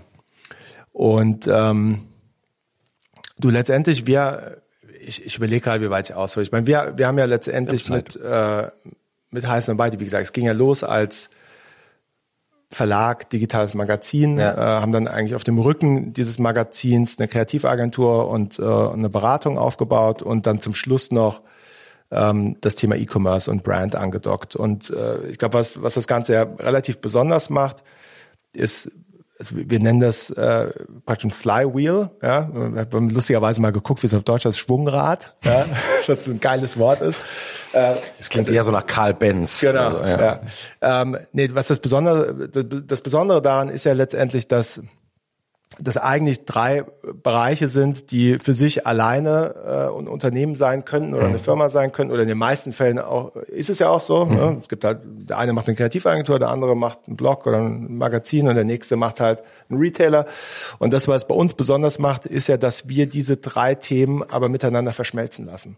Ja, und äh, und dass eigentlich der Fokus über die Zielgruppe und über den Markt kommt. Also der Fokus kommt einmal über den Markt, den wir New Luxury nennen. Ja, also das Verständnis, äh, das Verständnis von jungen Menschen, was den Bereich Luxus angeht. Und äh, die Zielgruppe, in unserem Fall, wir nennen, wir nennen diese Zielgruppe die Cultural Pioneers, ja, junge, Klingt gut. kreative, ja. ja, hat ja jeder so ein bisschen, äh, ne, der eine nennt die Trendsetter, der nächste, ne? aber wir, wir reden über einen, einen jungen, kreativen, ähm, kosmopolitischen Konsumenten, der besonders, und das Allerwichtigste, der sehr einflussreicher Konsument mhm. ist. Ja, da, darüber entscheiden wir alles. Ne? Für, für diese Person kuratieren wir Inhalte äh, und produzieren Inhalte. Für diese Person äh, kaufen wir ein. Für diese Person designen wir unsere eigenen Produkte mhm. und wir beraten auch Marken und helfen Marken, diese Person anzusprechen. Mhm. Ja. So, das ist die Welt, die wir gebaut haben äh, um, um Heiß Weite herum die letzten Jahre. Und genau, dann, das haben wir dann zu dem Zeitpunkt, wenn wir 2018 dann das Investment bekommen, haben dann den E-Commerce-Bereich dann auch ausgebaut gehabt und sind da, damit natürlich nochmal viel stärker in diese ähm, Schnittstelle Content Commerce rein. Mhm. Also wie bringen wir also Inhalte, das Erzählen von Geschichten und das Verkaufen von Ware auf eine interessante Art und Weise zusammen, weil das ist ja das, was in Anführungszeichen nur wir machen können. Ja, das kann kein Laden und das kann eigentlich auch kein normaler Verlag so richtig. Ja, oder hat zumindest noch nicht so gemacht, wie wir es gemacht haben. So, damit sind wir dann gestartet und äh, wir haben dann äh, 2021, 2022 waren so die Peak-Covid-Jahre und wie einmal so dieser erste Covid-Moment so im März, April 2020 vorüber war, wo wir auch ein bisschen schlucken mussten, ja, weil wir gemerkt haben, okay, wo sind unsere ganzen Kunden eigentlich gerade? Ähm, ihr musstet auch, wann, wann musstet ihr Leute entlassen? War das, das war zu Zeit? dem Zeitpunkt. Wie, also wie viele Leute musstet ihr da entlassen? Wir haben äh, 50 Leute entlassen damals. Krass. Ja, was, äh, das war das erste Mal in, in, der, äh, in der Unternehmensgeschichte, dass wir Leute entlassen mussten. 50 von wie viel damals? 50 von 200. Das ist ein Viertel. Ja. Ja, es Jede war sehr viel. Person. Es war sehr viel. Es war eine sehr schwierige Entscheidung. Ich bin, äh, bin am 15. März aus New York wiedergekommen mit Covid. Ich war so Fall Nummer 12 hier in Berlin und lag zu Hause und, äh, und wusste nicht genau, was, was, was Sache ist. Und gleichzeitig mussten wir das Thema angehen. Also es war, ähm, und am, am ersten Tag zurück, 1. April, mussten wir intern announcen, dass wir, ähm, dass wir ganz viele Leute entlassen müssen. Weil die Wahrheit natürlich ist, in einem Geschäft wie dem unseren, das ist der einzige Hebel. Ja? Also wir, also wir verkaufen, also wir haben keine Maschinen. Ja, das heißt, wenn du Kosten einsparen musst, dann kannst du es leider nur über Mitarbeiter tun. Und äh, war, war natürlich ganz, äh, ganz schlimm damals für uns. Aber wir wussten auch, wir wollen es einmal machen. Ja, wir wollen jetzt nicht irgendwie so ein Stückelwerk anfangen und ein paar Leute entlassen und dann mal gucken und dann, wenn es äh, wenn's dann immer noch nicht geht, dann weiter. Es war, weil es, zu, es war zu einem Zeitpunkt, niemand wusste, dauert Covid jetzt drei Monate, sechs Monate, dauert es fünf Jahre. Niemand konnte es dir sagen. Aber das heißt, die, also wir, wir reden von diesen ersten Pandemiewochen. Das, das ist ja auch, also stelle ich mir auch krass vor. Also du musst dir vorstellen, dass, dass du, hast in der Kunden, Zeit, also du hast ein Kundengeschäft. Als Mitarbeiterin und Mitarbeiter. Ja. Und also es war wirklich, als hätte jemand einen Stecker gezogen. Also es kann, kann man sich gar nicht. Es kam keine Bestellung mehr rein. Also, oder? Ja, um Bestellung ging es gar, ging's gar nicht so sehr, weil, wie gesagt, der E-Commerce-Bereich ja immer noch ein kleinerer Teil mhm. vom, vom Geschäft ist. Es ging eher darum, unsere ganzen Kunden waren weg. Also so unsere die, die Kunden, Werbekunden. Die, die, Werbekunden waren weg, die die Kunden, die normalerweise die die bei uns Kampagnen buchen, die bei uns Strategieberatung buchen. Ähm, dann dann ging es natürlich los. Der, also erstens, sie waren weg. Zweitens kam der eine oder andere und haben gemeint, so, hm, die Kampagne, die wir euch gebucht haben, die verschieben wir jetzt mal oder die canceln wir oder oder oder. So und dann haben wir natürlich gedacht, okay, wenn das jetzt jeden Monat passiert für die nächsten sechs Monate, dann haben wir ein Problem. Ja, und das können wir natürlich nicht zulassen. Ja, mussten uns auf die Situation vorbereiten und haben dementsprechend relativ stark eingegriffen, sehr früh.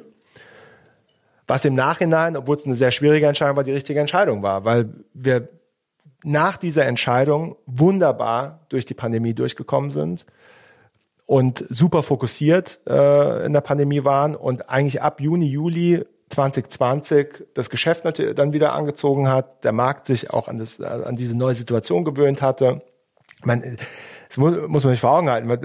Davor hat niemand Zoom-Meetings gemacht, so wie wir heute Zoom-Meetings machen. Es war alles neu. Diese ganzen Firmen mussten sich darauf einstellen. Wir mussten uns darauf einstellen. Mhm.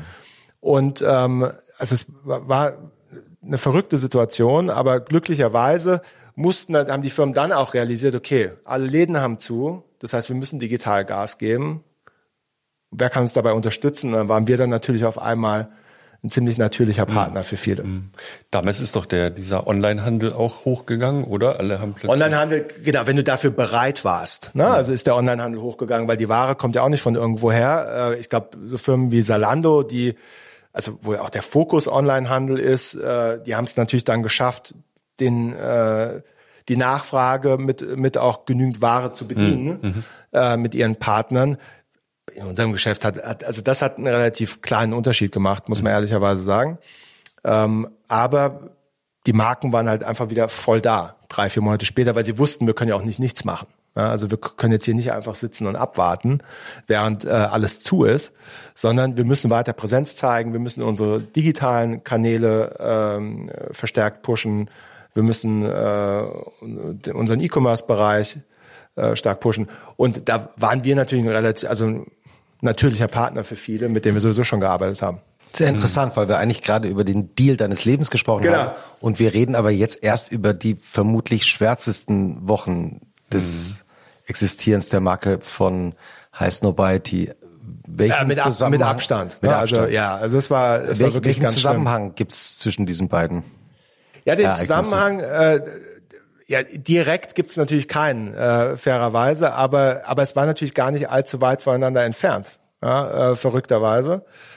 Ähm, weil, wie gesagt, wir, wir sind dann sehr stark aus der Pandemie herausgekommen, hatten ein sehr starkes Jahr 21, sehr starkes Jahr 22 und, und, ähm, und 21 sind dann auf einmal relativ viele Firmen auf uns proaktiv zugekommen. Hm. Mhm. Und, äh, und hatten Interesse angemeldet, ob man nicht mal über einen Kauf sprechen wollen würde. Mhm. Und äh, war, kam für uns zum Beispiel auch relativ überraschend, weil jetzt nicht etwas mit, also weil ihr ja gerade erst diese Riesenkrise überstanden hatte. Genau, also, also noch nicht so lange das war her. ungefähr so ein Jahr später, würde ja, ich sagen. Das war oh. ungefähr ein Jahr später, ist jetzt auch nicht allzu viel. Nee. Aber man merkt ja auch heutzutage, also was in kürzester Zeit passiert, also kann man sich gar nicht mehr vorstellen. Also mhm. es passiert ja auf einmal so unglaublich viel in kurzer Zeit. Ähm, aber genau, so ungefähr ein Jahr später kam dann auf einmal zig Firmen auf uns zu. Ja.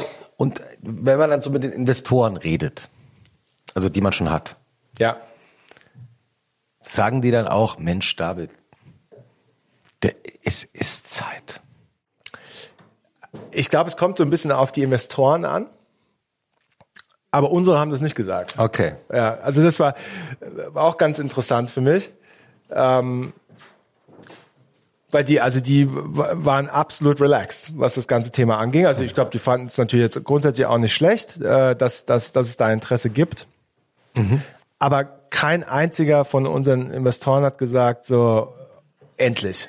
Ja, und jetzt mach mal ganz schnell. Ja, sondern die, ich meine, das Schöne war ja auch, also, dass die Entscheidung letztendlich immer noch bei uns lag. Also dass wir da auch eine Struktur und die Besitzverhältnisse der, der Firma waren, äh, waren so, dass, dass wir entscheiden konnten, ob wie, und wann. Wie waren die Besitzverhältnisse zu dem Zeitpunkt?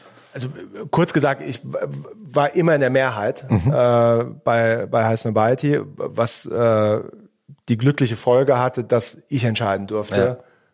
wann und ob mhm. verkauft wird. Ähm, andererseits musste ich es auch entscheiden, was so das, äh, das Schwierige ist.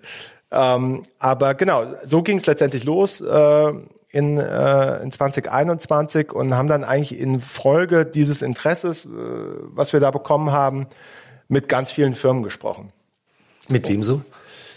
Ach so, die, wir haben mit großen Verlagen gesprochen. Äh, kann man sich wahrscheinlich vorstellen, wer da so dabei sein könnte. Wir haben mit großen Luxuskonglomeraten gesprochen. Mhm. Wir haben mit großen ähm, Agentur äh, Verbündnissen gesprochen. Mhm. Weil dadurch, dass unser Geschäft natürlich so vielschichtig ist, mhm. gibt es da natürlich auch alle möglichen mhm. theoretischen Partner. Interessenten. Interessenten ja. und mhm. Partner.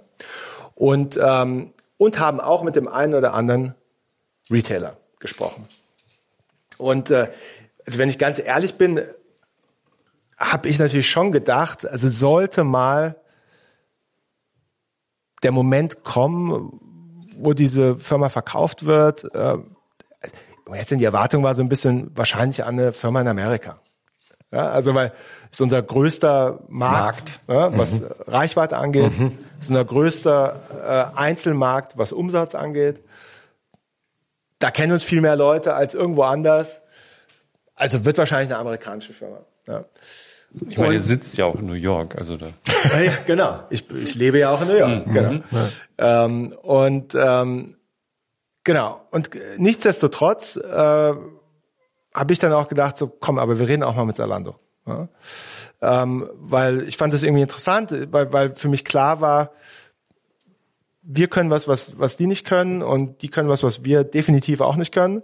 Äh, und äh, nichts, nichtsdestotrotz sind wir im gleichen Markt unterwegs. Ähm, aber trotzdem, es war, so, war natürlich schon so ein bisschen Fragezeichen. Ja, Warum? Woher kam das Fragezeichen?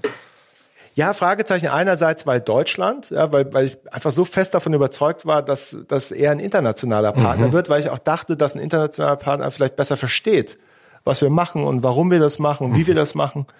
Ähm, und, äh, und dann natürlich auch irgendwie, inwiefern passt denn jetzt die Marke Salando zu der Marke Heiß Nobiety? Ja? Inwiefern?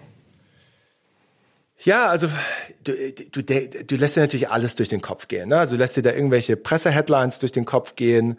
Ähm, du, du überlegst dir natürlich auch, was könnte denn dieser zukünftige Partner mit dir machen wollen? Äh, und wie findest du das denn auch? Und ähm, also auf, auf verschiedensten Ebenen. Was, mhm. also wie werden also nach dem Motto, dieses coole High Snow Buy Ding, Ding aus New York, das eigentlich in Berlin gemacht wird, macht jetzt ein Sellout. Genau, genau. Die das verkaufen jetzt an dieses uncoole Massen-Online-Kaufhaus. Zum Eigentlich Beispiel. ist das Materie Antimaterie, ne? Genau. Oder? Das ist quasi die Widersprüche an sich. Und äh, und gleichzeitig habe ich aber natürlich auch gedacht, so, ja, ist das überhaupt relevant für Salando? Was wir sind so ein kleiner Fisch im Vergleich. Äh, und genau, also aber trotzdem habe ich mir gedacht, so, ich meine, wenn wir jetzt schon mal mit mit diesen ganzen Firmen sprechen, dann sprechen wir auch mit mit Salando. Mhm. Macht doch Sinn. Ja? Und ähm, und dann war es irgendwie, war es natürlich lustig, weil dann hatten wir super viele Gespräche äh, zu dem Zeitpunkt und ähm, und dann auf einmal sind so die Partner, wo ich mir vielleicht vorher gedacht habe, oh, das wäre so geil, wenn das klappt, bin ich aus den Meetings raus und dachte, oh, das war jetzt so uncool. Also die waren, die, das war überhaupt nicht, also überhaupt nicht spannend, wie die über eine Partnerschaft nachdenken, äh, überhaupt nicht spannend, was sie für Chancen sehen mhm. gemeinsam, äh, überhaupt nicht spannend, wie sie über unsere Zukunft nachdenken und so weiter und so fort. Ja. Und äh, und gleichzeitig bin ich aus den Salando-Meetings rausgekommen, und dachte so, die waren, die waren alle super nett, interessante, intelligente Menschen, die da sitzen die zu 100 Prozent verstehen, was wir machen und auch verstehen, dass es was ganz anderes ist als, äh, als das, was sie machen. Die verstanden haben, dass wir äh, komplette äh, Freiheit an, äh, haben müssen, was äh, die Redaktion angeht, dass die unantastbar sein muss. Die äh, verstanden haben, dass unsere Marke das wichtigste Asset ist mhm. von allem ja, und, dass, äh, und dass wir alles dafür tun müssen, dass diese Marke die Stärke beibehält, die sie hat. Mhm. Und die gesagt haben, wir lassen euch in Ruhe. Ihr macht einfach komplett euer Ding weiter. Und ihr helft uns bei ein paar Themen, die wir haben, wie zum Beispiel Emotionalisierung der Salando-Marke. Ihr helft uns zu lernen, wie man, mhm. äh, wie man Geschichten erzählt. Ihr helft uns, das Thema Content Commerce besser zu verstehen. Und das waren Okay. Einfach spannende Gespräche. Ja, und, äh, wie, wie viel haben die jetzt nochmal? 200 Millionen, oder? Kann ich ja leider nichts zu sagen. Was heißt das denn für die Unternehmensbewertung? Ich kann leider, ja, leider nichts ja. dazu sagen. Tut mir leid. Aber sagen wir mal so. Also es wurden, es, im Raum standen immer wieder diese 200 Millionen Euro. Mhm. Sagen wir mal so. Jetzt nicht kommentieren äh, Wir waren, nee, es waren beide Seiten zufrieden mit, äh, mit dem, was dabei rauskam. Mhm. Ja, sonst hätte es Also kommst du über gegeben. die Runden jetzt? Weiterhin komme ich über die Runden. Ja. Mhm, mhm. Ja.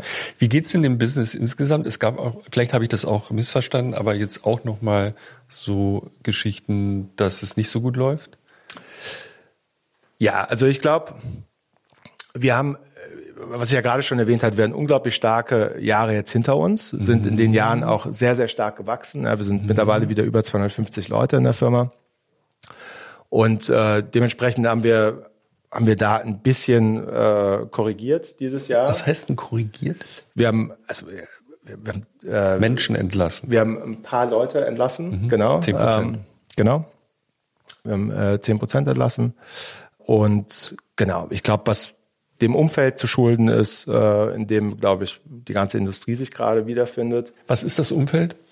Ja, es gab, also ich glaube äh, grundsätzlich, ich meine, äh, hohe Zinsen, äh, schwacher Konsum. Ja. Also Leute ja. haben keine Lust mehr, wie früher genau.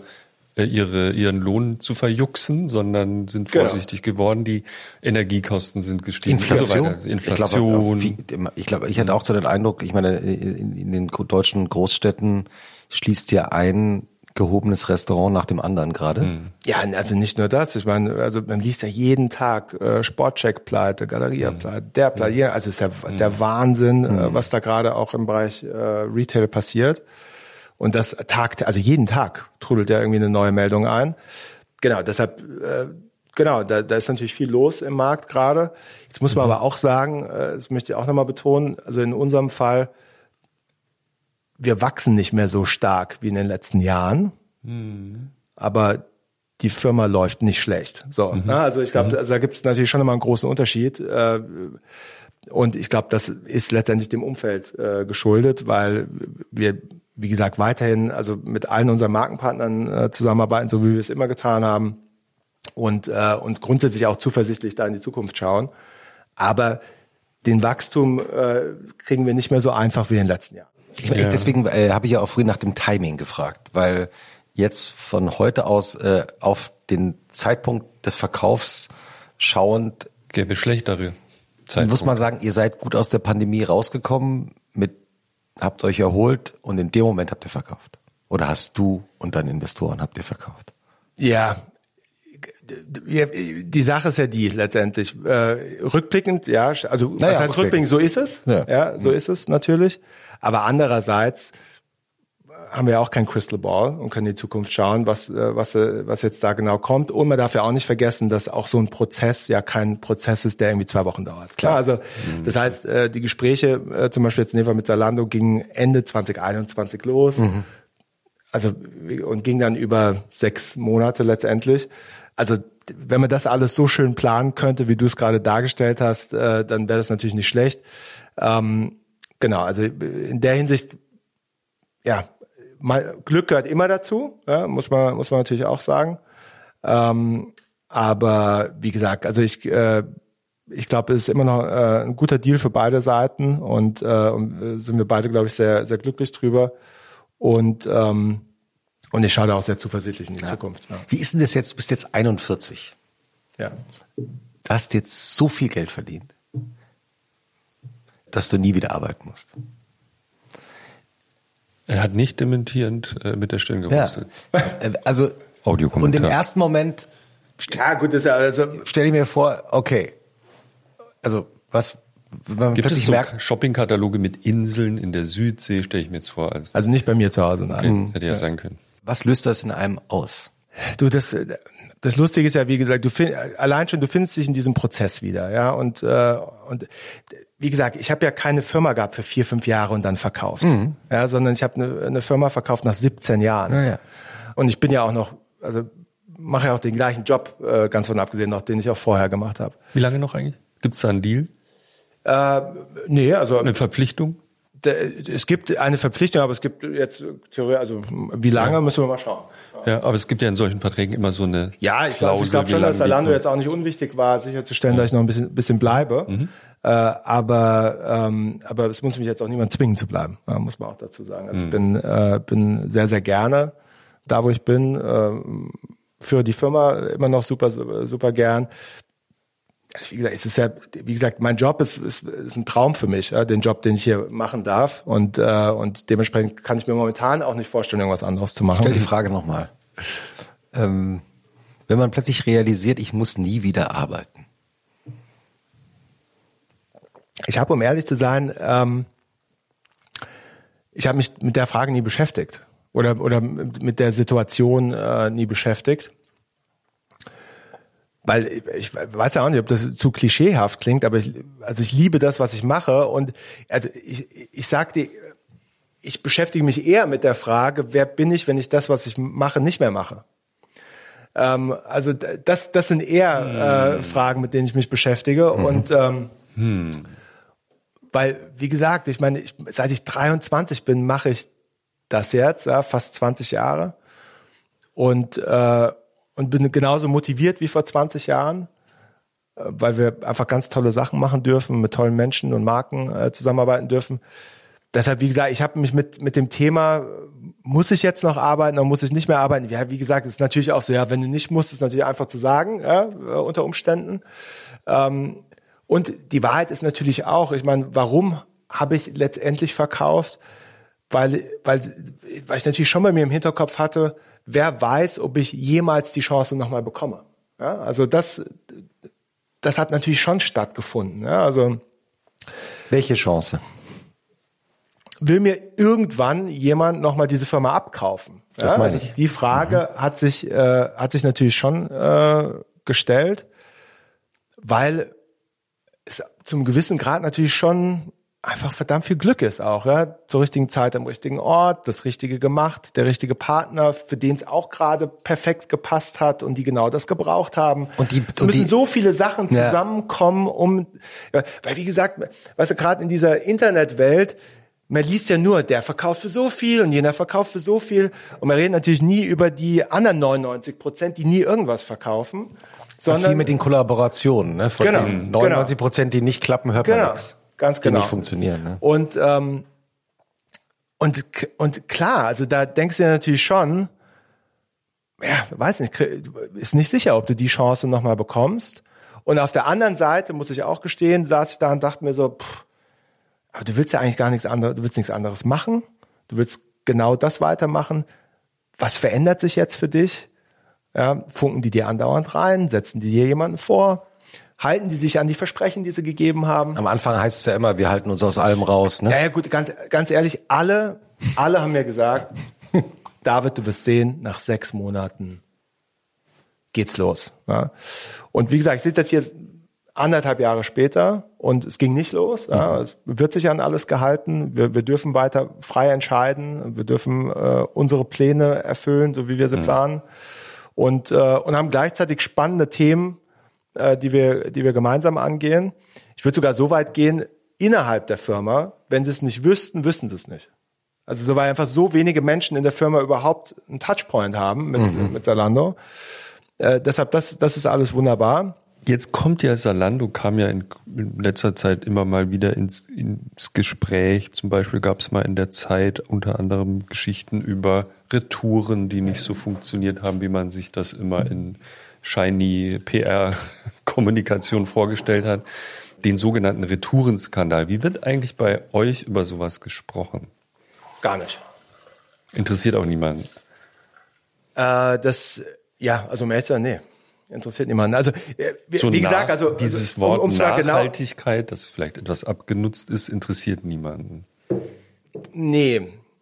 Also, was ich meine, wir diskutieren jetzt keine äh, Salando-Retourenprobleme oder, oder äh, äh, Diskussionen, die da womöglich im Markt entstehen. Äh, das Thema Nachhaltigkeit diskutieren wir für uns als Firma. natürlich. Ja.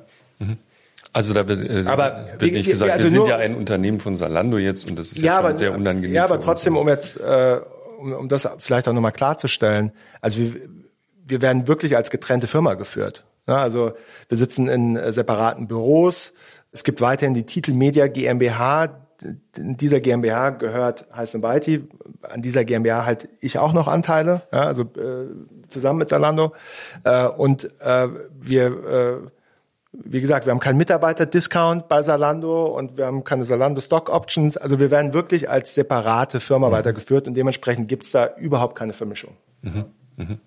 Okay, also ihr, die reden euch nicht rein oder vielleicht reden sie ja schon rein. Ja, es gibt natürlich ein Board und dieses Board besteht heutzutage aus Salando und Jürgen Hopfgartner und mir. Ja, so und da werden Sachen besprochen.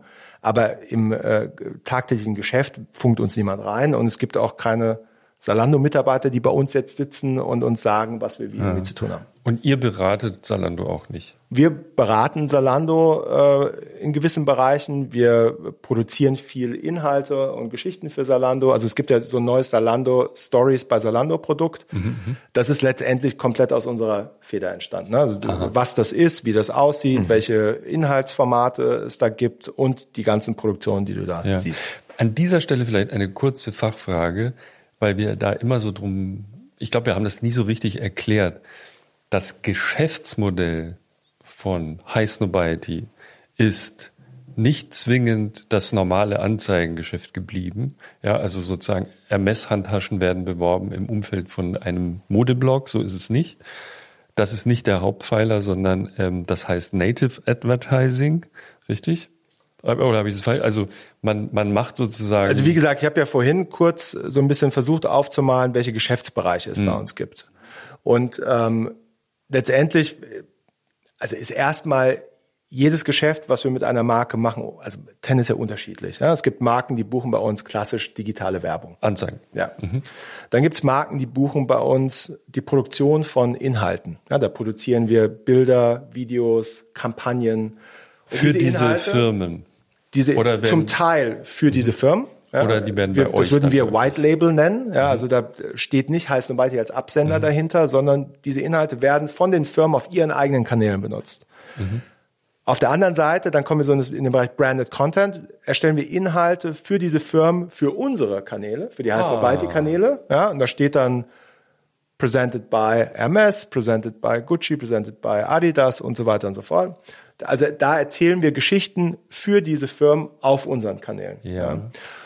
Und das, was eigentlich das Spannende, also für mich besonders heute ist, ist dann die äh, Intersektion mit der Beratung, die wir betreiben für Firmen wo es darum geht, okay, was ist eure Kollaborationsstrategie? Wie macht ihr Kollaborationen? Und warum macht ihr diese? Und mit wem macht ihr die? Und wie bringen wir die sinnvoll in den Markt? Ja, wo wir wirklich äh, Kollaborationsstrategien schreiben für diese Marken, äh, dann äh, das Matchmaking mit anderen Partnern machen, also die, die Marken zusammenführen, die dann diese Kollaboration mhm. machen sollen. Und dann wirklich letztendlich den ganzen Werdegang von warum, mit wem, bis hin zu wie wird die Geschichte erzählt zu dieser Kollaboration, wo kommt die raus, äh, wie wird die gelauncht, mit welcher Kampagne, mit welchen Influencern, mit welchen und so weiter und so fort, bis ins letzte kleinste Detail. Ja. Das äh, machen wir zum Beispiel auch. Und, äh, und äh, als nächstes Beispiel, um jetzt auch nochmal den E-Commerce-Bereich zum Beispiel mit reinzunehmen, ich glaube, das Besondere ist letztendlich so diese Aneinanderreihung von Services, die wir heute bieten können, die es so, so nicht anders gibt. Beispiel zum Beispiel, wir haben mit Coca-Cola zusammengearbeitet, äh, jetzt äh, zur New York Fashion Week im September. Da ging es um äh, Coca-Cola Zero und da haben wir wirklich alles gemacht von äh, die Kampagne, äh, eine Coca-Cola Zero heißt eine Byte äh, Bekleidungskollektion, ein Pop-up-Store. Also so wie Bathing Ape. Zum Beispiel, ja. Hat mich an die Pepsi-Dose von ja. Bathing Ape gerade erinnert. Genau. Ja? Bis hin zu einem äh, Pop-Up-Store zur New York Fashion Week in äh, New York. Äh, ein Coca-Cola heißt ein Bitey-Truck, der durch New York fährt und äh, gewissen Leuten die Kollektion vorbeibringt und so weiter und so fort. Also wie, es wirklich bis ins letzte Detail dann runtergebrochen wird. Ja. Und wenn jetzt High Nobiety, dieses Modemagazin, eine Gucci-Handtasche super findet, woher weiß ich dann, dass Gucci dafür nicht bezahlt hat oder äh, bezahlt ja, Du weißt hat, es grundsätzlich immer, weil also wenn bezahlt wurde, steht's dran. Da steht dann, Gucci hat es bezahlt, dass wir die gut finden. Nee, da steht unter dem Artikel Sponsored Content. Aha. Ja, Sponsored mhm. Story. Ja, das steht auf Instagram, das steht auf TikTok, das steht auf der Website, das steht überall. Äh, es ist dementsprechend klar ausgewiesen. Und immer wenn das nicht da steht, dann weißt du, hat es die Redaktion ausgesucht. Mhm. Und die Redaktion, ganz davon abgesehen, schreibt auch keine bezahlten Inhalte. Aber es gibt eine andere Abteilung, die das macht. Genau, es gibt praktisch einen Agenturbereich bei uns, der heißt äh, H, also heißt die Plus, ja, wird das bei uns genannt. Mhm. Da sitzen dann Sponsored Content Editors, ja, mhm. also die äh, Redakteure, die nur bezahlte Inhalte Mhm. Und die nehmen einen anderen Eingang im Gebäude. Nee, die nehmen den gleichen Eingang. Also okay. Ja. Sitzen aber auf einem anderen Stockwerk. Ich rede so drüber. Das ist ein, ein, ich nenne es mal Werbegenre, das auch nicht völlig un, mir nicht völlig unbekannt ist, auch auf unserer Website gibt es sowas. Ja. Auch in, man muss ja auch sagen, bei uns in der Zeit. Ja, das, das ist das, was ich sage. Also genau. das, oder in der Zeit. Im Zeitverlag insgesamt äh, gibt es also auch gibt, ein Studio. Dann auch drüber Anzeige ZX. oder was auch immer. Und es, es sieht ja. aber aus wie äh, ein, ein journalistisches Produkt, ja, ähm, ein bisschen anders layoutet und ein bisschen andere Schrift und so. Und drüber steht halt klar gekennzeichnet, ist jetzt kein Ding der Redaktion. Es schmust natürlich ein bisschen mit dem Journalismus. Ja, ne? also es, es absolut. will so aussehen. Es spricht diese Sprache so ein bisschen. Es ist halt nur, ähm, hat einen Hintergrund, den man verstehen muss, um zu verstehen, ja. was da passiert. Aber was ich ja so spannend finde und was mir an unserem Geschäftsmodell mittlerweile so gut gefällt, ist, dass wir ja sogar also die Marke Heiß Nobiety auf eine Art und Weise einbringen, dass unsere Marke von diesen Kooperationen aufgeladen wird. Und, und das, also das finde ich schon super spannend. Also wie gesagt, wir machen ja, wir sagen als Marke Heiß Nobiety, wir finden Coca-Cola cool und ikonisch als Marke. Und wir haben Lust, mit dieser mhm. Marke eine Kollektion zu entwerfen. Mhm. Und können das auf einmal verbinden, aber mit unserem Agenturbereich, mit äh, dem äh, Beratungsbereich, mit dem E-Commerce-Bereich und können das Ganze aufladen. Mit der Folge, dass wir äh, eine, äh, eine tolle Werbeaktion für Coca-Cola bauen und gleichzeitig aber die Marke Heiß Nobiety ja. global weiter aufbauen. Ihr hattet jetzt gerade, ich habe ja auch diese Newsletter alle abonniert. Die, wie heißen nochmal diese Bomberjacken? Alpha. Alpha, Alpha Industries. Alpha Industries, danke. Genau. Da habt ihr jetzt das jüngste Ding ist irgendwie so eine Kooperation Und man fragt sich, wer der coolere ist. Wahrscheinlich seid ihr der coolere Partner, weil die Marke so ein bisschen in die Jahre gekommen war. Ich würde sagen, Alpha ist auch ikonisch in dem Sinne, weil mhm. äh, der Erfinder der Bomberjacke mhm. letztendlich und äh, ähnlich wie Buzz Rickens, das war was du ja vorhin das erwähnt hast, äh, ähnlich wie Buzz Rickens. Steve McQueen hat die Bomberjacke. Authentisch, äh, also Alpha ja auch angefangen hat, das Militär mit Jacken zu beliefern, mhm. ja, also dementsprechend eine authentische Geschichte mhm. äh, hat in dem Bereich. Und ich meine, die Bomberjacken, die wir alle so in unserer Jugend anhatten, das waren ja alles Alpha Industries mhm. äh, Bomberjacken. Insofern äh, sind wir auch da Fan äh, letztendlich. Aber genau dem Ganzen unseren Touch äh, gegeben mhm. haben und das Ganze ein bisschen moderner, modischer äh, designt und dargestellt haben. Ja. Sag mal, wir reden ja jetzt schon seit zwölf Minuten. Vier Minuten, zwölf ja. Minuten auf eine sehr interessante, wie ich finde, auch und, und auch sozusagen inspirierende Art über Marken und was, also Brands, wie man heute immer sagt was bedeuten die, wie sind die aufgeladen? Brands sind heute wie Bands und so. Geht dir diese ganze Markenwelt nicht auch manchmal auf die Nerven? Ha. Nee, eigentlich nicht. Aber du hast ich einen weiß, Moment nachgedacht. Ja, ich weiß, was du meinst. Es gab eine kleine Pause gerade. Ja, ich, ich darf doch mal nachdenken. Äh, Klar. Nee, ich, ich überlege nur, ähm, wie ich das am besten beantworte. Also grundsätzlich nein. Ähm, weil, wie gesagt, das Schöne oder das, was ich eigentlich so sehr liebe, ist das Gute in den Marken zu sehen oder das, was eine Marke interessant gemacht hat. Mhm. Ja? Mhm. Weil wie, wie ihr euch ja vorstellen könnt, es kommen ganz oft Marken zu uns, die sind jetzt gerade nicht die coolsten, deshalb brauchen sie uns ja. ja? Sie brauchen uns, um sie wieder relevant zu machen, äh, um sie wieder präsenter zu machen cooler zu machen, je nachdem, wie du es nennen möchtest. Mhm. Äh, und, und das Schöne ist doch dann immer wieder die Essenz einer Marke zu finden und zu schauen, okay, was hat diese Marke eigentlich ursprünglich mal relevant gemacht und wie können wir die Geschichte wieder erzählen und einem neuen jungen Konsumenten, der die Geschichte vielleicht lange nicht gehört hat und noch nie gehört hat, etwas näher bringen. Zum Beispiel der SPD. genau. Ähm, SPD wie, wie heißt Nobody. Wie wäre jetzt? Wäre wär, wär interessant. Das wäre doch mal eine Herausforderung. ja. Na, ich, also. Kannst also, mich ja mal vorstellen. ja. Lange Schlangen in der Zeil, ja? Am neuen SPD-Flagship. SPD naja, gut, also ganz ehrlich, es würde mich ja nichts mehr schockieren. Ja, also es gab ja mittlerweile schon alles. Deshalb vielleicht, vielleicht sollte es auch das mal geben. Was ist das Schockierendste, was du in Erinnerung hast, wo du gesagt hast, nee, das ist selbst mir zu viel an Kooperation? Also, also halt eine, ja, also einmal eine ja, kritische, kleine kritische Aussage vielleicht so. Ja, ich, also ich glaube, da gibt's gibt's viel. Also, also vom Aldi-Turnschuh bis hin zu, also da gibt's ja viele Sachen, die die da passieren, wo man denkt so, okay, komm, das hat hat jetzt wirklich niemand gebraucht. Weil wie gesagt, das Ding ist ja, äh, es gibt eine Sache am Tag, über die wir alle hören, aber es gibt halt zehn andere an dem Tag, das hört man gar nicht, weil es gar nicht schafft durchzubrechen letztendlich. Also es gibt so unfassbar viel mittlerweile. Mhm. Äh, und das Interessante ist ja, wir werden natürlich auch andauernd von unseren äh, Partnern gefragt, okay, wann ist denn jetzt endlich mal Schluss mit äh, Kollaborationen? Ist das Thema jetzt durch? Ja. Und äh, ich werde nie vergessen, wir haben äh, einen Workshop gemacht mit einem unserer Kunden vor, weiß nicht, sechs, sechs oder neun Monaten. Und da sollten wir auch diese Frage für sie beantworten. Welcher Kunde war? Ich habe es gerade akustisch nicht gehört. Ich habe den Kunden nicht genannt. Ich weiß. ich war kurz ähm, abwesend. Könnt ihr nochmal den Kunden sagen? Ich habe jetzt gerade nicht aufgepasst. Und, äh, und das ist ein Kunde, der sehr viele Kooperationen macht jedes mhm. Jahr. Und der wollte mhm. jetzt von uns wissen, äh, ob das Thema denn jetzt mal tot wäre. Und äh, dann ganz cool, dann hat unser Team eine Präsentation dazu gemacht äh, und hat mal bei uns in die Artikel reingeguckt über die letzten 10, 15 Jahre Heiß Nobody, was wir zum Thema Kollaboration gesagt haben. Dieser Marke oder insgesamt? Nee, nicht dieser Marke, sondern insgesamt. insgesamt ja. Mhm. Sind Kollaborationen tot? Ja, so. Und dann gab es den ersten Artikel, dass Kollaborationen tot sind 2010. Und dann gab es einen Artikel 2014, dass Kollaborationen tot sind. Und dann gab es einen äh, Artikel 2018, dass Kollaborationen tot sind. Und konnten dann auf eine ganz lustige Art und Weise zeigen, das Thema liegt eigentlich alle paar Jahre auf dem Tisch, wo alle sagen, so, okay, jetzt doch endlich mal Schluss.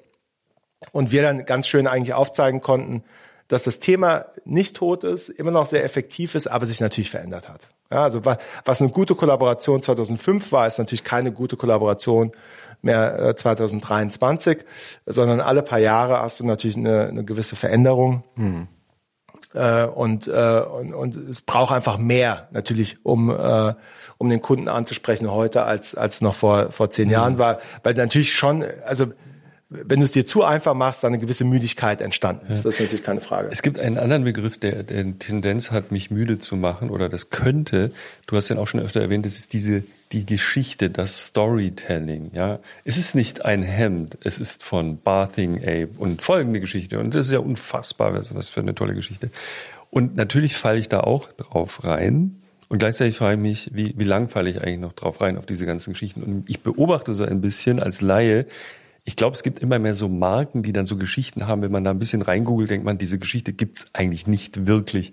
Also diese kleinen dänischen Hersteller, die dann doch in Hongkong entstanden sind, ja, da, da scheint es ja so einen ganzen Zoo zu geben. Genau, das klar, das gibt's natürlich immer. Ja, ja, absolut. Aber ich glaube, wir, wir sind schon für uns äh, zum Schluss gekommen, dass das äh, Wissen um eine Marke, um ein Produkt herum natürlich ein, ein Produkt unglaublich aufladen kann. Mhm. Aber es muss natürlich authentisch sein und muss echt sein.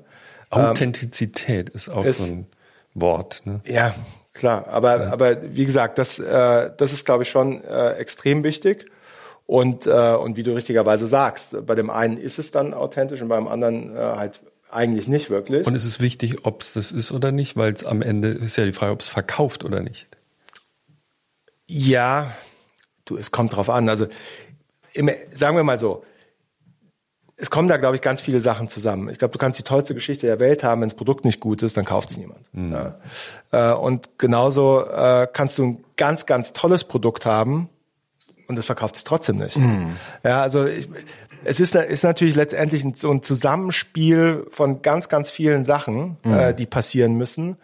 Ähm, das versuche ich auch meinem Team ab und zu zu erklären äh, wenn wir dann sagen, okay, aber das haben wir jetzt doch so toll aktiviert und wieso hat das doch nicht funktioniert? Und weißt du, ja, vielleicht war das Produkt doch nicht so gut und ein anderes Mal ist ein tolles Produkt und hast dir überhaupt nicht viel Mühe gegeben, der Aktivierung ja. und das war ruckzuck weg und hat sich wunderbar ja. verkauft. Deshalb im Endeffekt, es geht mal los mit einem guten Produkt. Es muss einfach ein gutes Produkt sein. Ja? ja. Und dann kannst du dich natürlich weiter differenzieren über über die Geschichte. Wie gibst du äh, deinen Kunden Access auf das Produkt? Ja, da gibt es dann irgendwie die Schlange im Store oder es gibt Verknappung. Genau, es gibt eine Verknappung. Es gibt äh, gibt's da alle möglichen Mechanismen. Aber langfristig muss das Produkt gut sein, ja, sonst ja. sonst wird's nichts. Ja. ja. Ähm, Du zuerst. Äh, noch, noch so ein Ding, die Marke, über die wir die ganze Zeit sprechen, also Marken an sich äh, die ja auch so überhöht werden. Und dann gibt es aber auch so Wellenbewegungen, jetzt, wenn man älter ist, kriegt man das mit. Jetzt heißt es gerade Quiet Luxury, glaube ich. Also ganz toll, aber man sieht gar nicht, von wem das ist. Man muss sich wirklich, wirklich auskennen. Ich habe nicht ganz, mal mehr ein kleines Schild dran. Ich habe ne? einen ganz tollen äh, Artikel gelesen in äh, auch einer FT äh, letztes Wochenende. Da haben, haben Luxury Fashion Prices have gone too far. Genau. Meinst du den? Hast genau. du geteilt? Genau. gelesen. Genau.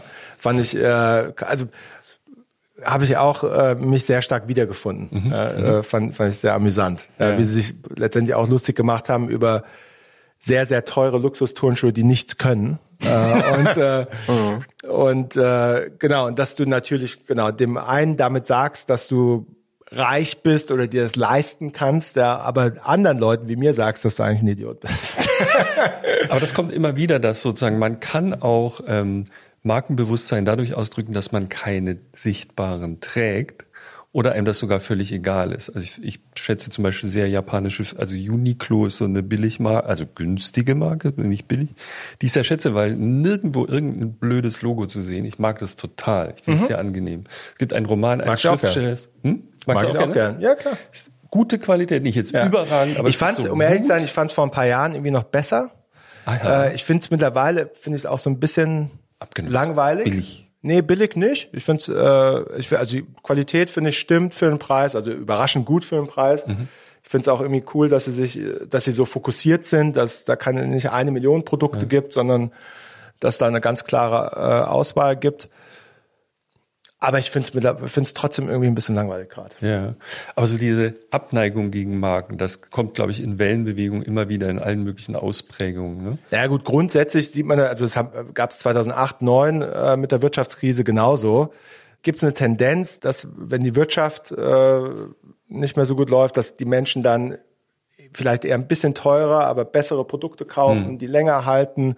Also damals war ein riesen äh, Manswear-Trend. Damals haben dann alle Red Wing Boots hand äh, genäht und äh, und ganz und Denim hier und Denim da. Also haben sich da auch auf äh, Produkte fokussiert, die lange halten, mhm. äh, hochwertig hergestellt sind, vielleicht aber so ein bisschen teurer sind. Mhm. Und genau das gleiche passiert jetzt auch. Und, äh, und da kam jetzt, wie gesagt, äh, hast du ja erwähnt, dieses ganze Quiet Luxury Thema hervor, was ja auch lustig ist, weil ja, ja, weil du dich letztendlich damit brüstest, es nicht zeigen zu müssen, aber ja doch willst, ja. dass alle wissen, dass du etwas trägst, was kein Logo hat, aber eigentlich sehr teuer ist. Ich wollte Oder wie die, wie die, wie nur, ganz kurz, was ist für ein Pulli? Wie die Kings of Convenience so schön gesungen haben, Quiet is the new loud. Ja, genau. Was die haben, die haben ja mal, um ehrlich zu sein, wir haben ja zu dem, also relativ früh zu dem Thema New Luxury, äh, New Luxury, zu dem Thema äh, Quiet Luxury, äh, haben wir einen Artikel geschrieben, ähm, wo wir letztendlich, weil das ganze Quiet Luxury Thema wurde ja auch äh, kurzzeitig mit äh, mit gewissen ähm, TV-Shows in Verbindung gebracht. Succession. Zum Beispiel, ja, mit dem Thema Succession. Ja, und dann haben wir eigentlich als unsere Redaktion einen Artikel geschrieben und hat gesagt, eigentlich ist lächerlich, dass sich Leute von diesen Menschen inspirieren lassen, weil das ganz schlimme Menschen sind. Ja, und so, das war die Aussage. Ja, und äh, und wir haben keine Marken genannt und wurden dann von Markenpartnern von uns sehr, sehr sauer angeschrieben, wie wir denn diesen Quiet Luxury Trend jetzt äh, so negativ äh, bespielen könnten äh, und ob wir denn gegen Qualität und für Quantität wären. Wir so, Entschuldigung, aber darum ging's hier nicht. Ja? Es geht nicht um Quantität oder Qualität, sondern wir sagen nur, dass die Menschen, denen ihr eure Kleidung hier anzieht, keine netten, guten Menschen sind. Und dass man nicht diese Menschen als äh, als äh, Idol äh, oder als äh, Inspiration nehmen sollte, was Kleidung angeht. Ja, interessant. Ja, ich, ich habe in, in, der, in der Vorbereitung ähm, auf unser Gespräch heute habe ich noch von einer Geschichte gelesen, die ich gar nicht mitbekommen hatte. Und zwar äh, ging es da um eine geplante Kooperation mit Christie's, mit dem Auktionshaus. Und du kannst es sicher viel besser erzählen, als ich das jetzt hier nachgelesen habe. Aber, Wo hast du das denn gelesen? Ähm, Mann, oh Mann. Ähm, und müssen doch besser vorbereiten sollen. Und, und also, ja, wir sind wenn ich es richtig verstanden ja, genau, habe, wenn ich es richtig verstanden habe, ging es darum, dass, dass also High Snobiety mit dem Auktionshaus, also mit Christie's in London, eines der weltweit größten und bekanntesten gehört. Auktionshäuser, im letzten Jahr eine Kollektion aus Sweatshirts, Sneakern, Taschen machen wollte. Ja. Und auf den Kleidungsstücken. Das haben wir gemacht, das gibt's. Genau. Auf den groß, auf den Kleidungsstücken war groß äh, zu lesen Art Händler. Genau. Also ich gebe dir jetzt meine Sicht der Dinge. Ja. Also, ähm, also Arthändler, wir müssen kurz erklären, was Arthändler sind. Also Arthändler sind sozusagen die, die oft schlecht bezahlten unter, sagen wir mal, prekären Bedingungen arbeitenden Künstler, die in den Auktionshausen und, und Galerien ja gut, das ist jetzt die Wahrheit, aber da, es ne? sind letztendlich die Leute, die die Kunst rein und raus transportieren. Genau. Ja? Also die in dieser hochpreisigen Welt arbeiten, aber genau. selber nicht mhm. viel Geld verdienen. Genau. So, jetzt sind wir vielleicht jetzt auch, wo du es so darstellst, so ein bisschen blauäugig äh, rein, aber wie gesagt, wie du richtigerweise sagst, wir hatten diese Kooperation mit Christie's und wir hatten vor Jahren mal eine Kollaboration mit Sotheby's, mhm. äh, die super funktioniert hat. Ja, also äh, die, die haben wir damals äh, in einem Pop-up-Store bei Selfridges in London äh, herausgebracht. Und das Thema äh, bei der äh, Kollaboration war ihre Old Masters Auktion. Ja? Dann wurden dann gewisse Bilder aus der Auktion waren dann auf T-Shirts und kleinen, mhm. was? In Kombination mit High Snobiety. Ja, war cool. Mhm. War cool. Ja?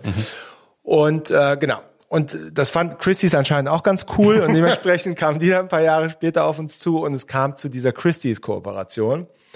Und was Christie's halt, so, und dann haben wir Christie's das, die Kollektion vorgestellt und haben halt gesagt, komm, Theme Art Händler und haben dann passend zu dem Art Händler Theme gab es dann Handschuhe äh, und so weiter und so fort, haben halt diese Kollektion da unter mal aufgebaut. Was Christie's halt leider vergessen hatte, uns zu sagen, dass sie in, mega, in einem mega Clinch mit ihren Arthändlern sind. also dass ihr äh, das also mit den Mitarbeitern, ja, die eben genau. diese Arbeit mhm. verrichten. Genau. Ja, also dass der also dass es da anscheinend sehr unangenehme Gespräche gibt äh, zwischen ihnen und dass genau, und dann kam, die Kollektion kam ja raus. Also wirklich Launch Day, ja, Tag äh, des, äh, des Releases und wir gehen mit dieser Kollektion raus und auf einmal geht's online los auf Art Handler Instagram-Account, was es da alles gibt. Äh, ähm, die Weite in der Tiefe haben wir uns natürlich nicht damit beschäftigt. Wir haben gesagt, so ein cooles Thema. Äh, lustig. Oder, nicht oder, mal lustig, sondern ich meine, du musst ja angucken, was willst du denn machen? Also so zum Thema Auktionshaus.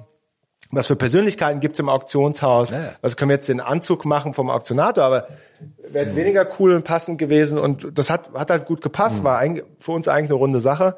Ähm, aber wie gesagt, also dann habt ihr das aber auch relativ schnell gestoppt, oder? Ja, sofort. Also, genau. also wie, wie schnell geht dann so ein Krisenmanagement bei euch? Ja, es geht ja also relativ schnell. Wir sind jetzt keine kleine Firma, auch keine riesengroße Firma. Mhm. Also es ging dann relativ zügig. In der Sekunde, wo wir natürlich gemerkt haben, okay, da passiert gerade was Komisches, also äh, kommt unglaublich viel Negativität auf, ähm, haben wir natürlich dann direkt mit Christie's gesprochen und gesagt, okay, lassen wir jetzt wohl am besten und, äh, und haben die Kollektion dann, äh, dann offline genommen. Mhm. Ist uns also ja auch noch nicht oft passiert. Aber ja, war, war total unglücklich. Ähm, aber wie gesagt, weil es gab anscheinend Streit zwischen ich glaube, es gibt sogar eine Art Handler Union, mhm. ja, also in Wollte USA, sagen, Gewerkschaft, ne? eine Gewerkschaft. Und da gab es anscheinend äh, mhm. gewisse Negativität, was nichts mit unserer Kollektion zu tun hat, sondern eigentlich das Verhältnis zwischen denen und Christie's in dem mhm. Fall. Und äh, da war, kam natürlich unsere Kollektion zum absolut falschen Zeitpunkt. Ja. Ich wollte noch mal äh, über so ein, noch ein ganz anderes Thema sprechen, weil wir haben uns mal vor ein paar Monaten sind wir uns mal zufällig begegnet und ich war kurz vorher in Zürich gewesen, am Flughafen.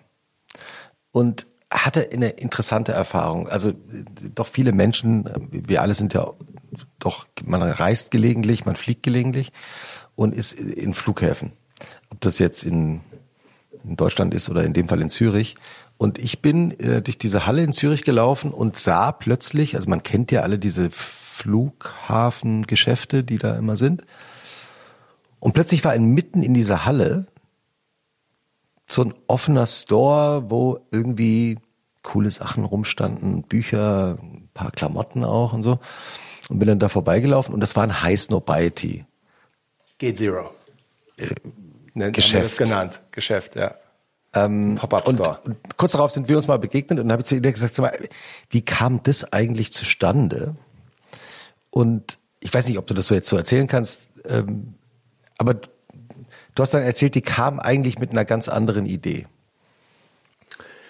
Genau. Ähm, es, genau, ist relativ lange her, weil äh, ich, ich glaube, die Gespräche haben vor Covid gestartet mit äh, dem Flughafen Zürich.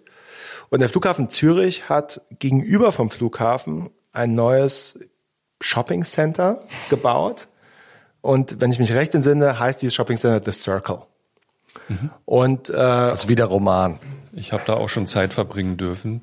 Wenn man strandet in Zürich, kann man da in Siehste, ich war da Katakomben rumirren. Ja, doch, doch. Ja. Das kann passieren. Und ähm, genau, und damit kam dann der Flughafen Zürich auf uns zu und meinte, äh, hey, wir machen jetzt dieses neue Shopping Center und wir haben uns überlegt, es wäre doch ganz cool, hier so einen heißen IT-Pop-up reinzumachen, ähm, der The Circle auch dann dementsprechend mitbewirbt. Ja, und äh, dann hat sich unser Team, äh, das mit den Themen beschäftigt, hat sich das angeschaut und kam halt zu dem Schluss, also wir können jetzt nicht irgendwie gegenüber vom Flughafen außerhalb von Zürich einen heißen IT Pop-Up Store aufmachen. Das geht einfach nicht. Und dann haben wir gesagt, aber komm, dann sagen ihnen einfach, was um eine nette Absage, anstatt einfach Nein zu sagen. Also wenn es im Duty-Free-Bereich vom Flughafen ist, dann können wir uns das gut vorstellen. Aber in the Circle passt einfach nicht zu unserer Marke, was auch stimmt. Also in einem Shoppingcenter außerhalb der Stadt passt natürlich nicht so wirklich zu uns. Und dann zu unserer Überraschung meinte dann der Flughafen Zürich, äh, super, Film auch gut. Ja. Und so ging letztendlich dann das Gespräch los. Ja. Und wie viel Miete habt ihr für diesen super prominenten Platz auf einem der teuersten Flughäfen in, Zü in ganz Europa gezahlt? Wenig. Wie, wie, wie wenig? Gar keine?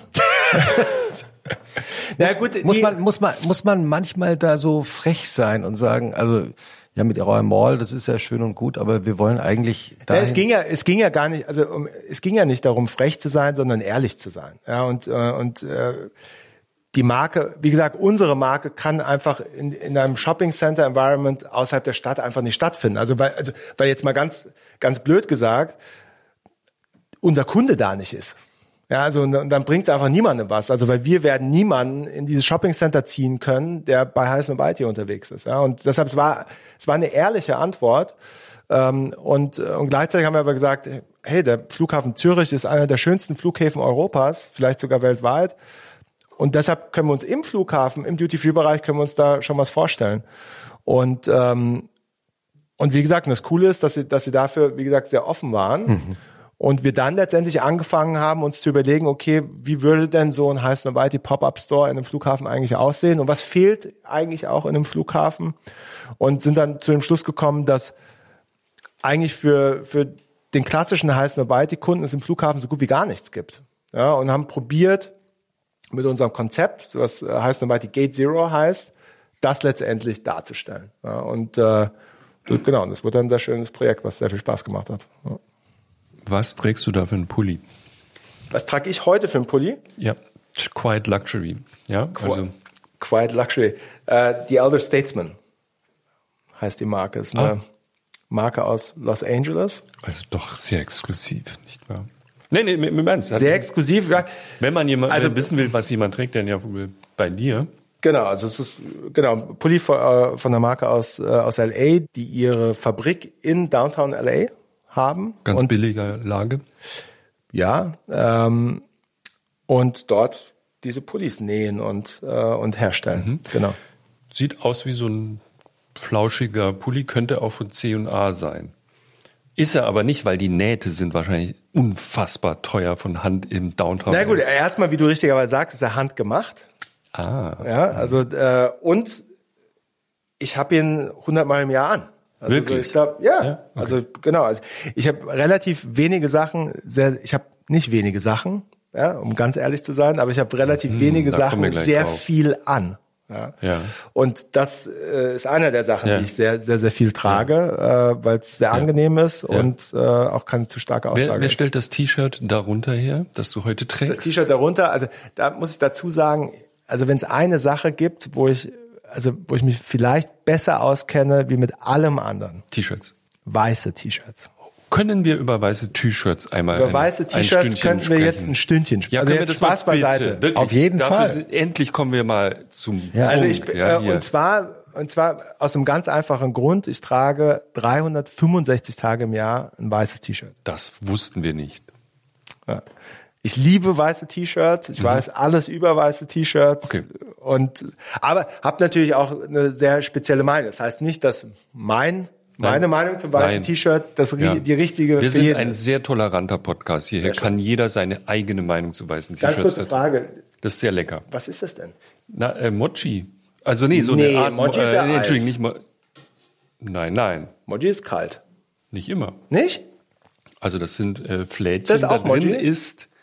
Mochi als Eis, als nicht. Also ich habe auch schon ah. Mochi. Also aber bitte. Äh, was ist die Füllung? Ja, so halt diese süßen äh, Bohnenpaste. Mm. Lecker. Also Christoph hat ich das muss ja nicht gemacht. Deswegen. Ich muss ein bisschen vorsichtig sein bei dem mhm. Soja-Thema. Ich würde es nicht essen. Nee, genau. An deiner Stelle. Bin, bin Aber vorsichtig. Köstlich, köstlich. Ja. Ähm, um also weißes weiße T-Shirt. T-Shirts zurückzukommen. Ja. Nur mal für Anfänger. Weiße T-Shirt. Ihr müsst aufpassen, was ihr euch einlasst. Also jetzt mal bitte. Ich lehne mich zurück. Jetzt mal alle weghören, ja. Mhm. Der Mann redet jetzt die Wahrheit über weiße T-Shirts. Das kann ihm richtig schaden, weil er dann jetzt unheimlich viele Marken auch beleidigt, indem er sie oh. vielleicht nicht erwähnt oder abschätzig einstuft. Um was, was, also fangen wir mal ganz einfach an. Was ist das für ein weißes T-Shirt, was du da trägst? Das, äh, das ist ein T-Shirt von Jound, heißt das. Hä? Das schreibt man J, J, J, J, O, U, N, D. Gut, dass du es nochmal gesagt hast. Das ist, ähm, das ist ein Typ aus Montreal. Natürlich. Der ähm, unter dem Namen ein Tumblr Image Board, also Fotoboard. Tumblr, gibt's das Tumblr noch? hatte, es gibt glaube ich noch. Ja, gibt's noch, aber, ich weiß, aber ist jetzt aber ziemlich... Weiß, weiß jetzt nicht mehr... Jetzt wieder? Sagt Maria. Maria hat was gesagt. Nein, es, doch. Maria hat was gesagt. Und zwar das wieder. zweite Mal. Gibt's wieder. Tumblr gibt's wieder. Tumblr war mal vor Instagram die Dann hatten sie so ein bisschen. Wir haben in der Sekunde, wo wir halt Porn ver verboten haben, Ich war habe Tumblr sagen, tot. ich habe gesagt, Content. Porn. Porn gibt's wieder. Seitdem läuft's Ein wieder. Tumblr gab's die, es kam, Tumblr war nie weg, soweit ich das beurteilen kann. Kommen wir doch zum weißen T-Shirt zurück. Richtig. Also da gibt's diesen Typ mit dem ehemals Tumblr und wieder Tumblr, Tumblr. Genau. Und er macht für mich mit einer der besten weißen T-Shirts der Welt. Und ist das maßgefertigt? Also fliegt, Nee. fliegt man Nein, da überhaupt hin, nicht. wird Laser Nee. vermessen und dann kriegt man. Ich glaube, das made, made in USA wird in Amerika hergestellt. Ich persönlich mag T-Shirts, die wie so, also erstmal mit einem bisschen breiteren Kragen. Du zeigst den jetzt auch gerade. Ja, zeig genau. den Kragen. Dann mag ich, wenn T-Shirts eng am Hals anliegen. Also mag es nicht, wenn die irgendwie so Und rumlabbern. natürlich rund. Rund, genau, auf keinen Fall V, sondern rund müssen sie sein. Und da mag ich eigentlich auch T-Shirts, die so ein bisschen festeren, dickeren Stoff haben. Ja, auch da wiederum nicht zu dick dürfen sie sein, sondern, ja, aber ich mag zum Beispiel, es gibt ja auch so fancy Supima Cotton und Sea Island Cotton und, und Ja. so weiter. Also, also, Ich liebe sie. also gerade umso luxuriöser eigentlich ein T-Shirt wird, umso schlimmer finde ich's. ich finde die zu grob, wenn die so dick, so einen dicken Ich Stoff liebe haben. das. Also zu dick dürfen sie auch nicht sein und zu, also aber also und ich mag es auch nicht, wenn T-Shirts so leicht durchsichtig sind und ja. dementsprechend ich liebe dieses T-Shirt, dann liebe muss ich jetzt leider auch, ich liebe unser, unser weißes T-Shirt von Heiß White, ist auch Das sehr, sehr du jetzt gut. sagen, klar. Nein, musste ich nicht sagen. Es ist, ich meine, ihr könnt euch vorstellen, wenn du, Das ist auch handgefertigt in nicht handgefertigt, USA. wir stellen das in Portugal her, aber es ist auch das perfekte Gewicht. äh, Wie viel Gramm?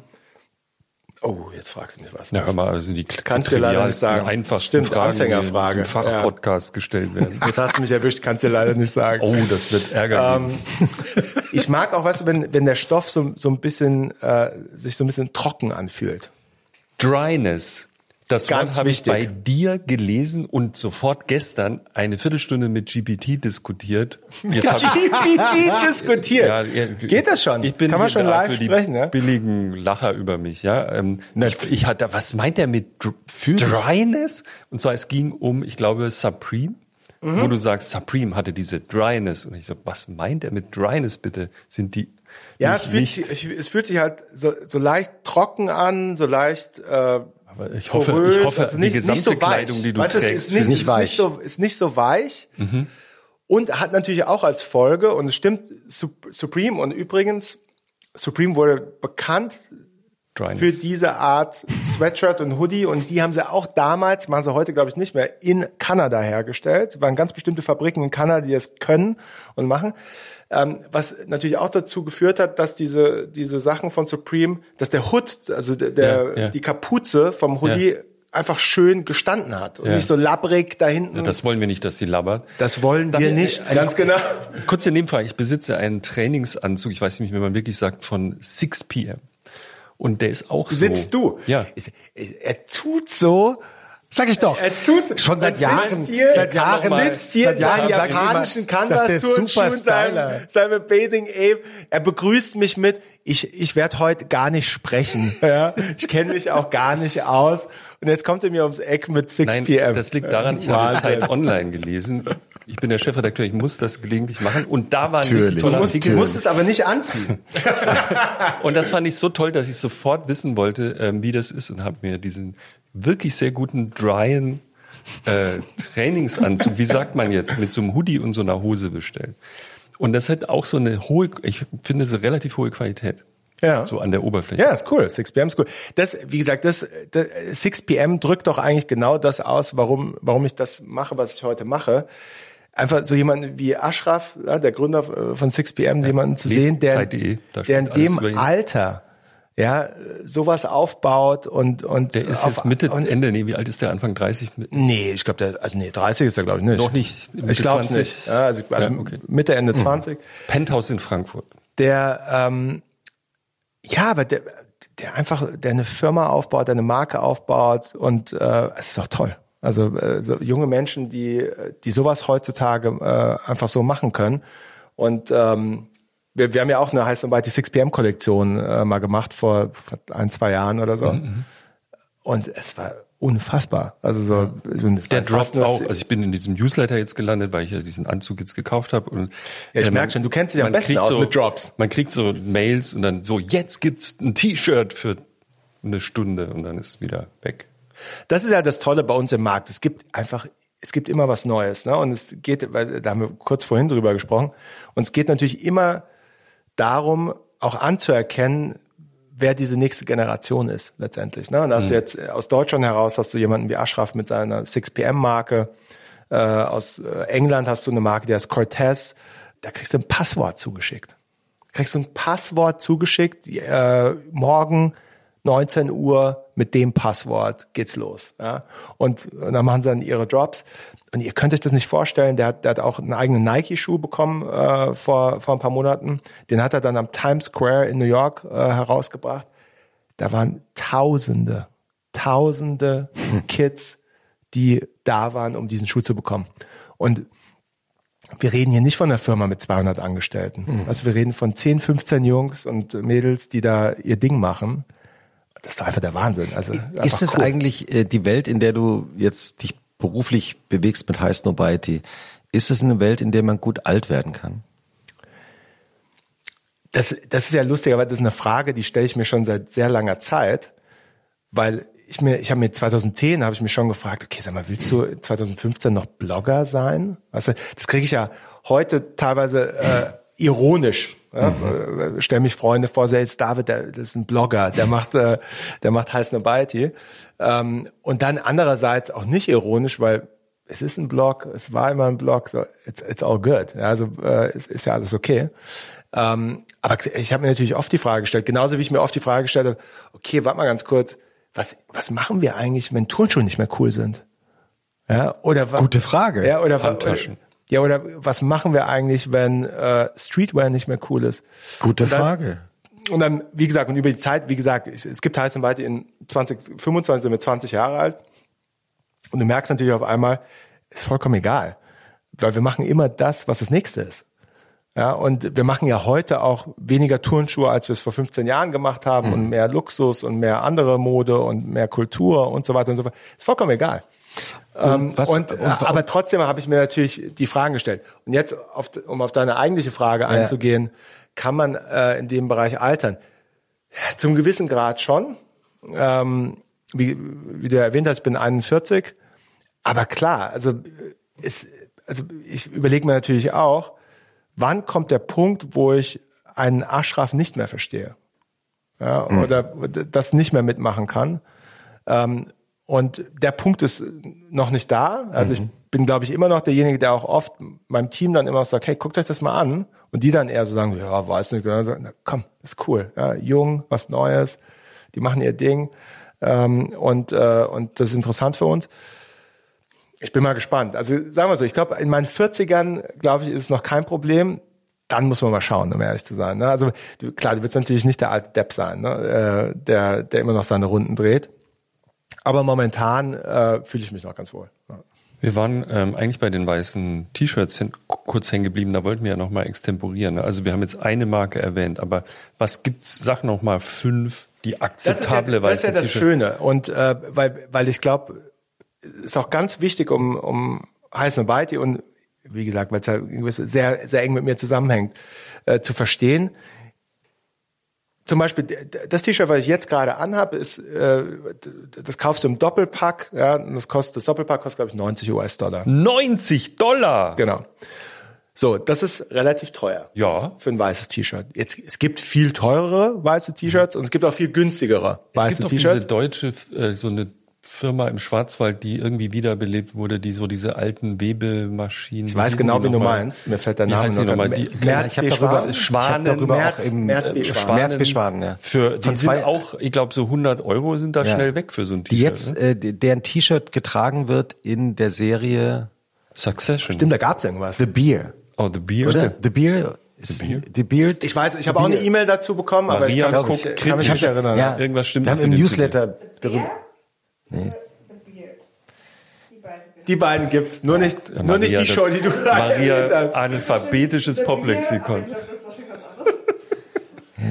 Weil Maria ist unser Poplexikon. Das ist ein, ein, ein Berliner Paar.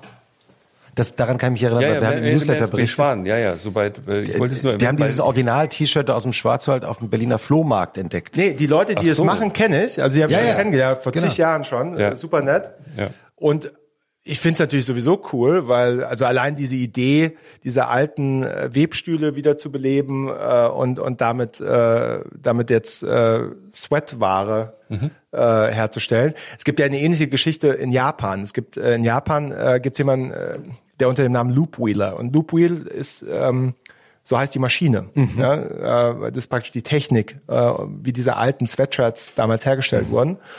Und äh, es wäre so eine tolle Japan-Story. Also der Typ natürlich total verrückt, äh, weil er obsessiv auf diesen alten Loop-Wheel-Maschinen Sweatshirts herstellt. Ja, gab es auch vor Jahren, gab es dann sogar mal eine Nike-Koop mit Turnschuhen und Kleidung und und immer mal wieder heutz- heutzutage auch. Ja. Und wie gesagt, schön parallel dazu Merz Beschwan aus Deutschland heraus. Äh, auf jeden Fall auch, ähm, auch eine sehr coole Story. Was ich aber eigentlich sagen wollte, ich habe genauso auch mal, äh, gibt's auch Gildan-T-Shirts, ja, das ist das billigste vom Billigen. Äh, habe ich mal auf Amazon vier T-Shirts für 10 Dollar gekauft. Die fand ich auch ziemlich gut. Ja, weil die hatten auch diese, dieses Trockene am T-Shirt, die hatten einen guten Fit. Jochen macht sich gerade eine Notiz. Notizen. Gildan, ne? Gildan. Ja. Wir machen keine Shownotes, ich sag's gleich. Natürlich ja. nicht. Wir werden 100 Mails kriegen. Wie war nochmal, wie hieß nochmal? Ja. Wir können nicht alle. Vielleicht machen wir es im, macht's der Roboter, der Mail-Roboter. Also Mail an alles gesagt, Zeit.de. Vielleicht findet ihr einen Finde ich auch super. Die, Und die Wahrheit ist auch, ich habe auch alle paar Jahre mal ein anderes Favorite. Also die hier sind ziemlich beständig, die ich jetzt anhab. Aber es gibt ja auch mit der Mode, manchmal willst du mehr Oversize, manchmal willst du ein bisschen weniger Oversize. Man, äh, das gibt schon auch, dass es sich ab und zu mal ein bisschen verschiebt. Aber ich trage letztendlich, also mit Abstand, fairerweise, mit Abstand am meisten trage ich weiße Heiß Nobody T-Shirts und weiße Jound T-Shirts. okay. Und im Newsletter verraten wir dann auch, dass äh, das T-Shirt äh, in the Beer zu sehen ist. Oder Bear oder The Beer. Beer, the Bear. Und sag mal die Hose. Meine Hose, das ist, Das ist eine, eine, Korthose, ne? ist eine, Oder ja, so. Wie sagt man dazu? Wie, So, wie heißt der so- Fachausdruck? das ist eine Korthose. Mhm. Äh, und zwar von Stone Island und Supreme. auch eine Kollaboration. Ist Nicht also auch. Cream Korthose. Das war keine Kollaboration, also das ist eine Kollaboration. Und sag mal, ich bin ein bisschen enttäuscht von den Schuhen. Das sind ganz normale Essex. Nee, Natürlich nicht. Nein. Hätte ja sein können. Sehen so aus. Aber da sieht ist dieser kleine rote Punkt guck und mal, deswegen siehst, kosten du, die. siehst du, was da hinten Nein. drauf steht? Steht da. Ah, das ist von deiner T-Shirt-Marke. Ganz genau. Eine Kooperation mit Essex. Ganz genau. Das ist ein Guck mal, Jound. wir, wir, lernen. Jound Asics Ach, das ist natürlich. Aber wie gesagt, das, das also Schöne an Jound ist, deshalb mag ich es auch so gern.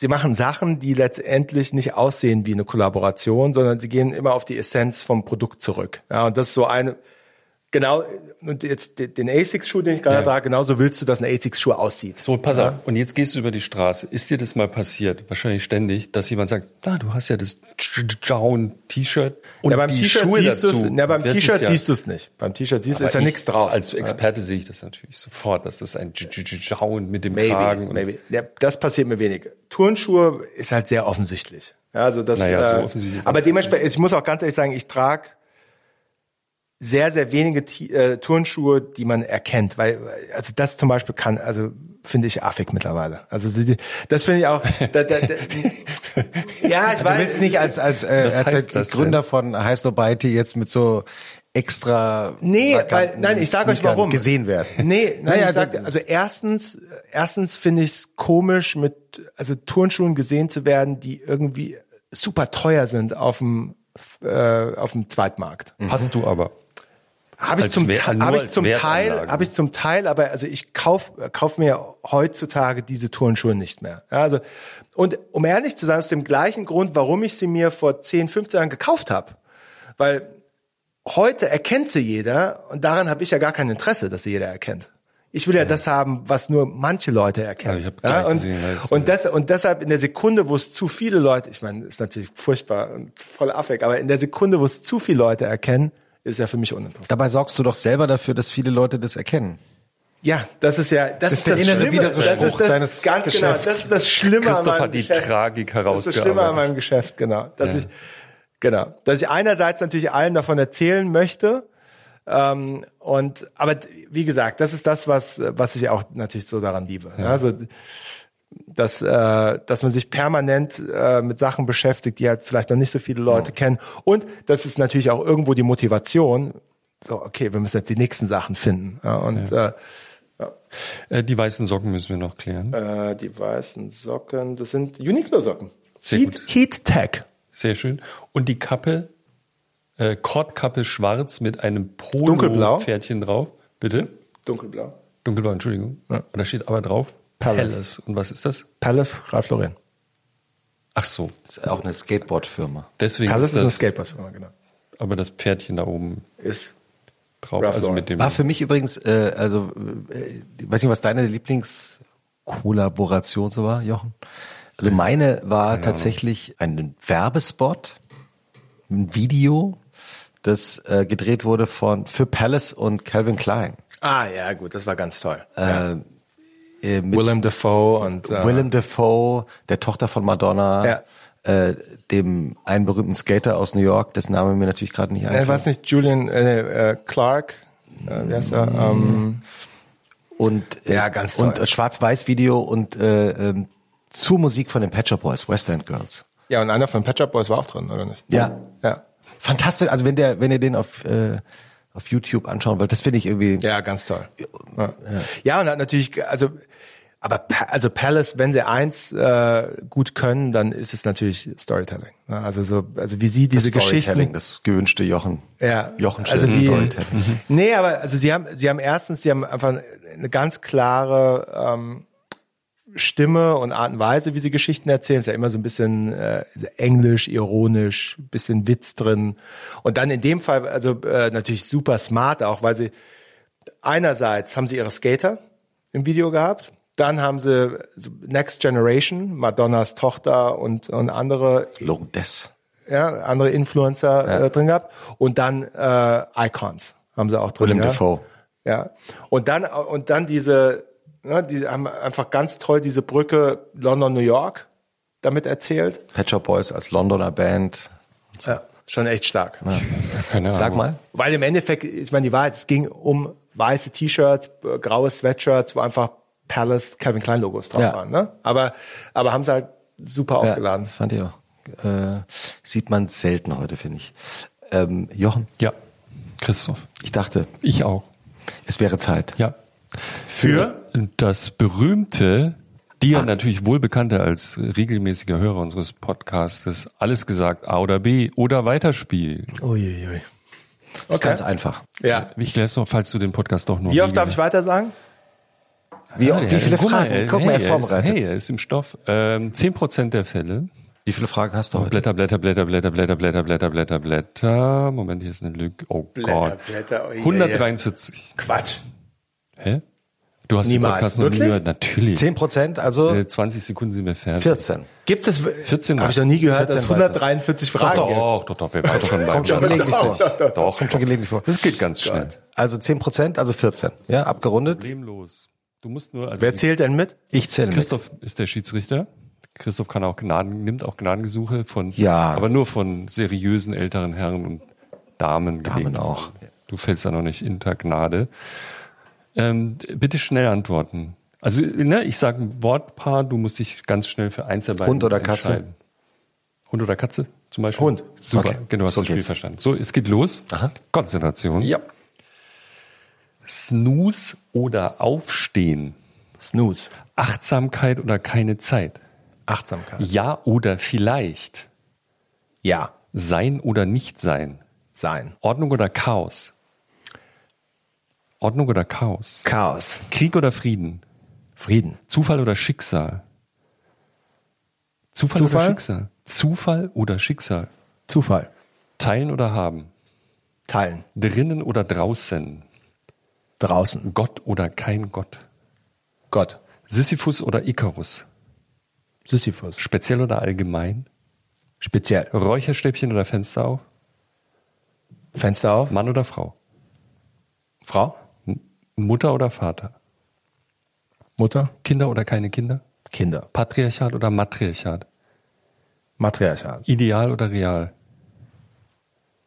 Real. Erfolg oder Respekt? Respekt. Respekt oder Glück? Glück.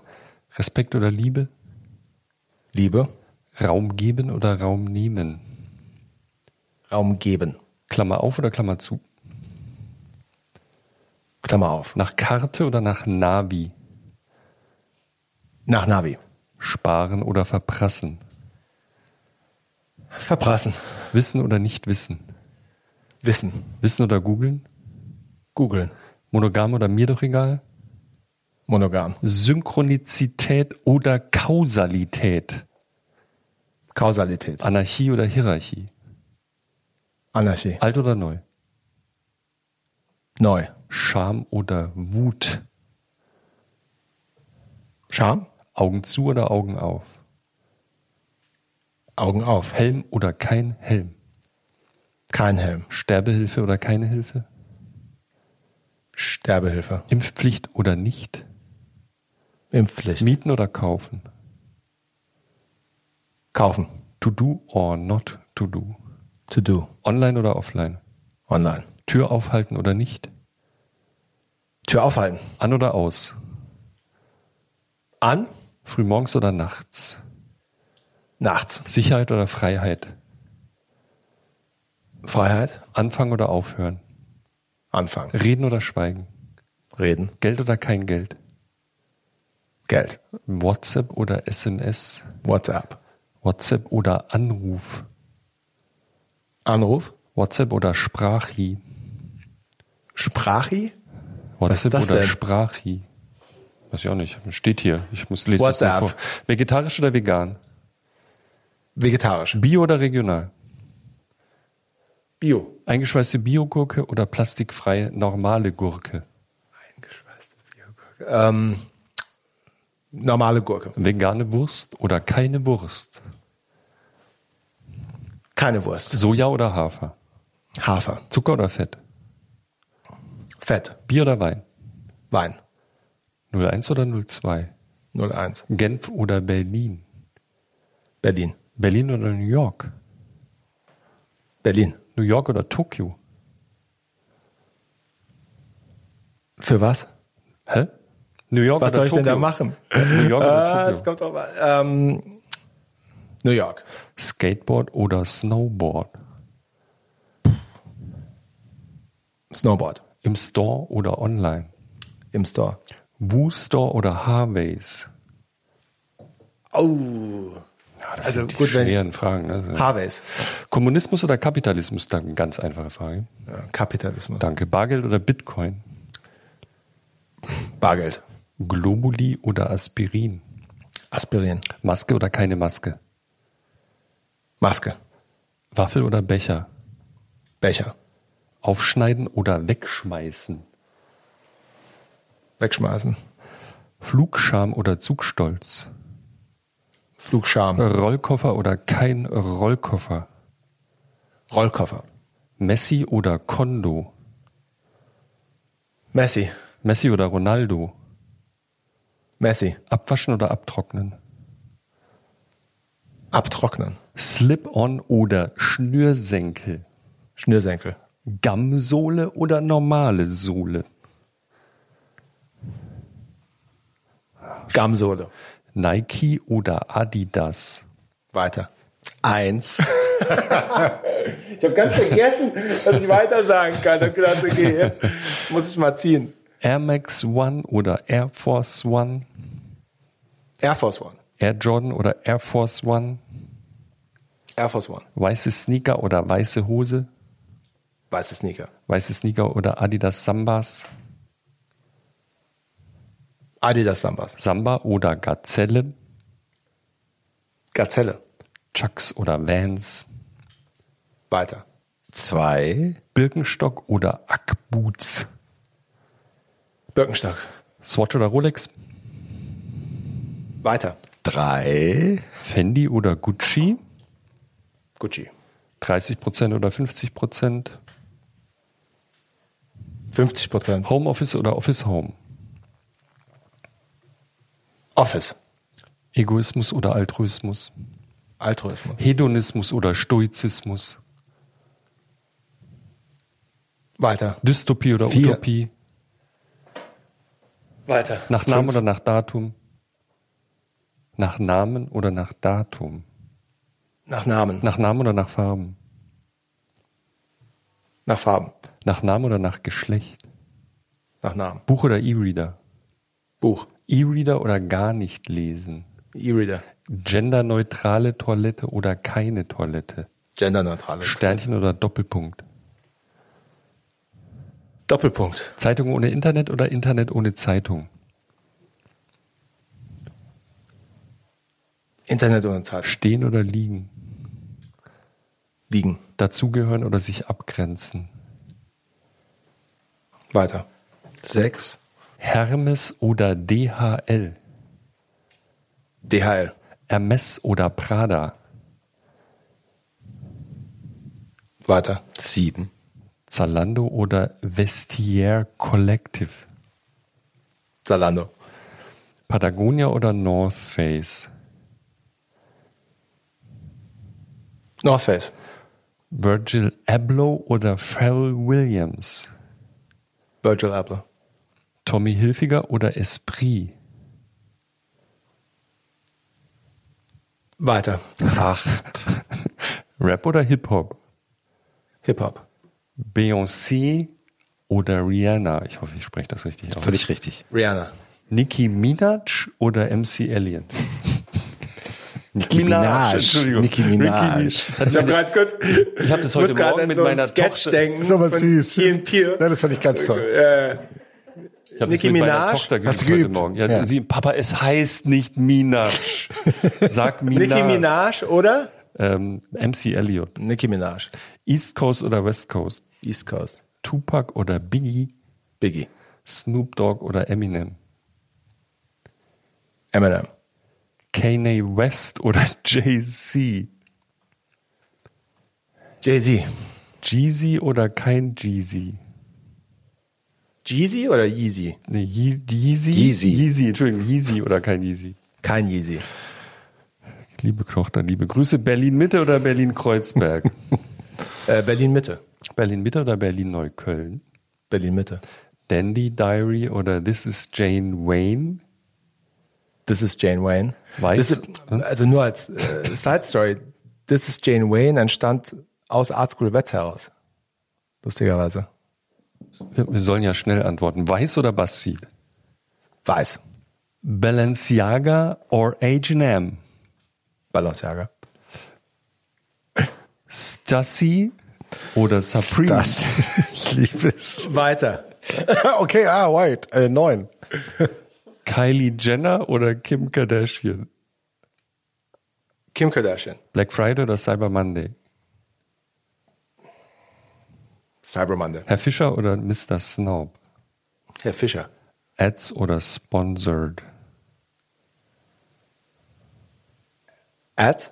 Ads oder Sponsored Content? Sponsored Content. Hm. Editorial oder Advertorial? Editorial. Posten oder Scrollen? Posten. Gen Z oder Millennials? Gen Z. Bei Rot oder bei Grün? Bei Grün. Rot oder Grün? Rot. Gelb oder Grün? Gelb. Gelb oder Schwarz? Gelb. Michelle oder Barack? Barack. Melania oder Donald?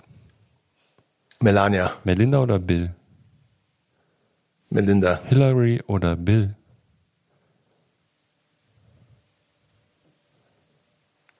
Hillary oder Bill?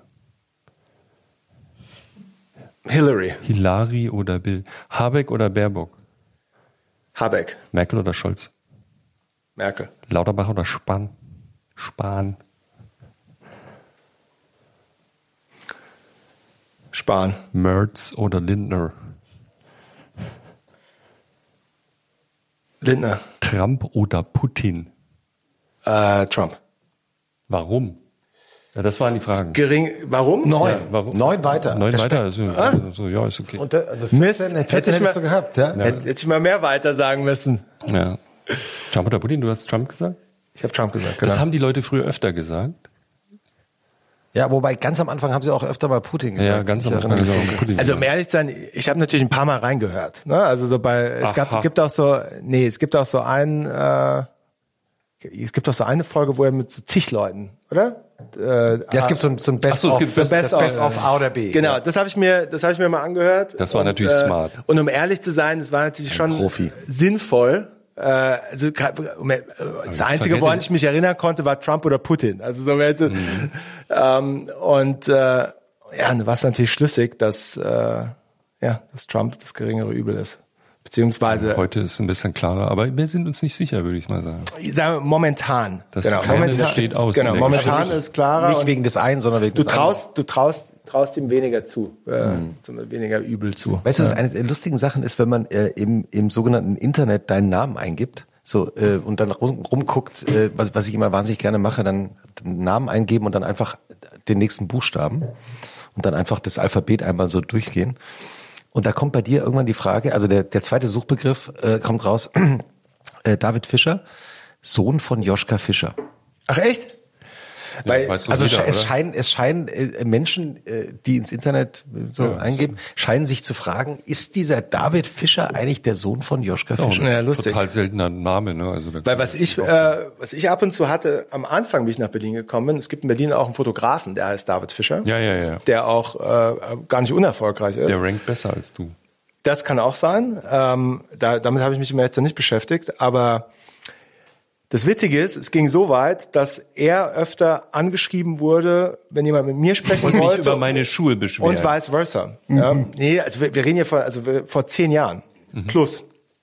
Und äh, so, und das Spielchen ging so weit, dass der Fotograf David Fischer in Frankfurt am Flughafen stand, um eine, um eine Reise anzutreten für Mercedes-Benz und die den falschen David Fischer eingeladen haben. Und das, am, und das am Flughafen gemerkt haben. Die wollten eigentlich dich einladen. Die wollen mich einladen, haben ihn eingeladen und dann, glaube ich, ich glaube, im, haben sie es ihnen gegenüber aufgeklärt? Nee, und im Endeffekt, glaube ich, wurde es dann am Flughafen aufgeklärt und dann war so, ja gut, dann kommst du halt mit. Nein, aber der, der, der Hintergrund der Frage äh, mit Joschka Fischer ist ja, äh, man kann drauf kommen, weil Joschka Fischers äh, er galt lange als der erste, oder er ist es bis heute, der erste deutsche Turnschuhminister. Weil Joschka Fischer Ach, in, in, Da kommt in, das- Das habe ich jetzt auch nicht Turnschuhen- verbunden. in Turnschuhen vereidigt wurde und dann, aber ich finde es interessant, dass plötzlich offenbar die Frage, die sich Leute stellen, ach, das ist doch auch dieser Turnschuh David Fischer. Ja, lustig. Mhm. Aber ähm, Ja, es gibt eine andere Politikerin, die mal bei euch im Podcast war, das ist meine direkte Nachbarin. Tür an Tür. ah, Ja. Will ich jetzt nicht sagen. Nicht, dass dann bei ihr Pause, irgendwelche... Pause. wir dürfen jetzt den, Christoph den, und ich dürfen, gucken uns an. dürfen den Namen nicht raten. Ich, ich habe eine ich hab ne Vorstellung, aber wir sind dann zu privat, oder? Das ist zu privat. Ich habe eine Idee. Ja. Aber apropos zu Hause, ich weiß gar nicht, ob, was du über dein Zuhause sagen kannst, aber du wohnst in Spandau. Genau.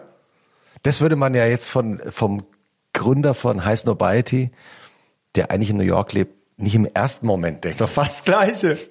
Das, das, um ehrlich zu sein, ich finde ja genau das... Stadtbezirke, liebe Wuppertaler, als Spandau. Aber vielleicht, vielleicht beginnt hier, also ich, ich frage es deshalb ja, vielleicht beginnt hier sozusagen der Weg von Spandau. Das, nein, das, Spandau ist im nein, Kommen. das Lustige ist auch, also einerseits ist es, glaube ich, auch genau das, was ich will. Wie immer. Kann nicht das machen, was alle anderen machen. Ja, also, Hm.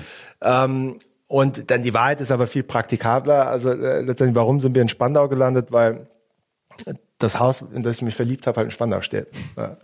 Und äh, ich mich dann für, für das Haus und nicht für eine Wohngegend äh, letztendlich entschieden habe weil ich natürlich genauso picky wie mit meinem weißen T-Shirt, äh, genauso picky war ich natürlich auch mit meinem Haus. Weil das ist dann schon was, was man sich leisten kann, wenn man dann so einen Deal gemacht hat. ein Haus. Ja gut, jetzt muss man Also, fairerweise... Ein, ein offenbar ja nicht, also ich ahne mal nicht unspektakuläres Haus.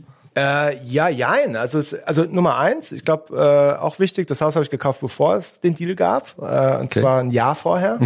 Äh, da war also auch kein Deal absehbar. Okay. Ja, also äh, nicht, dass ich mich das auch getraut hätte, wenn es ab wäre. Weil, wie gesagt, also allein das, wie oft so Deals und Gespräche dann Kurven einnehmen und Ups und Downs. Deshalb, ähm, also um ehrlich zu sein, da waren wir noch gar nicht im Gespräch mit irgendwem äh, zu dem Zeitpunkt. Ähm, und äh, und das finde ich aber irgendwie auch ganz cool, um ehrlich zu sein, im Nachhinein jetzt, dass man sich da, dadurch gar nicht irgendwie groß hat verrückt machen lassen. Mhm. Und, äh, und trotzdem ist es ein schönes Haus und trotzdem gefällt mir, also liebe ich das Haus und wollte nirgendwo anders wohnen. Ähm, aber genau, es ist, also ich habe jetzt nicht keinen Deal gemacht und bin am nächsten Tag losgerannt und habe ein Haus gekauft. Ja, also sondern das, das gab es vorher und ähm, genau, und genau da sind wir jetzt auch eingezogen. Äh, und nichtsdestotrotz ist es natürlich immer sehr amüsant, weil genau die Reaktion, die du gerade widerspiegelst, kriege ich jeden Tag, wenn mich jemand mal fragt, sag mal, wo wohnst du eigentlich? Dann spannend, weil alle denken, entweder natürlich irgendwie Mitte Kreuzberg, tralala, in irgendeinem irgendeiner coolen Gegend in Anführungszeichen oder wenn es dann ein Haus sein soll, dann doch bitte irgendwie Grunewald oder sonst wo. Ähm, und ähm, genau, und wie gesagt, ich habe nach was sehr Bestimmtem gesucht, damals, wie wir, wie wir auf Haussuche waren und das Haus stand halt in Spandau. Ja. Was macht David Fischer als nächstes?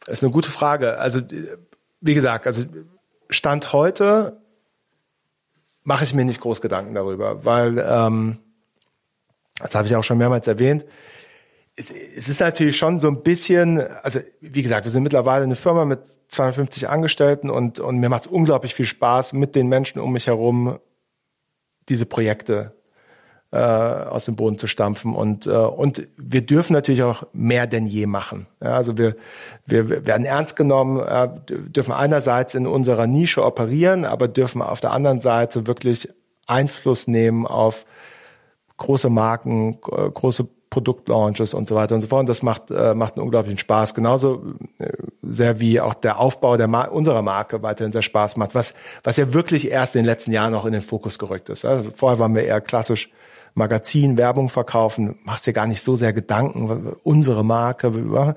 Und wir haben unsere Marke nochmal viel mehr in den Fokus gerückt die letzten Jahre. Und das, das macht mir sehr viel Spaß. Und ähm, wir dürfen an so vielen schönen Themen arbeiten, dass ich mir heute gar nichts anderes vorstellen könnte. Das ist Stand jetzt. Und äh, sehr, sehr, sehr selten kommt mir natürlich auch der Gedanke in den Sinn, willst du was anderes machen? Äh, wann willst du was anderes machen? Und, und da habe ich um ehrlich zu sein keine Antwort. Ja, weil ähm, ich natürlich einerseits sehr viel Glück gehabt habe, dass ich das jetzt schon so lange machen darf und mhm. so lange daran Spaß haben darf und auch gewissermaßen Glück habe, momentan nach dem Verkauf in der Situation zu sein, wo es immer noch Spaß macht. Ähm, aber andererseits, das halt schon so lange mache und, und so eng verwoben bin als Person mit der Marke und dem, was ich mache, dass mir auch sehr schwer fällt, weil was anderes zu finden. Ja, weil ich, ich frage es auch deshalb, weil du vorhin mal so in einem so einem Satz gesagt hast, äh, also ich zitiere es jetzt sinngemäß, wer bin ich eigentlich, wenn ich nicht das mache, was ich gerade mache? Ja, da, also das, das ist auch eine eine ernste Frage, also wo ich auch so ein bisschen Angst habe, diese diese Frage zu beantworten weil klar, viele andere Menschen haben zig Jobs gehabt. Ich habe noch keinen Job in meinem Leben gehabt, also außer diesen und äh, noch nie irgendwas anderes gemacht. Und klar, da stellt sich für mich natürlich so ein bisschen die Frage, wer bist du überhaupt ohne ohne High Snobiety und wirst du genauso ernst genommen von Menschen? Äh, werden dir andere Möglichkeiten geboten? Und ich, also das ist jetzt keine echte Sorge, ja, in dem Sinne. Ich denke schon, dass ich einen Job finde, ja, also so ist jetzt nicht. Ähm, aber ich habe natürlich auch einfach das Glück, also mir, mir, ich liebe die Vielfalt an meinem Beruf. Ja, dass ich nicht jeden Tag auf der gleichen Marke arbeiten muss, dass ich nicht jeden Tag über Werbung nachdenken muss, sondern ich kann über einen Tag über Werbung nachdenken, den nächsten Tag über ein Produkt, was wir machen, den nächsten Tag über eine Werbekampagne, die wir bauen, den nächsten Tag über ein Event. Äh, Im Februar machen wir unseren ersten Store auf hier in Berlin. Äh, darüber machen wir uns natürlich super viel Gedanken. Auf einer Straße, die sowas wie das Spandau äh, unter allen berühmten Straßen, nämlich unter den Linden. Genau. Also, äh, wo man wirklich alles erwarten würde, also aber ein Nivea Store und Starbucks, aber nicht High Snobiety. Ja, aber es ist, ist glaube ich, einerseits so ein gewisser romantischer Gedanke, was unter den Linden angeht, was es sein könnte und sollte. Äh, und natürlich auch wieder so dieses Streben nach Disruption und anders sein und, und woanders sein, weil wir hätten in Mitte auf der Münzstraße aufmachen können oder wir hätten Kreuzberg aufmachen können. Und ich finde es irgendwie total cool, dass wir da unseren eigenen Fleck gefunden haben, äh, wo es niemand erwartet, aber, aber was gleichzeitig ikonisch ist und, äh, und bekannt ist und, und wir, glaube ich, da einen tollen Ort schaffen. Für alle, warum warum ist es verschoben worden? Ist es nicht? Ich hatte gelesen in irgendwelchen. Ja, wir, um ehrlich, im Tagesspiegel. Um ehrlich zu sein, äh, ist verschoben worden, weil wir haben tatsächlich äh, Location nochmal gewechselt und Aha. zwar innerhalb des Gebäudes. Oho.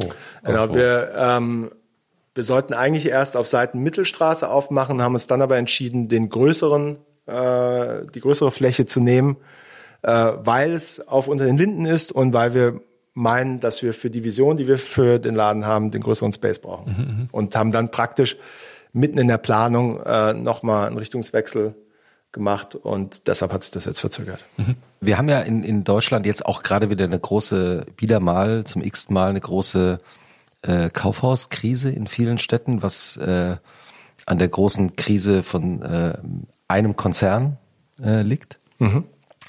Äh, aber das ist im Grunde genommen ja eine Geschichte, die seit sich jetzt, ich weiß gar nicht, seit wie vielen Jahren eigentlich äh, zieht. Ja, und abzeichnet auch. Abzeichnet oder? Und immer wieder auch neue Auslöser hat. Aber im Grunde genommen die Frage, was macht eigentlich Innenstädte? Ich rede jetzt mal nicht von Berlin, sondern von allen mittelgroßen oder auch größeren Städten. Was macht eigentlich Innenstädte attraktiv? Ähm, und seit Jahren gehen ja Geschäfte aus diesen Innenstädten raus. Ob das jetzt in mittelgroßen oder kleineren Städten ist, aber auch manchmal in größeren Städten ist ja manchmal mittlerweile erschüttert. Gut, sie gehen ja nicht raus und woanders hin, sondern also sie, sie machen in diesen Innenstädten zu, meinst du? Genau. Ja, ja. ja. Und irgendwas stimmt doch da nicht. Also man, wie soll ich sagen? Also ich glaube, die meisten äh, Läden oder Betreiber äh, dieser Flächen haben einfach nicht verstanden, was es heutzutage braucht, um, äh, um Retail interessant zu machen. Weil, wie gesagt, wenn du einfach effizient einen weißen Turnschuh kaufen willst oder ein weißes T-Shirt, dafür brauchst du natürlich nicht in die Innenstadt fahren, ja, sondern äh, du möchtest natürlich, du möchtest etwas erleben, äh, du möchtest gut beraten werden, eine Art, eine Beratung, die du online nicht bekommen kannst. Du möchtest Sachen live sehen, berühren, anprobieren. Und, ähm, und ich glaube, die traurige Wahrheit ist, dass natürlich die meisten Läden, die momentan sich zurückziehen müssen, dem Anspruch nicht gerecht werden. Und, äh, und der, langsame Tod so ein bisschen hinausgezögert wird und äh, ganz viele Sachen am Leben gehalten werden, die eigentlich keine Daseinsberechtigung mehr haben, gewissermaßen. Und das ist sehr traurig, weil auf der anderen Seite, die, die es richtig machen, bei denen läuft ja ganz gut. Ja, also äh, es ist jetzt ja nicht so, halt, gut, jetzt sind wir natürlich grundsätzlich in der Krise ähm, und, und es ist grundsätzlich alles ein bisschen schwierig. Wer macht es denn richtig, jetzt mal außer, außer deinen Kunden? Nein, aber wer, wer sozusagen in, in unterschiedlichen Bereichen, wer macht das richtig?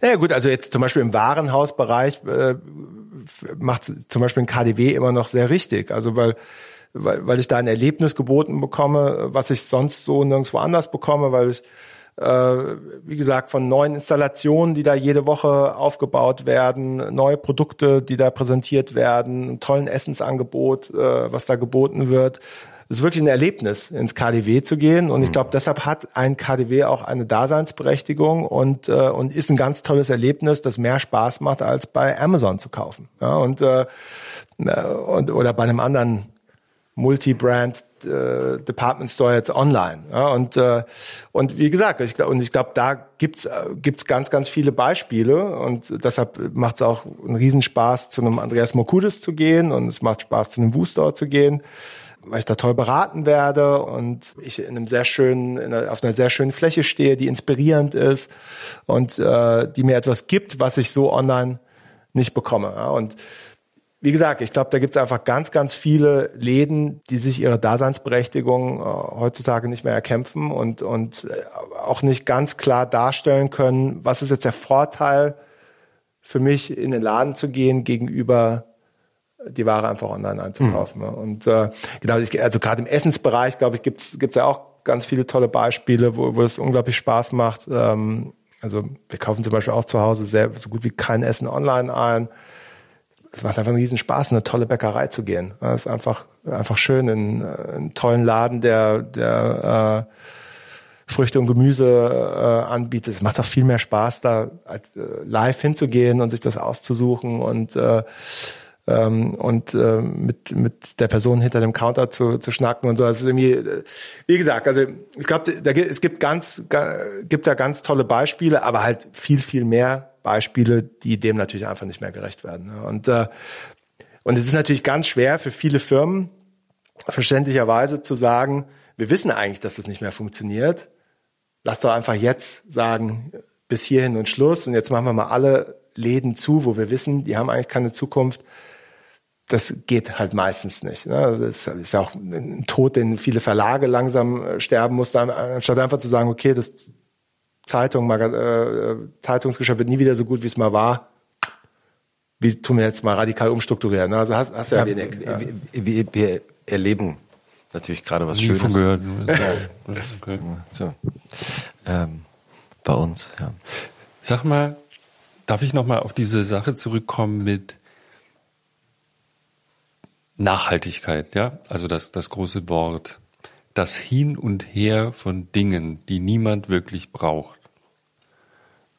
Ähm, ich bin neulich an der Pack, ich, ich gehöre auch zu Menschen, die das befördern, ne? aber nicht, äh, ich wollte mich da jetzt nicht in ein anderes Licht drücken, aber ich frage mich das schon. Ich war neulich an unserer Packstation im Norden von Berlin, wir wohnen da auch am Rand der Stadt wie du. und äh, dann ist da so eine riesige Packstation und äh, immer wenn ich da bin, kommt automatisch der DHL-Mann und lädt gerade die Päckchen ein aus. Man steht da und plaudert mit dem DHL-Mann. Und er sagt, Sie, Sie können das sich nicht vorstellen. Hier sind irgendwie 100 Päckchen, von denen sind 98 Rücksendungen. Ich ja, ich glaube, beim Rücksenden sind natürlich die Deutschen auch Weltmeister. Ich das haben wir ja bei, bei, an meinem Beruf. Bei, Der bei Rubin Ritter sagt, ich kann das, Sie können es sich nicht fassen. aber das haben wir doch damals sind. bei Rubin Ritter so gelernt. Ja, ne? ja, genau. Die Deutschen, ja, die Experten ja, ja, sind. ganz schlimm. Ja, ich habe da auch letztes Mal wieder so Statistiken, also da, was da zurückgeschickt wird. Ich glaube, weil die Deutschen wurden äh, letztendlich von vom Versandhandel erzogen. Otto, naja, von, von, genau, ja, ja genau. Neckermann. Also, da, genau. Und da war es halt so Gang und Gäbe. Ja, bestellst du drei, schickst zwei zurück und äh, und das wird dann auch weiter online gelebt. Und das heißt, ist ja viel schlimmer wie in anderen Ländern. Also ja. der größere Prozentsatz der Waren, die hinhergehen in dem Bereich, in dem wir hier sprechen, ist Leerlauf. Ne? Hm. Und dann, wie man in der Zeit und anderen Medien nachlesen kann, ist halt wiederum ein erklecklicher Teil der Sachen, die hm. zurückgeschickt werden, eigentlich für die Rampe. Also hm. es wird entweder ähm, irgendwo seltsam weiter ge, ge, hm. verscherbelt oder was auch immer das ist eigentlich wirklich, wirklich entsetzlich, mhm. ne? wenn man so drüber nachdenkt. Man ja. sollte das eigentlich, das, was du gerade gesagt, geh doch zu deinem lokalen Obsthändler, das wäre ja eigentlich das Ding.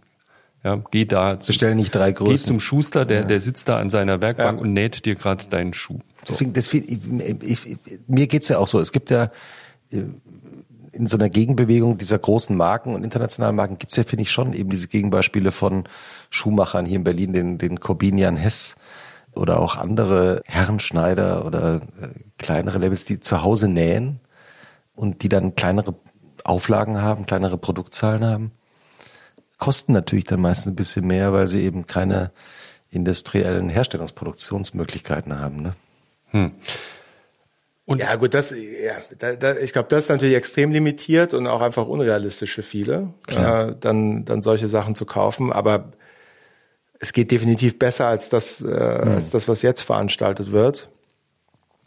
Ich meine, was wir bei uns äh, ja auch sehr viel sehen, haben viel, wie gesagt, mit einer Gen Z-Generation, jungen Millennials zu tun.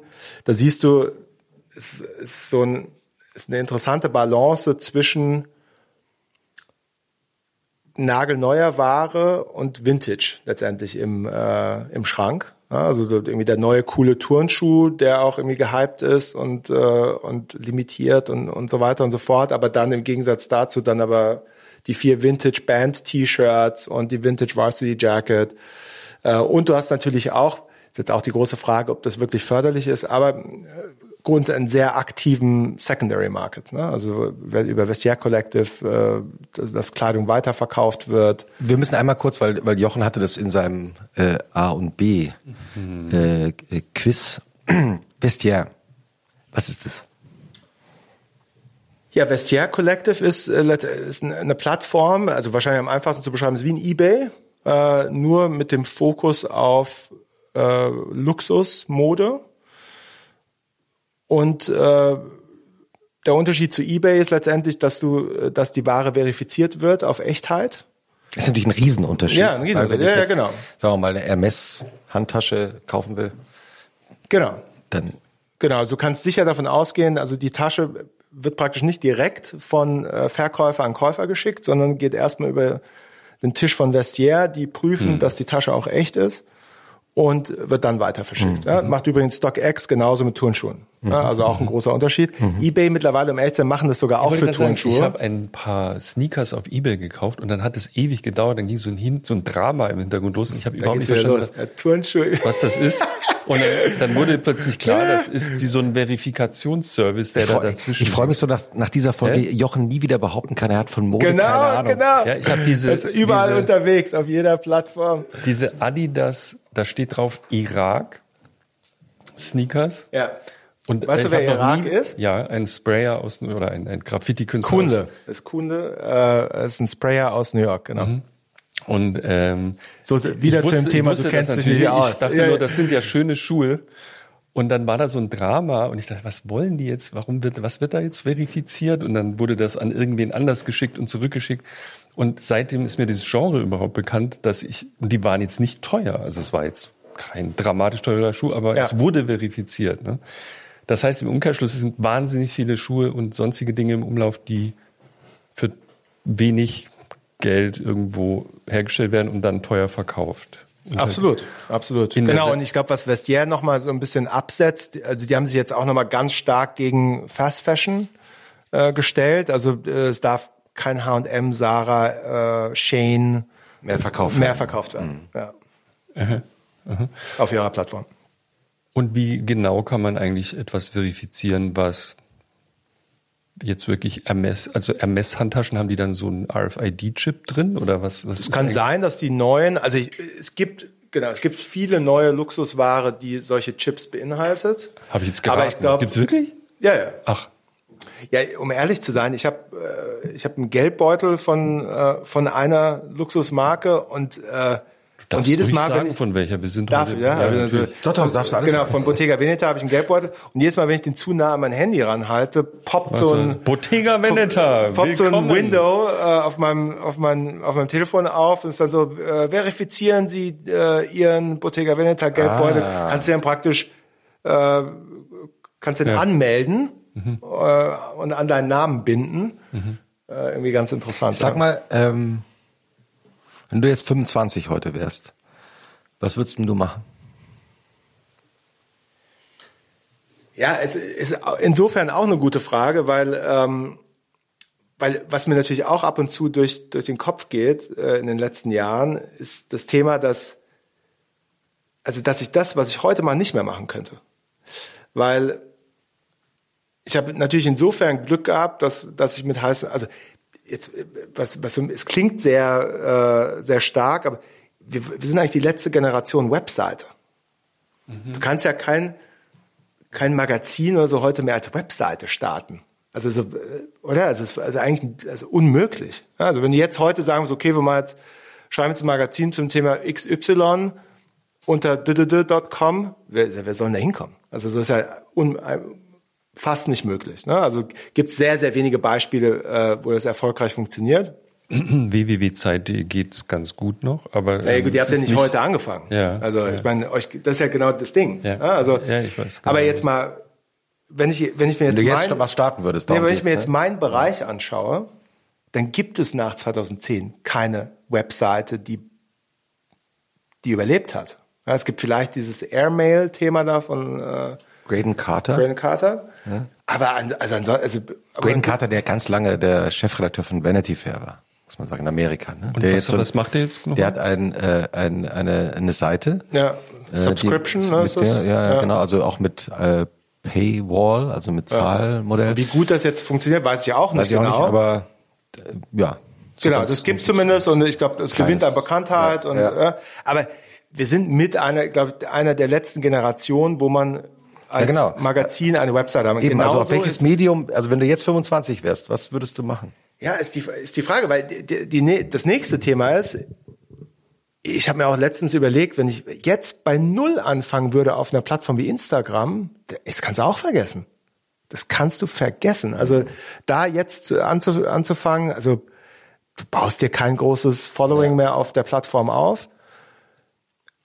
Ja, Jochen weißt, ist ja immer auf äh, TikTok. Ja, genau. Ich bin äh, Wirklich? acht Stunden am Tag auf TikTok. Ja. Deswegen kennt er sich äh, auch so gut Ich glaube dir mittlerweile alles. Ja, ja, ja. Nein, aber ich bin also nicht acht, aber doch einige Stunden am Tag. Ich habe das hat mein Fernseh also alles andere an Bewegbild hat TikTok im Grunde ausgelöscht. Ja, das sieht man ja auch an also an den äh. Minuten, die ja. Menschen am Tag ja, auf den verschiedenen Plattformen verbringen, ist ja TikTok also weit. Mhm. Ist ja mittlerweile, ich glaube sogar über YouTube, über es ist der Wahnsinn. Und die frohe Kunde ist, es ist fantastisch. Es ist eben nicht nur irgendwie lustige Tanzvideos. Ich, man kann da ja in jede Falte eintauchen und ich bin halt in anderen. Es gibt ja auch so ein riesen TikTok-Learning-Thema. Äh, ne? also Wenn man sich über KI informieren will, äh, gibt's auf TikTok die interessantesten Sachen. Und äh, egal, also je, je nach äh, Leidenschaft. Ja. ja, also weil ich frag's deshalb, weil du hast ja in einer absoluten Nische angefangen. Als du angefangen hast, hast du ja was gemacht. Ich meine, du hast über Turnschuhe geblockt. Nicht nur, aber ja, ja ich sage hauptsächlich jetzt, so ja, ja. etwas vereinfacht. Ja. Da hätte man ja jetzt nicht gesagt, das ist ein wahnsinnig tolles Geschäftsmodell. Nee, also nee, beziehungsweise anders, es war klar, dass keins ist. So, das meine ich ja. ja. Und das finde ich so interessant an, an deiner Geschichte, weil ich würde ja äh, sogar so weit gehen, Entschuldigung, dass ich dich unterbreche, ich würde ja sogar so weit gehen, dass ich das Riesenglück hatte, so viel Zeit zu haben. Die Zeit hat ja heutzutage auch niemand mehr. Also oder, wer, nimmt, oder doch, eigentlich ja schon, aber man nimmt sie sich. Niemand nicht. nimmt sich die Zeit und und ich habe sie mir ja auch nicht freiwillig genommen. Also nach dem Motto, komm, ich lasse das jetzt einfach mal laufen und mal gucken, äh, was passiert. Aber ich war, ich hatte nie Druck, dass natürlich auch, weil es gab, auch weil es keine Investoren gab, solche Themen. Die ja. Schwiegereltern. Ja, also wer fängt, wer fängt heute einfach so an ja, und sagt sich, ich nehme jetzt alle Zeit der Welt und ich mache das richtig und irgendwann wird das vielleicht was. Also die meisten haben weder die Zeit, ich habe das Glück gehabt, sehr jung angefangen zu haben. Ich habe das Glück gehabt, also zu einem Zeitpunkt, wo praktisch die, die Markenwelt uns bemerkt hatte, waren wir schon in einem anderen Bereich eine Institution gewissermaßen bekannt, ja, für Streetwear und, und Turnschuhe und also hatten uns schon Namen aufgebaut, hatten schon eine Marke äh, gewissermaßen aufgebaut. Und die Zeit, glaube ich, hat niemand mehr. Naja, Heutzutage also, nimmt sich niemand mehr. Äh, also die, die vierte Person hier im Raum, die ja nur zweimal was gesagt hat heute, äh, weil sie eigentlich nie was sagt, hat es ja auch gemacht. Ja? Also äh, Maria Lorenz Buckelberg, die Produzentin dieses Podcasts. Und ich will nur äh, auf das ähm, sozusagen versuchen, auf das allgemeine äh, Lernen aus deiner Geschichte rauszukommen ähm, ob du jetzt mit Turnschuhen oder Maria mit Podcasts, vielleicht ist das eigentliche Geheimnis ja, egal wie klein scheinbar das ist, was du da machst, wenn du das mit einer großen Leidenschaft machst, weil du das wirklich magst, um was es da geht, dann geht's am Ende wahrscheinlich gar nicht darum, dass das ein großes Feld ist oder ein kleines Feld. Das ist ja sowieso das Schöne heutzutage, dass egal wie klein das Feld ist, du mittlerweile global eine große Audience damit erreichen kannst. Das ist ja das Tolle. Das ist ja das, was uns dann irgendwann passiert ist, gewissermaßen, weil wir waren ja sogar pre-soziale Medien, ja, vor YouTube, vor mhm. Instagram, mhm. vor Facebook, vor Twitter. Aber die Tür wurde ja durch diese sozialen Medien letztendlich geöffnet. Auf einmal haben, hast du Sneaker-Fans aus Buxtehude und Tralala gehabt, die auf Plattformen zusammengekommen sind und ein Thema, was eigentlich sehr nischig war. Ja, und es gab nur fünf Leute in Kaiserslautern und drei in Darmstadt, die das geil fanden. Aber wenn du diese ganzen Menschen zusammengebracht hast, hast du auf einmal mit Millionen von Menschen gesprochen. Ja? Und das ist ja, das ist eigentlich das Tolle am Internet heutzutage, dass, dass du die Lizenz hast, dich in der absoluten Nische aufzuhalten, mit absolutem Fokus und du trotzdem daraus eine Firma oder, oder deinen Unterhalt bestreiten kannst und, und so weiter und so fort. Das ist doch äh, unglaublich. Ja? Also du musst, du musst dich nicht verkaufen, du musst nicht äh, aus deiner Nische ausbrechen. Das mussten wir auch über die Jahre hinweg lernen, weil wir sind eigentlich die ersten zehn Jahre so ein bisschen aus der Nische ausgebrochen, um dann wieder in die Nische hereinzufinden gewissermaßen, weil wir gemerkt haben, wir verlieren eigentlich den wichtigsten High Snobiety-Leser wenn wir den Fokus verlieren und, äh, und, und wir müssen gar nicht den Fokus verlieren und können trotzdem letztendlich als Firma weiterhin erfolgreich operieren und wachsen und, äh, und äh, gedeihen. Ja. Und wann ist man dann so, wir hatten ja vorhin die Frage dazugehören oder sich abgrenzen, wann ist man so groß, dass man eigentlich nicht mehr so tun kann, als wäre man exklusiv? Ist das eine seltsame Frage? Also seid ihr nicht schon Nee, ist keine seltsame, so, also so nee, ist mainstreamig so- wieder, dass Ja, ist, ist eine gute Frage. Und klar, ich meine, die Frage muss man sich bei uns heute natürlich schon gewissermaßen stellen. Also äh, in der Sekunde, ja, wo halt, wo jemand, der kein Mode- oder Sneaker-Nerd ist oder dich kennt, also wie sehr bist du da noch in der Nische unterwegs? Ja, ich glaube, so, also wir sind natürlich nicht mehr so nischig, wie wir es, wie mal waren, weil, weil natürlich aber auch einfach die Themen, für die wir bekannt sind, nicht mehr so nischig sind, wie sie mal waren. Ähm, ne? Weil, weil du das ja auch alles äh, ich, ich kenne das auch jetzt. und Ne? Ja, dann ist zu spät. Leute, geht weg. Ja, ist, Nee, das mein, das, nee, aber das, aber das, äh, das ist ja das Interessante. Äh, aber nichtsdestotrotz machen, also versuchen wir natürlich uns dann neuen Nischen anzunehmen, neue Nischen aufzumachen. Und wie wie gesagt, für uns ist ja das Wichtige, dass wir immer wieder den Leser, den wir bedienen, überraschen mit äh, mit neuen Sachen, die sie vorher nicht kannten. Ja, und äh, und das schaffen wir heutzutage noch. Und äh, und wie gesagt, und da geht es natürlich darum, immer wieder ganz früh an an Menschen, Marken, Produkten dran zu sein, äh, wo halt die anderen noch nicht dran sind. Und so glaube ich bleiben wir uns treu. Aber sind natürlich trotzdem, äh, wie du richtigerweise sagst, weitaus nicht mehr so nischig, wie, es, wie wir es mal waren. Ja. Wann bist du das letzte Mal irgendwo hingekommen? Hast was gesehen, wo du gesagt hast, das ist ja also ganz neu, fantastisch. Sowas habe ich ja noch nie gesehen. Ich muss unbedingt, muss ich sofort allen erzählen. Guckt mal hier. Ich überlege gerade. Also äh, tatsächlich äh, freue ich mich unglaublich über diese Energie, die diese 6PM und, und Cortez-Marken um sich generieren. Also das finde finde ich super spannend. Ähm, wie gesagt, einfach, wie gesagt, junge Menschen zu sehen, die ihr Ding machen und, äh, und, und niemanden von außen brauchen. Äh, also, weil das, jetzt mal, um es mal anders zu sagen, die brauchen auch uns nicht. Ja, ist Die ja- brauchen, die brauchen sind heiß selber Nobody heiß. die nicht. brauchen heiß Nobody nicht. Weil die ja, und das sind. ist natürlich einerseits scary, ja, weil, weil es gab natürlich eine ganz große Generation an Marken, die haben uns gebraucht, äh, gebraucht. Es hat geholfen, ja. Und ähm, so, das Schöne ist natürlich, die brauchen uns nicht, wollen aber trotzdem von uns den High Five, ne? wollen trotzdem, dass irgendwann wollen sie natürlich trotzdem bei uns platziert werden, aber aber nicht, weil weil es ohne uns nicht geht, sondern eher ist es schon so, du willst halt mal gefeatured werden. Ne? Da geht's ja eher so ein bisschen wie, du willst mal auf dem Cover von XY sein, ne? als äh, als Person. So, das das haben sie gerne, aber die Wahrheit ist, sie brauchen uns nicht. Ja? Also sie brauchen uns nicht, um erfolgreich zu sein. Sie brauchen uns nicht, um ihre Zielgruppe zu erreichen. Ähm, also da geht es geht es nicht um Reichweite generieren für Sie als Marke, sondern es geht eigentlich nur um von einem einflussreichen Medium als Ritterschlag gefeatured zu werden. Ja, und das ist, das ist ja an sich schon mal eine sehr interessante Situation für uns, ja, weil, ähm, weil das hat sich natürlich schon geändert, ja, weil es gab einen Zeitpunkt, da war es unumgänglich, da, da, da waren wir da auch, um Reichweite zu generieren für diese Marken. Ja? Und, ähm, und ich glaube, da hat sich unsere Position geändert, auch einfach wegen der Dynamik, wie Social Media funktioniert und wie auch diese neuen Gründer wissen, mit diesen Medien umzugehen. Die sind natürlich fast so wie wir absolute Experte. Ja? Also mehr, mehr als Modedesigner sind sie Kommunikationsexperten, ja, wenn man es ganz genau nimmt. Und äh, das ist natürlich schon schon sehr spannend und fordert uns auch heraus, weil, weil du natürlich permanent dich fragen musst, okay, was ist denn eigentlich unsere Rolle? Ja? Äh, warum warum gibt's uns eigentlich und warum braucht uns XY? Äh, und das, das finde ich schon, äh, finde ich schon sehr spannend. Ähm, genau, also ich finde die Pocket, weil du mich ja gefragt hast, äh, an, an jungen Marken äh, finde ich, finde ich super, äh, super spannend. Warum?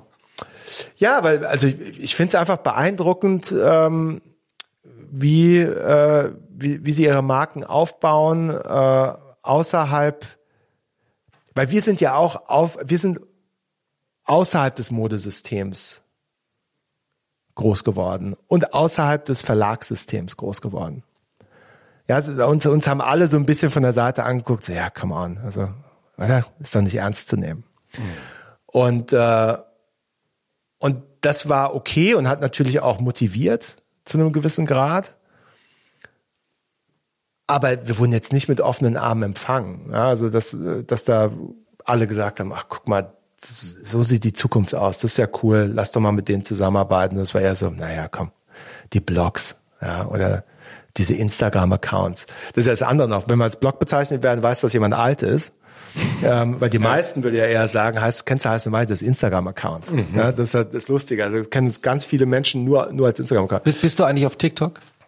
Äh, ich bin, bin auf TikTok, ähm, äh, produziere keine Inhalte auf TikTok, äh, bin da also nur äh, Zuschauer.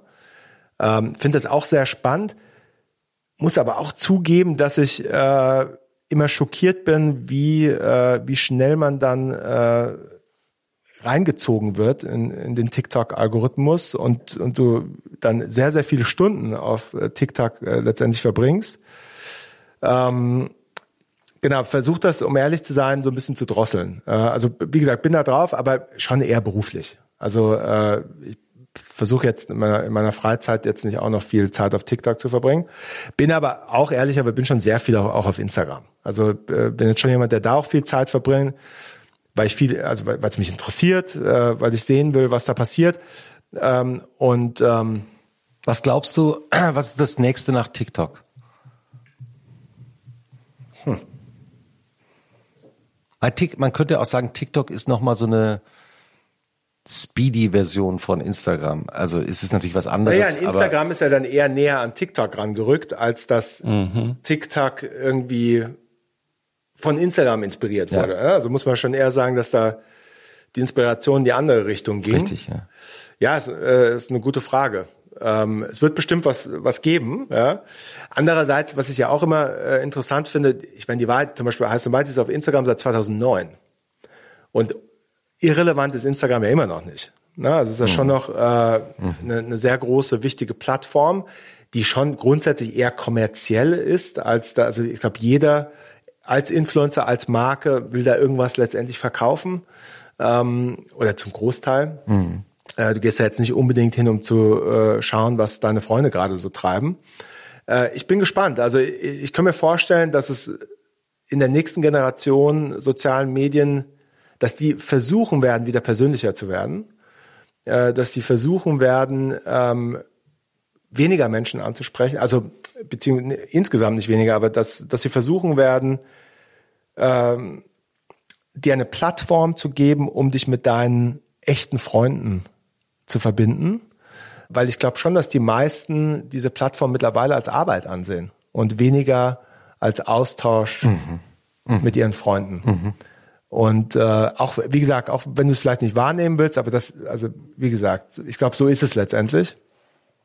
Und, äh, und wer nimmt so diese Rolle ein, die Facebook 2006 eingenommen hat, wo es wirklich darum geht zu schauen, was, was treiben denn deine echten Freunde und, und wo sind die gerade und willst du die vielleicht im echten Leben treffen?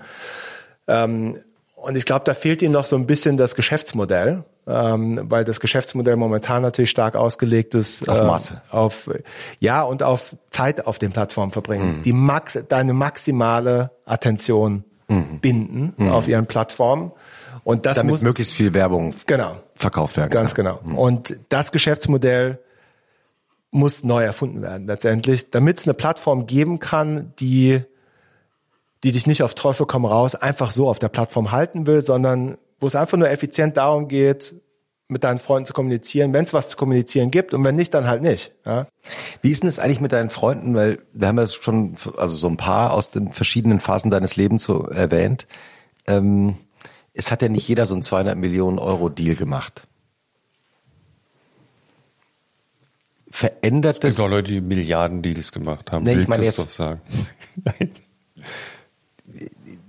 Wie verhindert man eigentlich, dass das eine Beziehung oder eine Freundschaft dann verändert? Also ich kann ja, mir gar nicht vorstellen, dass, ja, dass du darüber keine Gedanken gemacht hast.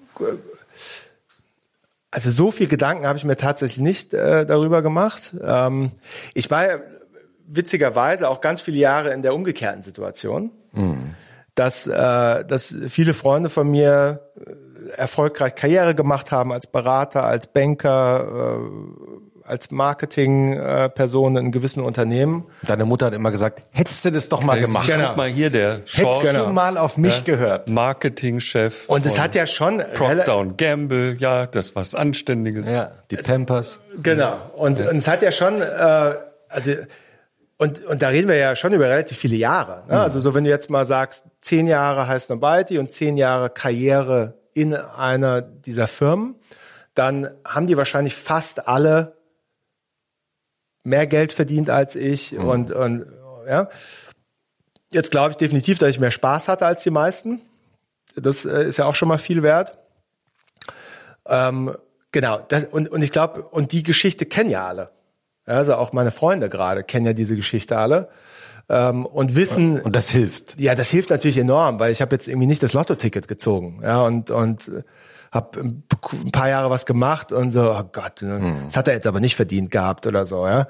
Dementsprechend glaube glaub ich schon, äh, dass das hilft. Ich meine, ihr müsst, müsst meine Freunde da mal fragen, aber ich würde zumindest mal behaupten, dass, dass ich jetzt nicht das Gefühl habe, dass sich da groß Menschen von mir abgewendet haben oder ähm, und es liegt natürlich, glaube ich, auch ganz stark an dir, wie, wie verhältst du dich fortan? Ähm, und gut, die, wie gesagt, die Wahrheit ist auch, ich habe mein Leben ja auch nicht groß verändert. Ja, und jetzt, jetzt wäre eine Lüge, dass es mein Leben nicht verändert hätte. Ja, das äh, natürlich ist eine gewisse finanzielle Sicherheit toll, ja, und, äh, und, und äh, ja, einfach schön zu wissen, dass du dir wahrscheinlich um Geld keine Sorgen machen musst. Hm. Ähm, aber ich habe trotzdem ja mein Leben jetzt auch nicht verändert. Also ich habe jetzt nicht drei Ferraris in der Garage stehen, auch nicht einen, wenn jetzt. ähm, ich habe, äh, wie gesagt, ich lebe in dem Haus, was ich vorher gekauft habe. Ich mache die gleichen Urlaube, die ich vorher gemacht mhm. habe. Also es ist so, hat's mein Leben verändert? Ja, klar, aber jetzt, ich glaube, nicht sehr offensichtlich. Und, äh, und äh, genau, also ich glaube, ich bin immer noch die gleiche Person. Neidische Menschen gibt's natürlich immer. Ja, und äh, das werde ich wohl auch nicht ändern können. Aber wie gesagt, also ich habe, wie gesagt, in meinem Freundeskreis jetzt nicht das Gefühl, dass das großen Einfluss hatte. Ja, und, und hoffe, dass sich die meisten für mich gefreut haben. Ja, so wie ich es auch äh, getan hätte in ihrem Fall. Hm. Ja. Mhm. An Berliner Schulen können jetzt Palästinensertücher verboten werden, habe ich gelesen. Und dann habe ich kurz drüber nachgedacht, also einerseits über die Tangente zu unseren Gesprächen, nämlich als, als Modesymbol. Hm. War, also ich erinnere mich an meine Jugend, da war das auch irgendwie, hat man das getragen so. Und jetzt plötzlich ist es natürlich äh, im Kontext der aktuellen Ereignisse völlig aufgeladen, ja. Wie, wie blickst du auf, auf solche Diskussionen? Also ist es schon ein, ein intolerables Zeichen, wenn Schülerinnen, Schüler so ein Tuch tragen? Ich glaube, eine komplizierte Frage. Grundsätzlich, wenn wir uns jetzt also nicht in der jetzigen Situation Zeit befinden würden, also würde ich da relativ entspannt drauf schauen. Mhm. mhm. Ich glaube, in der jetzigen Zeit, ehrlicherweise, würde ich mir natürlich schon Sorgen machen, welche, welche äh, Message möchte denn diese Person senden, indem sie mhm. dieses Tuch gerade tragen. Ähm, ja, aber in sich natürlich eigentlich kein Problem. Ich kann mich genauso erinnern, in meiner Jugend zum Beispiel, ich weiß noch genau, wie ich zu Hause angekommen bin mit einer Bomberjacke und meine Eltern mich angeguckt haben, so, äh, spinnst du? Weißt du eigentlich, was das ja, ist? Ja, weißt du eigentlich, was das ist? Ja. Mhm. Und äh, so, und ich glaube dementsprechend, das sind Sachen, die gehören auch zu der Jugend äh, irgendwie dazu. Und ähm, genau, also grundsätzlich finde ich es finde ich nicht problematisch. Ähm, wenn es nicht aus den falschen Gründen letztendlich getragen wird. Mhm. Ähm, genau. Mhm. Die, die interessante Frage, die da auch ja dahinter steckt, ist, wie politisch ist Mode? Mhm. Also ich erinnere mich an einen äh, damals sensationellen Essay von Dietrich Dietrichsen Anfang der 90er, äh, als äh, ein, als Neonazis äh, in Deutschland fotografiert wurden und einer davon trug eine Malcolm X Kappe. Und Dietrich Dietrichsen damals schrieb, this, the kids are not alright.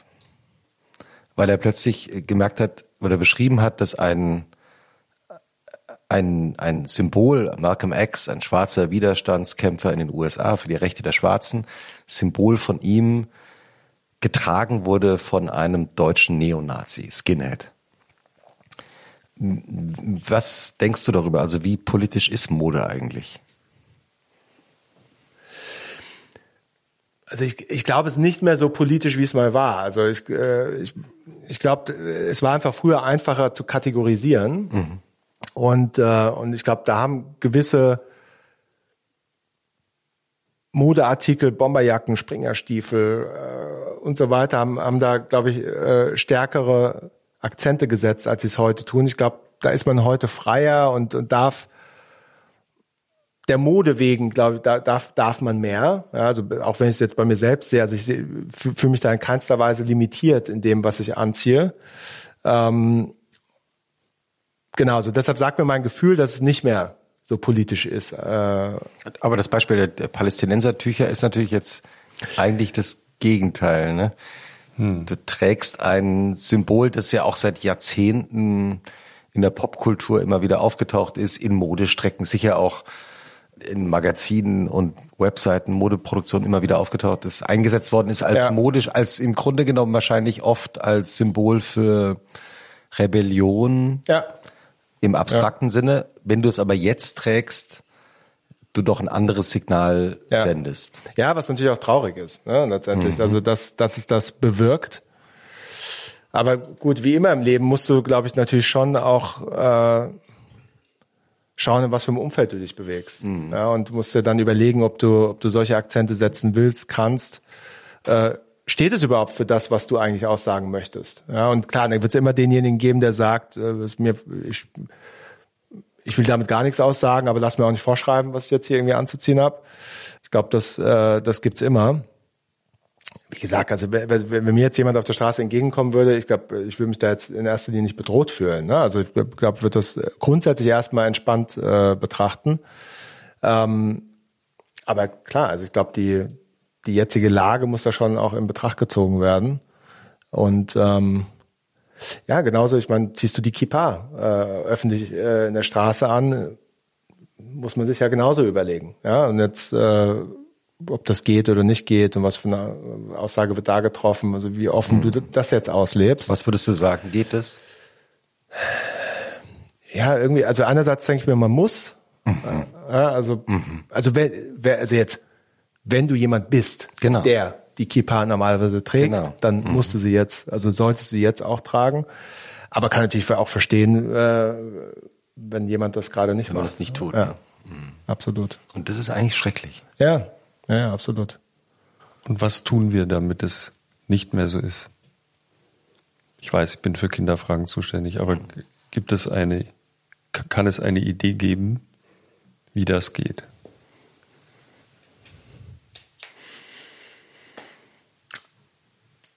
Ich bin mir nicht sicher, ob wir das heute lösen. ich würde sagen, Shabbat Shalom, oder?